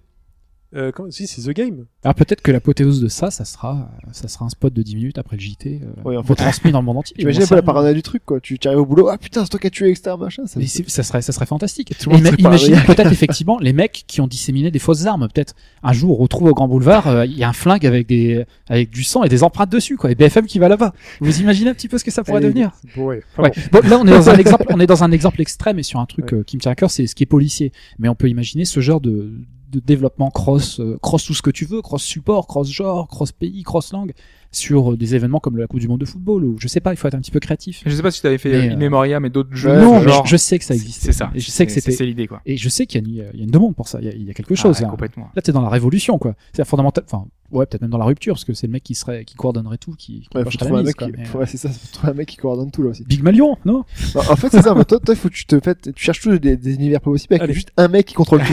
Tout le monde cherche à faire ça. ça peut monde, tout le monde cherche à faire ça. Nous, dans le, enfin, dans le titre qu'on avait fait de, de- d'Eric Viennot, on avait eu, eu, par exemple, à un moment, on avait eu une information comme quoi il y avait des documents qui étaient dans une, dans une cathédrale et on disait monter, certains étaient allés directement dans la cathédrale et chercher des documents qui étaient cachés sous une pierre. Voilà, il y a, plein de, choses comme ça qui font que et t'as l'impression d'être dedans, de Ouais, il faire était- partie il de parti en voiture dans la neige, etc. machin, sous la petite chapelle, il avait soulevé le truc, il avait trouvé un truc dedans. quoi. Voilà, mais imaginez ça à d'autres univers, sur des formes plus légères, Ouais. plus faciles, plus complexes, et sur d'autres jeux. Mais pour moi, ce serait... euh, Ah, là, ça en vaut du bois, quoi. Un mot rapidement sur la réalité virtuelle quand même, puisqu'elle est là, elle est à nos portes. Euh, elle n'est pas encore proposée. Euh, on ne connaît pas encore la réception du marché.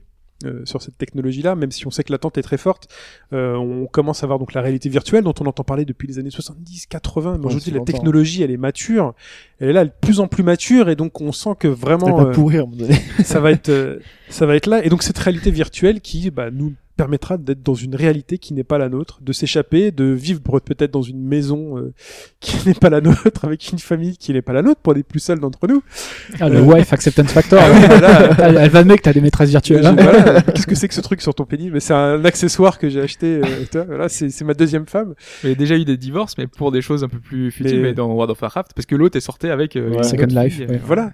Mais donc voilà, la réalité virtuelle telle qu'on la voit aujourd'hui, on est au balbutiement. C'est voilà, c'est des jeux, des FPS, des TPS, on joue, voilà.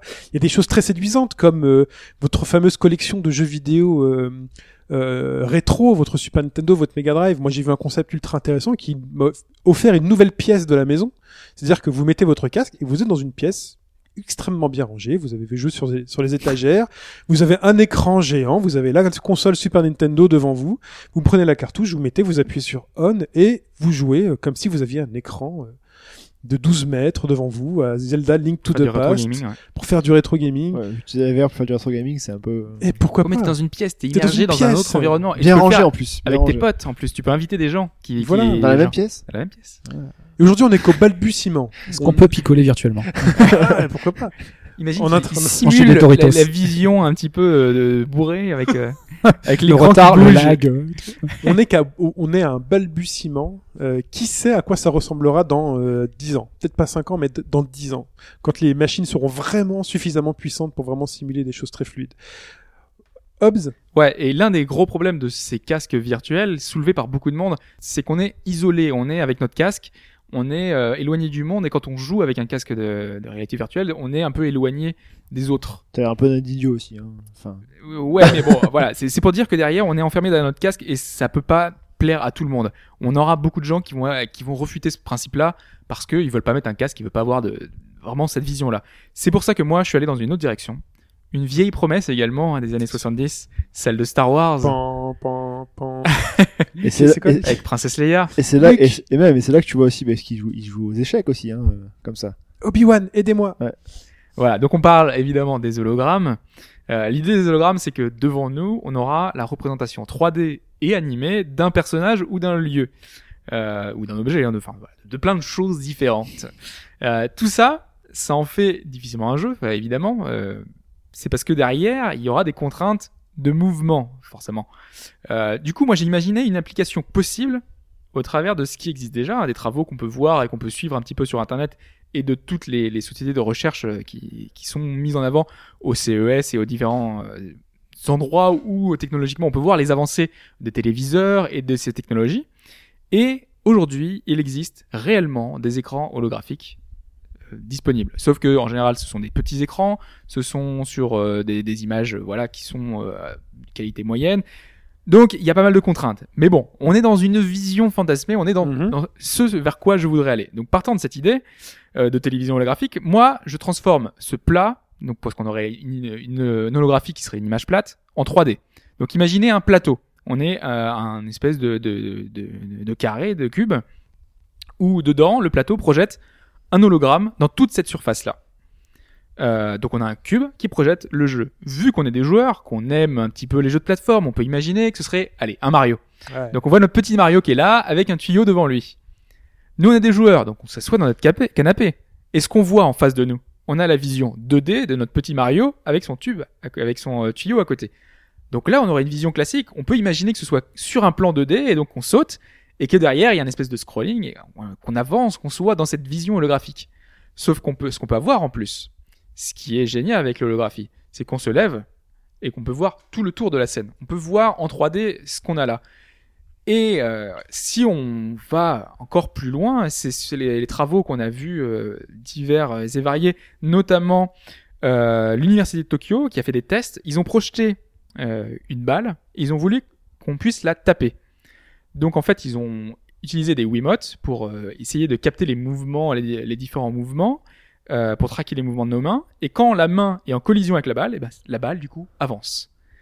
Euh, ils sont allés encore plus loin. Ils utilisent un système qui envoie des ultrasons pour avoir une représentation parfaite de notre main. Mhm. Donc, ils ont le volume, ils savent où est-ce qu'elle est, elle est au-dessus de la plaque. Donc ils savent quelle forme ça a et la balle du coup quand elle tombe dans notre main, eh ben elle bouge sur la main, elle s'arrête, mais elle elle se déplace dans notre main. Donc tout ça pour dire que notre notre cube, notre Mario qui est dans notre euh, dans notre petit cube, on peut imaginer interagir avec lui. Donc si on prend un autre type de jeu, on peut prendre un RPG ou un, un jeu tactique tour par tour. On a des unités qui sont sur le terrain. Toi, t'arrives là, t'as un plateau en 3D avec tous tes personnages qui sont qui sont là, ils sont sur le terrain. Tu prends tes doigts, tu les utilises et tu les déplaces, tu les mets où tu veux. Si on, on se, on se, on va dans un jeu, un godlike, on prend le jeu de de- d'Eric Chahi, Là, c'est le godlike uni, euh, euh, ultime, ça. on a From Dust, un From Dust où on a euh, donc euh, notre une espèce de montagne et nous avec notre doigt, tac, on crée le Mhm. ruisseau. Ah, mais je vois bien, Tac. je suis, je suis transporté là. Non, mais en plus, on est peux, dans le truc quoi. tu peux reprendre genre sur une tablette, jouer à risque, etc., bouger des unités, c'est ça en fait. Hein. Moi j'adorais voir par exemple ce Mario, tout le niveau représenté sur la table là, Et tu peux faire des zooms, des zooms. du début à la fin, et le Mario qui est là devant moi, et qui me dit bah écoute, il faut que j'aille là-bas. Et donc là, faut que je me débrouille même avec une manette, un stick, juste voir et moi me balader avec lui autour du truc. Fait attends, bah là on va passer par là. Fait attends, là je vois un trou, hop, je descends, éventuellement faire une rotation. Ah ouais, je vois bien. Un peu comme la map dans The Division, euh, Exactement. Voilà. Ouais, non, mais c'est ça, plus détaillé en plus. Ah, ce serait bien ça. Donc c'est pour ça que Ah, les hologrammes, si la technologie arrive un jour, parce que ça, c'est, enfin, c'est compliqué à mettre en place et c'est cher. C'est cher, C'est toujours le pro, la problématique, c'est le prix. Euh, ça peut être vraiment intéressant. Ça a pas, ça peut apporter au jeu parce que t'as vraiment une vision de, tu peux euh, J'ai plus qu'on le que voit pas de interagir notre- avec le jeu. J'ai j'ai peur qu'on ait ça. J'ai peur qu'on ait ça, mais dans la VR. Parce que ça, on peut le faire dans la VR. C'est vrai. Tu vois? Mais là, c'est vraiment comme si t'avais une maquette sous Ah, les yeux, ça. quoi. C'est ça. Tout le monde pourrait y jouer quasiment. Enfin, pourrait te, te filer des conseils, tout le monde verra ce que tu fais, tout le monde peut interagir avec le. Ouais. Ça serait quand même. euh, C'est puissant. Ou dans la VR en réalité augmentée. Ou en réalité augmentée. euh, Ça peut aussi. Ouais. un grand flashcode sur ta table et boum ton euh, ton truc qui est là et il voit ta main et le déplace. Tu vois, on peut allier ces différents trucs. Tout en jouant à un cloud gaming, tu feras un peu tout, tu sais. Mais il va être temps de conclure ce podcast quand même, messieurs. Parce que ça fait un certain temps qu'on est là à, di- à- enfin, à discuter euh, du passé, du futur et euh, de l'innovation. Et je pense qu'on a appris pas mal de choses. En tout cas, moi maintenant, dorénavant, euh, dans mon métier, et même quand je vais observer d'autres industries, j'aurai ces petites clés que Alphonse m'a données sur les différentes innovations. Je vais peut-être même demander Ça, un c'est diff une là-dessus. inno- innovation de rupture. Non mais je veux voir si je peux pas demander un diff là-dessus.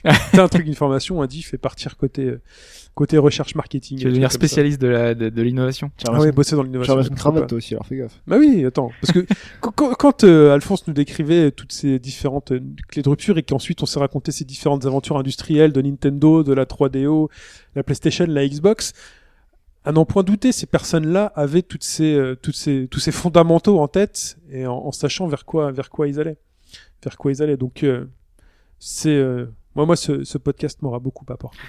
Vous voulez dire un petit mot pour conclure? Non, et si dans les commentaires, vous, euh, comme moi, voulez le retour de la Game Boy Camera qui permettait d'imprimer ces photos euh, retouchées en noir et blanc qui était génial, eh ben, euh, dites-le, dites-le nous. Fais une photo avec ton, avec ton téléphone et tu l'imprimes.